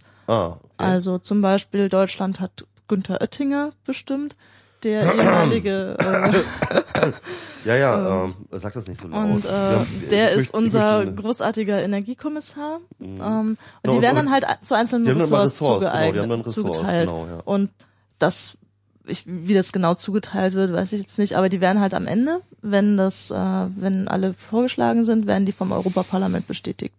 Also es kam auch schon vor, dass ähm, Leute vorgeschlagen wurden, die dann es nicht durchs Europaparlament geschafft haben. Ach so, die müssen dann vom Europaparlament mit einer einfachen Mehrheit nochmal bestätigt werden, oder was? Vermutlich so, ja. Okay, interessant. Und da gab es einmal den Fall für einen italienischen Vorschlag, da wurde eben dagegen gestimmt und dann musste nochmal eine neue Kommission vorgeschlagen werden. Also dann geht der Prozess nochmal und dann wird die eine Person im Idealfall ausgetauscht und äh, das Europaparlament sagt doch zu. okay, okay. Aber das ist äh, schon ein Skandal sozusagen, wenn das, Das ist schon ein großer Skandal gewesen, sonst hätte ich Ja, das, glaube ich, auch ich- nicht mitbekommen. Das ist schon ein paar Jahre ja, her. Ich erinnere mich dunkel dran, glaube ich sogar. Ja. Ja, und das ist ja, das ist dann natürlich auch der Grund, Und die dritte warum, das, Entität? warum, warum das, ähm, Ähm, der der ähm, Rat der Mitgliedsländer. Okay. Also nennt sich Europäischer Rat, glaube Europa, nein, ja, Europäischer Rat beziehungsweise Europarat. Ministerrat. Also es gibt dann unterschiedliche Arten davon für jedes Ressort halt. Also zum Beispiel das Fisch, der Fischereirat, der äh, berühmt berüchtigte, wo halt dann in der letzten Dezemberwoche noch irgendwelche lustigen Regulierungen aus der Netzpolitik verabschiedet werden, Stimmt. weil es halt der letzte Ministerrat ist, Weil es was der, in mit diesem, Netzen zu tun hat. der in diesem Jahr Ach so. stattfindet. Das wird dann halt auf irgendeine random Tagesordnung gesetzt. ja, da und werden die dann- Fang Fischereiquoten oder die Fangquoten bestimmt. Das auch. Ja. Also ja, alles die was, alles was mit beschäftigt Netzen zu tun Genau. hat. Fischernetzen, Aber es gibt halt Internetzen. Internet. in the Internets, everything is fish. Internet. genau. Nee. Und dann gibt's halt den äh, Europa, Europäischen Rat, Europarat, ich verwechsel das immer, ähm, wo halt die Minister, äh, die Ministerpräsidenten, die, wie heißt das, die Regierungschefs drin sind, also zum Beispiel Merkel. Okay. Ähm, genau. Und je nachdem, welches Ressort halt gerade dran ist, wird es dann eben auch vorbereitet. Ähm, und das ist das eigentlich Wichtige, weil im Fischereirat irgendeine netzpolitische irgendeine netzpolitische Regulierung zu verabschieden, geht natürlich nicht, wenn die Leute gar nicht wissen, worum es geht, sondern es muss vorbereitet sein. Ja. Ähm, und dieser sogenannte Coreper, der Stab und die einzelnen ähm, nationalen Vertreter, also die Botschaften sozusagen in ähm, Brüssel, bereiten das dann gemeinsam vor. Und nur wenn es dann wirklich irgendwelche großen ähm, Auseinandersetzungen gibt, muss dann auch nochmal auf Ministerebene oder auf ähm, Regierungschefebene darüber verhandelt werden. Ähm, Und ansonsten ist es halt relativ, äh, das sind ja auch teilweise Sachen, die einfach überhaupt nicht strittig sind. Also da gibt's ja tausende Abstimmungen für irgendwelches Zeug. Was, was mir so bei, bei diesem ganzen europäischen Politik immer, also ich so, so dieses, diese berühmte Ferne, die, die ja auch von vielen Mhm. Leuten beklagt wird, ähm, ich hab, hab kein Bild davon im Kopf. In, vom, von deutscher Politik habe ich den Reichstag, okay, ich Mhm. erlebe es jetzt auch jeden Tag persönlich und so Mhm. und ich habe es mir auch schon mal angeguckt und so. Äh, ich bin da wahrscheinlich schon weiter drinne als oder deutlich weiter drinne als die meisten Bundesbürger, aber äh, selbst der letzte äh, hat irgendwie noch so ein Bild vom Reichstag im Kopf, immerhin ein Gebäude, wo die da alle rumsitzen und den ganzen Tag abstimmen, was natürlich dann überhaupt nicht stimmt, aber egal. Ähm, bei von Europa hat man jetzt der europäischen Politik hat man sowas gar nicht. Ähm, gibt's also wie, ist das bei dir, also wie, viel, wie viele Leute sind denn das da so grob, die da in diesem ganzen Apparat so, also wie viele Leute sind im. Europaparlament? Weißt du das? Also im Ah, Bundestag weiß ich sind so im Kopf. 600 irgendwas? Die Wikipedia habe ich leider nicht auswendig gelernt, Ah, schade. Hätte ja sein, warst du da mal drin im Europaparlament? Ja, ja, ich war da sechs Wochen lang drin. Also es ähm, gibt ja zwei Europaparlaments sozusagen. Es Das in gibt äh, das in Brüssel, wo Ja. ähm, die ganzen Mitarbeiter ähm, Büros sind und Abgeordnetenbüros und äh, Verwaltung und was weiß ich nicht, alles, was man noch so braucht, um Mhm. einen großen Apparat ähm, zu durchzubringen. Ähm, und dann gibt's auch nochmal das in Straßburg. Und da sind halt auch nochmal Abgeordnetenbüros und äh, Verwaltungen und alles Mögliche, weil die halt ähm, die Plenarsitzungen immer in Straßburg machen und die ganzen Ausschusssitzungen und Fraktionssitzungen und alles, was ein Parlament sonst noch macht, außer abzustimmen und ähm, sich im Plenum zu unterhalten, ähm, dann nach äh, Brüssel in Brüssel haben. Das ist sie aber sich im eben auch mit Wesentlichen- der Europakom äh, mit der Europäischen Kommission austauschen können. Hat das Ähm. irgendeinen Grund, außer um es komplizierter zu machen oder? Äh, basically, äh, ja. Und zwar, dass Frankreich glücklich ist. Ja, okay. Also das Ja. ist uns so politische, wir wollten auch was haben Genau, und darum also- müssen die jetzt ein bisschen hin und her fahren. Ja, es wurden halt äh, drei Regierungssitze oder drei europäische Hauptstädte sozusagen oder Hauptstädte in Anführungszeichen vereinbart. Also Und die Straßburg, Abgeordneten fahren dann immer hin und her und müssen dann immer zu ihren jeweiligen Orten fahren. Also die wohnen dann so die eine Hälfte der Woche da und die andere Hälfte der Woche da oder in, Ja, es funktioniert so, dass du drei Wochen oder vier Wochen, drei Wochen in ähm, Brüssel hast und dann eine Woche in Straßburg. Und manchmal funktioniert es auch so, dass sie zwei Plenarsitzungen direkt in eine Woche packen und dann eben eine längere Zeit nicht nach Straßburg müssen. okay. ähm, und eben viele, viele Abstimmungen haben. Straßburg heißt deswegen auch Stressburg, ähm, Ja. weil du bist halt da von früh bis spät nur noch dabei, ähm, im Plenum zu sitzen und abzustimmen oder ähm, Abstimmungen vorzubereiten. Also zum Beispiel, was ich vorhin gemeint hatte mit dem Änderungsantrag, der muss dann natürlich in Straßburg vor den Abstimmungen auch ähm, ähm, intern gelobbyt werden. Also Ja. auch Abgeordnete müssen bei anderen Abgeordneten da Lobbying machen und äh, die Mitarbeiter müssen sich verständigen. Ähm, und da gibt's halt tausend Sachen zu tun. Bist du da auch mitgefahren jedes da bin Mal? ich einmal mitgefahren. Ach, einmal bist du, Ja. aber das, äh, das war nur einmal in der Zeit, dass ich da war. und die, aber so die normalen Mitarbeiter fahren die dann auch mit Die alle wechseln oder? sich ab. Also es Okay. gibt ja beim Europaparlament ähm, ungefähr zwei Mitarbeiter pro Abgeordneten in Brüssel und dann nochmal ein oder zwei oder vielleicht zwei halbe Stellen oder je nachdem, wie die halt ihr Budget aufteilen, ähm, im Wahlkreis oder in Mhm. der Wahlstadt sozusagen oder in mehreren, weil viele Europaparlamentarier müssen ja auch ein relativ großes Gebiet abdecken, äh, gerade jetzt von den kleineren Parteien. Also bei Jan war das dann so, dass er äh, sowohl Niedersachsen als auch Hamburg als auch äh, Schleswig-Holstein Okay, komplette Bundesländer. Okay, Betreut. krass. ja, und hat dann eben noch eine andere Abgeordnete, die dann auch wiederum äh, zum Beispiel für Bremen zuständig ist und natürlich auch irgendwie Niedersachsen Ah. ähm, mit betreut sozusagen. Mhm. Aber er hat dann eben zum Beispiel in Hannover einen Wahlkreismitarbeiter, in Hamburg einen Wahlkreismitarbeiter und in Kiel ähm, oder Mitarbeiterin, je nachdem. Hm. Und äh, teilweise dann eben halbe Stellen oder was auch immer.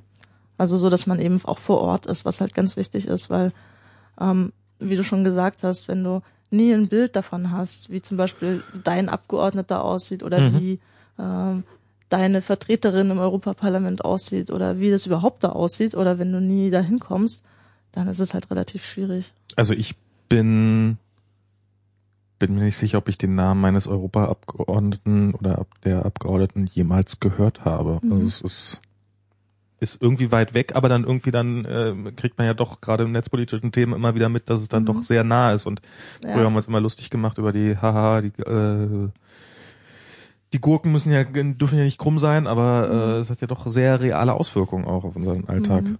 Ja, immer mehr. Und deswegen ist, glaube ich, die ähm, diese ganze Berichterstattung mittlerweile auch ein bisschen anders. Also durch die Eu- Euro-Krise zum Beispiel wurde ja relativ viel auch aus Europa wahrscheinlich äh, nicht alles positiv oder viel Ja, nicht aber positiv. auch immer sehr stark Merkel hat, hm, hm, hm, Mhm. hat Kamerun hat, Mhm. ähm, aber zumindest war es mal im Fernsehen so dass auf die, die, europäische Ebene. dass Merkel auch mal in Europa ist, genau. Genau. Also Ja.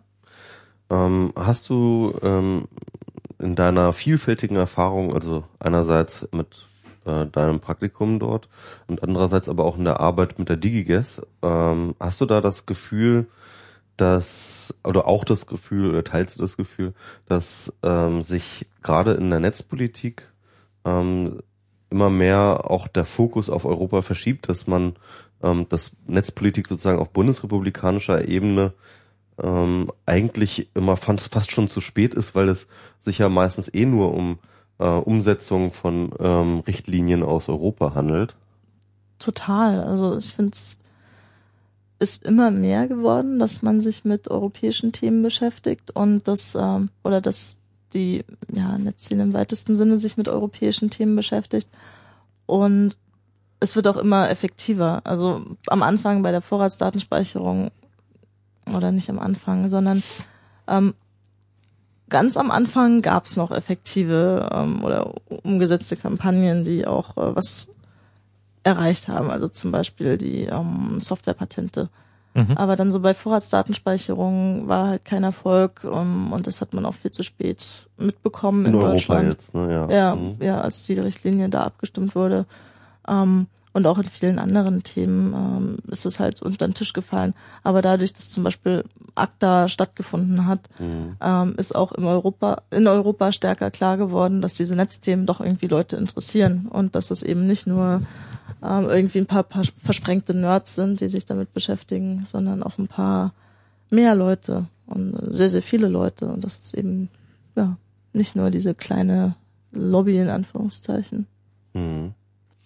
Ähm, fand ich auch ganz interessant. Ähm, es gab dann ja ähm, diesen ähm, Artikel über dich in der Zeit, über Ah, ACTA. ja. Magst du darüber was erzählen? Ähm, ja, Kai Biermann hat halt einen, eine Art Jahresrückblick machen wollen, aber nicht als kompletten Jahresrückblick, sondern sie haben halt einen Moment, was besonders bezeichnend war für dieses Jahr, also für 2012 rausgesucht, und zwar das ACTA-Moment. Mhm. Also das Moment, als ähm, so viele tausende Leute auf die Straße gegangen sind in Deutschland ähm, und in Europa und dann eben schlussendlich nach ein paar Monaten auch ähm, ACTA nicht abgest äh, nicht, ja, verabschiedet worden. nicht verabschiedet wurde. Als das Netz auf die Straße ging, ne? Genau. Und Mhm. Er wollte halt nicht mit jemandem der üblichen Verdächtigen reden, deswegen hat er mich gefragt. Fand Ah, ich okay. ganz lustig. Ja, aber ich meine, du, äh, du wurdest da ja auch so ein bisschen äh, porträtiert als Genau. jemand, der im Hintergrund viel organisatorisches arbeitet und ähm, und äh, aber dann durchaus sehr sehr effektiv viel bewirkt hat. Und ich, ich das war jetzt auch mein Eindruck ähm, so von Mhm. ähm, Ja, was ich halt gerne mache, ist so Leute zusammenbringen, die ähm, vielleicht zum Beispiel ähnliche Ideen haben und dass sie dann gemeinsam das dann auch wirklich umsetzen und nicht jeder in seinem Kämmerlein ähm, was macht. Also ich, ich rede sehr, sehr viel mit Leuten oder schaue sehr viel, was, was passiert gerade so und welche Themen sind gerade wichtig und versuche vor allen Dingen auch bei Themen, die gerade eben nicht ähm, behandelt werden von Leuten, dann aktiv zu werden und da Leute zu aktivieren, zum Beispiel was zu machen oder eben ja selber was zu machen, ist ja auch was. Ähm, aber denke immer, dass ich effektiver sein kann, wenn ich ähm, so so Art Community Management mäßig Mhm. sage, hier Leute, werdet doch mal aktiv, das Thema ist gerade wichtig und äh, hier ist der Text, den solltet ihr schreiben, äh, schicken oder was auch immer. Hier ist, sind die Namen von Abgeordneten, schreibt sie an, als wenn ich die selber anschreibe, weil Mhm. dann ist das nur, bin das nur ich, aber wenn ich zehn andere aktiviert habe, das zu tun, zusätzlich zu mir, dann ja, ja, ja, ja. bringt es halt viel mehr. Ja, das finde ich halt auch so spannend, weil ich glaube gerade, dass in diesem ganzen netzpolitischen ähm, Lobbying, sage ich mal, auch gerade diese Hintergrundkräfte total äh, wichtig sind. Ich meine, wenn man über Digiges redet, dann redet man meistens irgendwie über Markus oder Mhm. so, ne? Und aber im Endeffekt äh, ist das ja eigentlich ein ganz, ganz wesentlicher Kern halt. Also dieses Commu was du so Community Management nennst, ja, also ähm, irgendwie äh, Leute organisieren, Leute zusammenbringen, Leute Mhm. vernetzen ähm, und, und, und Kommunikation organisieren. Mhm. Und ähm, im Grunde genommen ist es genau das und nicht irgendwie der eine, der sich dann vorne hinstellt und äh, sagt, hier, äh, ist hier so lang, so lang geht's. Genau, aber du brauchst trotzdem dieses Gesicht. Also du Mhm. musst trotzdem jemanden vorne hinstellen können. Klar. Und äh, nicht jeder fühlt sich damit wohl. So. Ja, ja, ja, ja. Und also ich lerne das zum Beispiel erst. Mhm.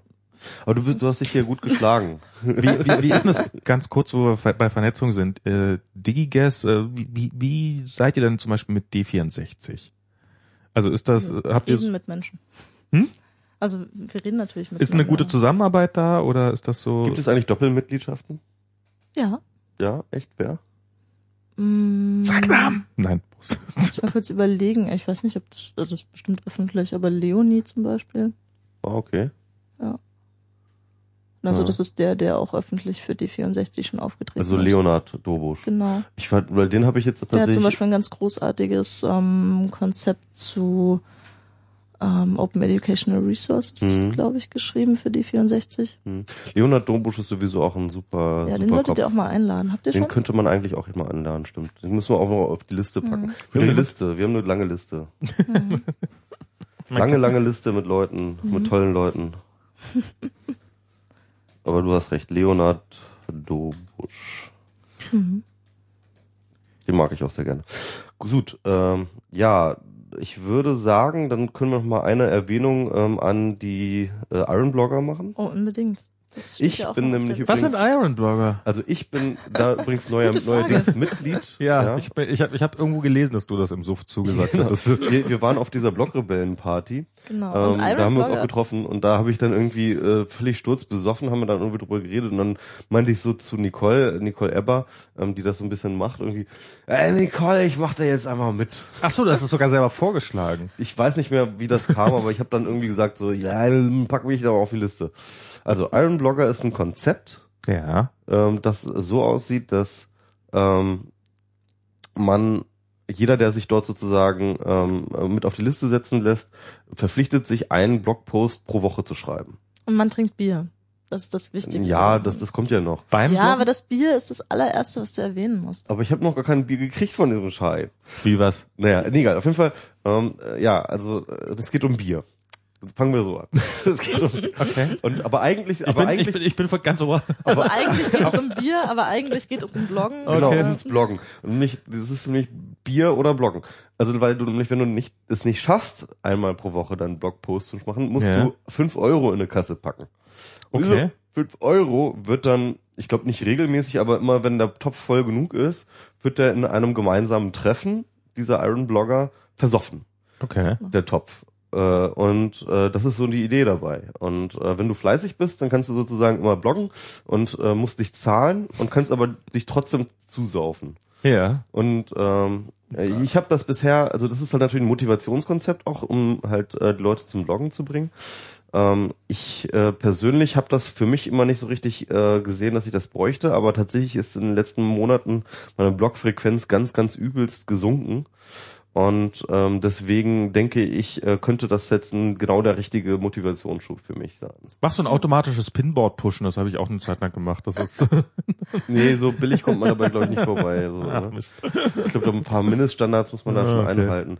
Aber ähm, und und man darf auch nur mit einem Blog. Das ist für mich ein Problem, weil ich, wenn ich könnte jetzt einfach sagen, ja, ich habe hier WMR, ich habe hier, Ach so, Podcast zählen da auch noch. Dann bin ich ja ganz ja, voll. ist ja zumindest ein Blogpost dabei halt. Ne? Ja, okay. Ähm, also ich habe äh, äh, Kontrollverlust und ich habe Ach so. äh, mspro.de und früher hätte ich noch sagen können Twitcrit, ja. Und dann hätte ich sagen können, hier guck mal hier, ich habe immer irgendwo einen Blogpost. Irgendwo ist schon was ja, rausgefallen. genau. Aber Ich- aber, halt aber man muss Blog mit sein. einem Blog Ah, sein. okay. Nee, also ich glaube gar nicht persönlich, sondern Ja, äh, egal, halt. aber also ein das, was du genau. halt einen bist. Blog musst du dich äh, entscheiden. Okay. So. Und ich muss das, für mspro.de halt dann irgendwie aufrechterhalten. Ja. Okay, Ja. dann kannst du ja. du, du bist jetzt auch schon ich länger bin dabei? seit Januar, seit äh, ist es ja noch Januar, ist seit 1. Januar dabei. Ach, Ich habe vor Weihnachten zugesagt, ah, dann könnte ich ja auch mal so mitmachen. dann bist du ja auch ganz neu. Ich bin auch ganz, ganz Wie neu. viel schuldest Und- du der Kasse bisher? Noch nichts. Ach so. Weil ich es schaffe, jeden Sonntag kurz vor 0 Uhr, wenn die Deadline ist, ähm, einen Blogpost. Ach, scheiße, da muss ich ja jetzt am Wochenende was schreiben, wa? Weil ich verstehe es gar nicht, wie andere Leute unter der Woche es noch schaffen, Blogposts zu schreiben. Doch, das geht. Also wenn man halt so eine Idee hat, dann ist ja so ein Guck Text mal, so, du, du hängst den ganzen Ja, Tag in Brüssel, sitzt er abends in Straßburg. Michi steht gegen 14 Uhr auf. kratzt mich eine halbe Stunde am Arsch.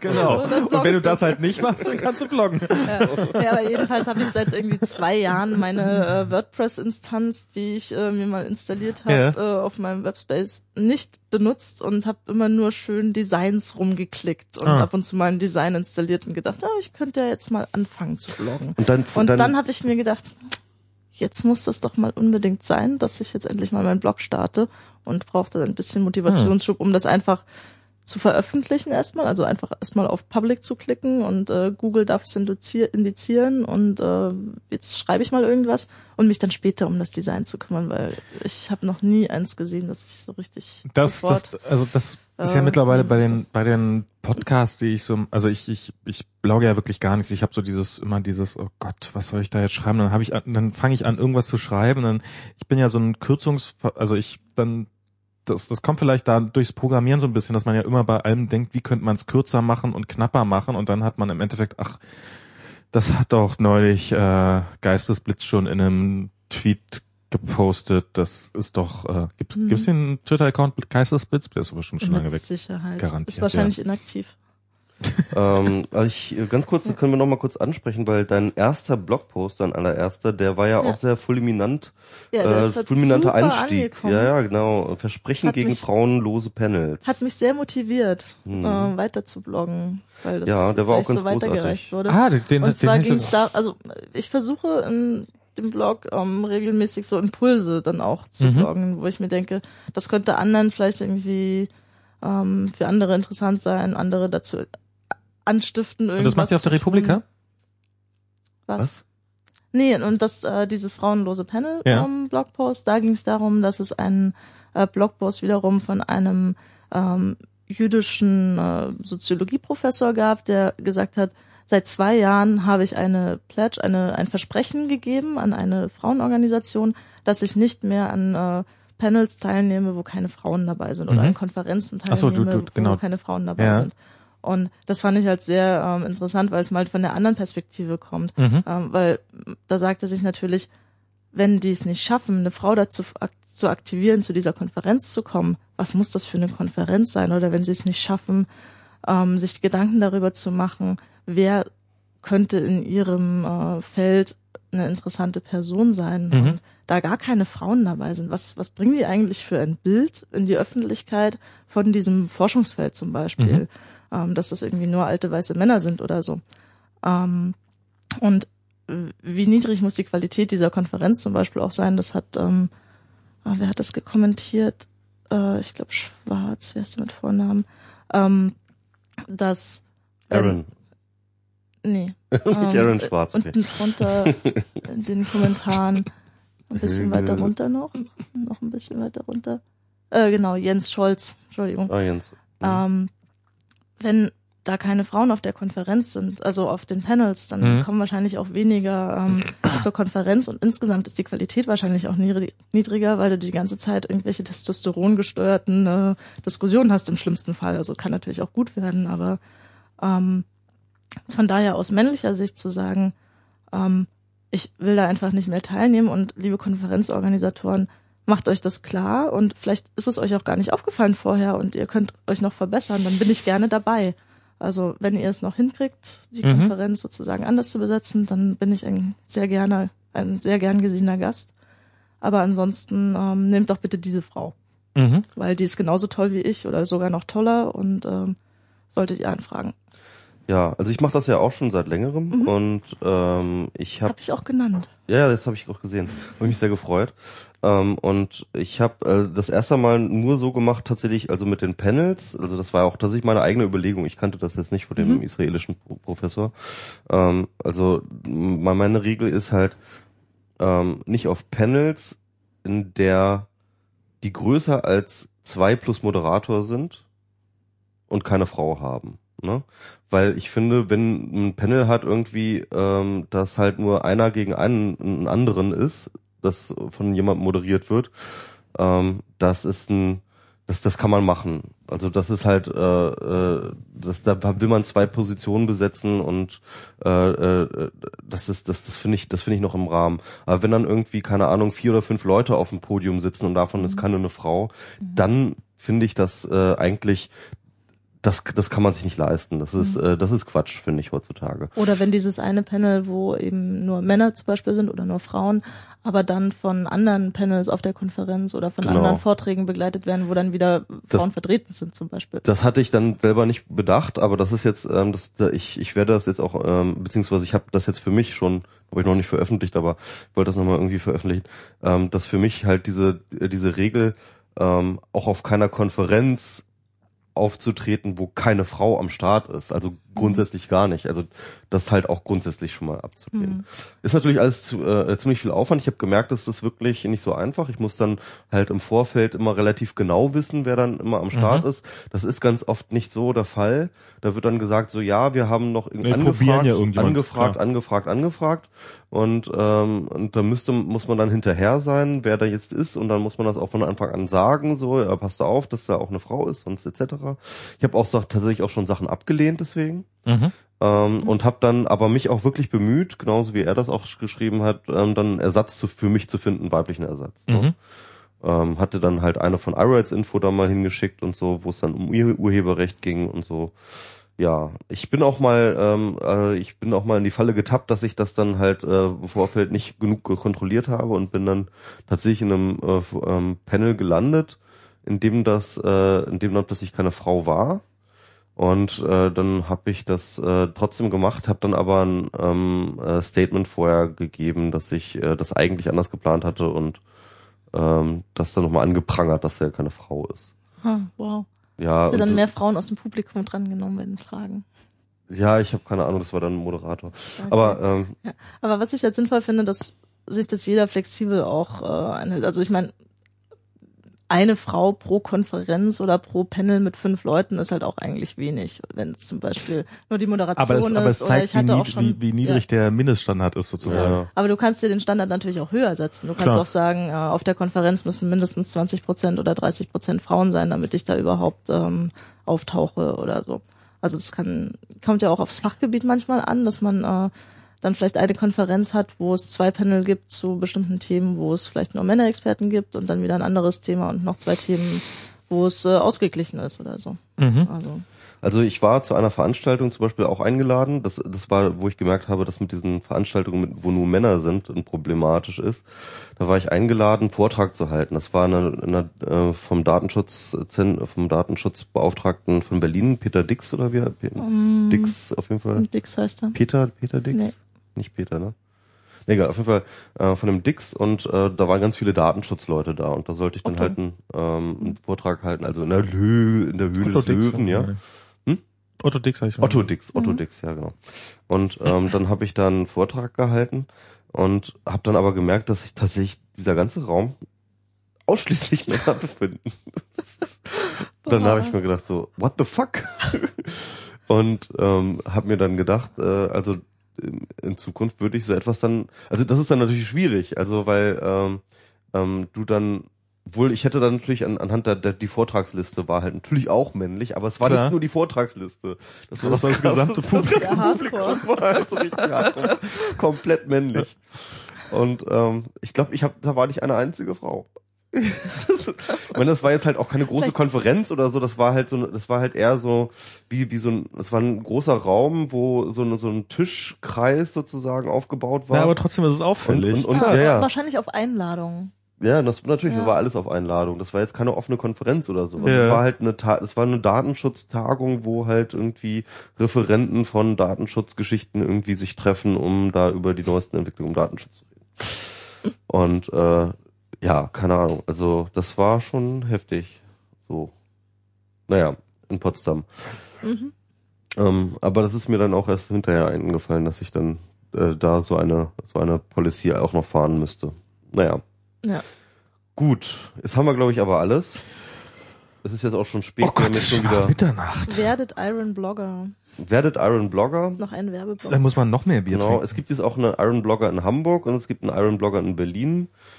Äh, in Berlin muss man, äh, glaube ich, an sich an Anti-Schocker am besten wenden. Ne? Oder werdet Genau. Iron Podcaster, das ist auch okay.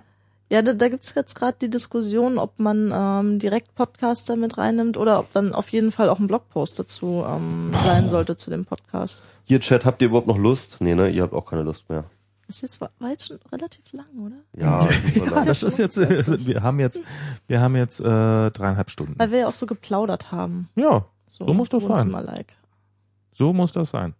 Siehst du, vorhin hast du dich noch beschwert, dass es zu lang ist und jetzt, Ja, ich also jetzt bin bist ja du selber heiser gewesen, aber es geht eigentlich. Tee und Bier passt sehr gut zusammen, muss ich sagen. Gut, Guti. ähm, wir bedanken uns sehr herzlich äh, bei dir, dass du unserer Einladung gefolgt bist. Du warst ein ganz Genau. großartiger Gast. Vielen Dank. Danke für die Insights, danke, Danke für euch. deine Zeit, danke, Danke fürs Zuhören. danke, Danke fürs Zuhören. fürs Hören, Zuhören, liebe Hörer. Und äh, flattert uns schön und äh, Genau. wir können, wir Geht brauchen ganz, wir brauchen ganz viel Geld gerade. Genau, weil- das, dein Blog verlinkst du dann noch. Ne? Genau, das, das Blog schon geht auf geht auf das Blog von ähm, äh, geht auf das Blog von April. Das kommt auch alles in die Shownotes. Weißt du, wir brauchen gerade ganz viel Geld, weil? Einfach weil wir ganz viel Geld Ach so, brauchen. weil wir ganz viel Geld, ja, wir brauchen ganz viel Geld. Nein, wir müssen neues Equipment kaufen. Morgen, übermorgen, aber spätestens überübermorgen. Noch ein Headset wäre nicht schlecht. ja, noch ein Headset, Für damit wir das nächste Mal, wenn ein vierter Gast dabei ist. das nächste Genau, Mal genau, damit wir nicht wieder von Tim das alles ausleihen müssen. damit wir auch Rosa das nächste Mal ähm, instant Damit einbinden genau. können. Genau. Insofern, schlaft gut oder was auch immer. Tschüss. Tschüss. Tschüss.